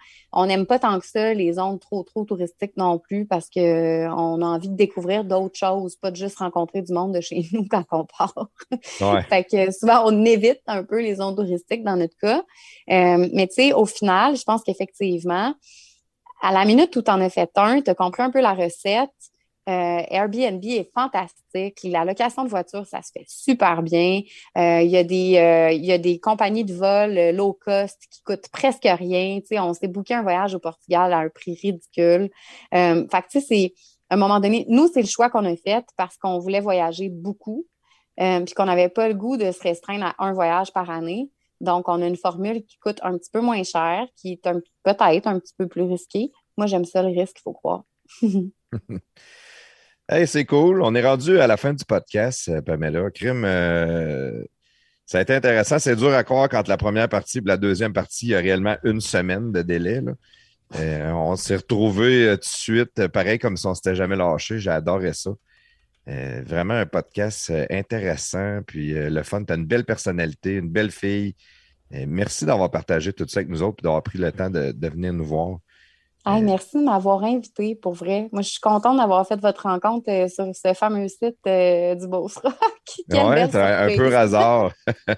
Prestateur, toi, as-tu un petit mot de la fin des fois pour Pamela? Ben, un peu comme tu viens de dire, là, merci d'être venu deux fois dans notre podcast. Tu es la seule qui est venue deux fois dans le podcast comme invité dans le podcast principal. Ouais. Puis, comme du plafond dit, là, oui, pour les voyages, oui, tu as du guts, mais même pour tout entreprendre ton, ton, ton, ton, parcours de vie, ton enfant jeune, euh, ton, ton, le solstice, ton nouveau bébé, là, de, de, partir de ça, de from scratch, puis de monter ça, ça prend quand même beaucoup de guts. Euh, fait que tu as beaucoup de courage. Je te souhaite, euh, je te souhaite que tout aille bien pour la, prochaine édition et les prochaines éditions. puis que ta mission ben, se réalise là, dans, dans, dans, ton, dans, ton, dans ton événement. Puis je suis certain que si tu as d'autres idées de, de n'importe quel autre projet, là, tu vas te mettre, euh, tu vas être dévoué au temps, puis ça va fonctionner. les leaders comme toi, le monde les suit, fait que je suis pas inquiète pour toi. vous êtes bien trop touchants. Merci les gars. ben, mais là, en terminant, si tu veux nous donner tes plugs, tantôt tu as parlé peut-être de tes réseaux sociaux, s'il y en a qui veulent suivre tes aventures, Euh, tu peux parler du solstice, tes compagnies ou quoi que ce soit, là, c'est le temps pour toi. Oui, en fait, les gens peuvent nous suivre sur euh, le solsticefestival.com. Il y a aussi la page Facebook, le Solstice Festival. On a un Instagram aussi, c'est bien le fun. Si vous tripez sur euh, les décors en général, euh, vous allez avoir un petit aperçu de tout ce qu'on a fait en allant suivre notre Instagram. Et euh, on a aussi euh, notre site web euh, creativaprod.com. Donc, euh, tous les ateliers qu'on a, l'offre de service, au niveau de la mise en scène booking, euh, la photo aussi, on a une photographe dans notre équipe. Euh, ben, c'est tout là que ça se passe. Donc, euh, merci encore, les gars, pour votre super accueil chaleureux. Ça m'a fait vraiment plaisir. Merci. Yes, merci beaucoup, Pamela. Merci tout le monde de nous avoir écoutés jusqu'à la fin. Merci, prestateur, d'être Yes. un aussi bon producteur. Je t'adore. C'est toujours, toujours un plaisir de travailler avec toi. Euh, ceux qui aiment ce qu'on fait, partager, c'est ce qu'on a de besoin le plus, toujours le bouche-oreille dans le podcasting. C'est c'est la meilleure publicité qu'il n'y a pas. Euh, vous pouvez nous suivre partout, Facebook, Twitter, YouTube, Instagram. On est partout, partout, partout, partout. Euh, S'il y en a qui sont un peu hardcore, qui aiment vraiment ça, qu'est-ce qu'on fait, qui veulent nous encourager, on a notre Patreon, on vous offre un peu de contenu exclusif. Euh, c'est toujours un plaisir. Puis vous avez un lien direct avec nous autres aussi. Vous pouvez nous écrire, puis on vous, on vous répond directement. Donc, euh, c'est toujours un plaisir. Merci encore, Pamela. Super le fun. Merci tout le monde. Et comme je vous dis à toutes les fois, brossez-vous les dents. Yeah!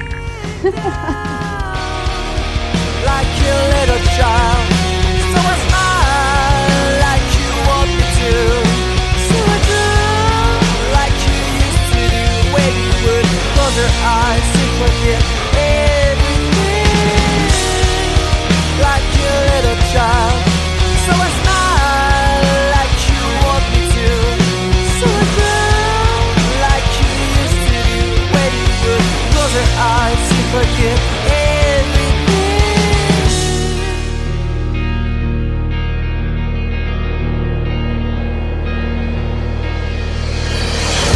shadow follows you in everything you do, everywhere you go. Every time you might believe it's the end of your suffering, loneliness, and memories. Too many questions and no answers. Restore my faith, repentance, but grace above. Forgive like your little child. So I smile like you want me to. So I do like you used to do when you would close your eyes and forget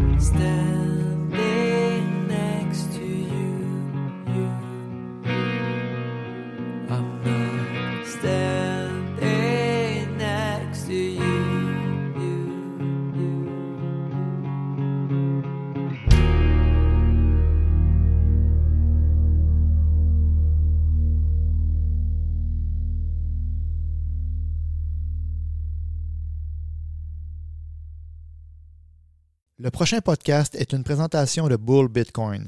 Bull Bitcoin, l'entreprise Bitcoin la plus fiable au Canada depuis 2013, est entièrement autofinancée, dirigée et opérée par des militants incorruptibles pour les droits individuels et la liberté d'expression.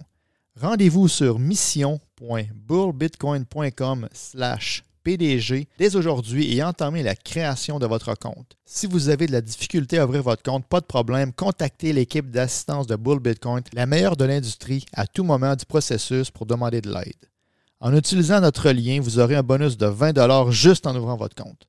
Avec Bull Bitcoin, prenez le contrôle de votre argent. Les podcasts de garage sont fiers de vous présenter Action VR. Action VR, votre spécialiste des roulottes et fifth wheel cargo neufs et usagés au Québec. Notre succursale Action VR est établie à Saint-Nicolas, à seulement 20 minutes de Lévis. Depuis plus de 15 ans, elle offre à sa clientèle une approche et un service vraiment personnalisé dans une ambiance conviviale. Les professionnels de son équipe chevronnée connaissent absolument tout sur les VR. Ils sont donc les mieux placés pour vous guider et vous aider à trouver le VR qui convient vraiment à vos besoins parmi une vaste sélection de modèles de roulottes et de fifth wheel en stock. Depuis ses débuts, Action VR de Saint-Nicolas n'a qu'un seul et unique objectif, vous proposer des VR de grande qualité, saison après saison, en plus de vous offrir un service professionnel, courtois et chaleureux en tout temps. Action VR offre un vaste éventail de marques telles que Durango, Sportsman, Escape, Cyclone, Wolfpack, Venom, Raptor, Torque et plusieurs autres. Cette succursale n'est pas qu'un simple détaillant de VR. Ce concessionnaire unique en son genre est le spécialiste des roulottes et fifth wheel cargo neufs et usagés au Québec. Il est donc en mesure de répondre à tous vos besoins en matière de VR.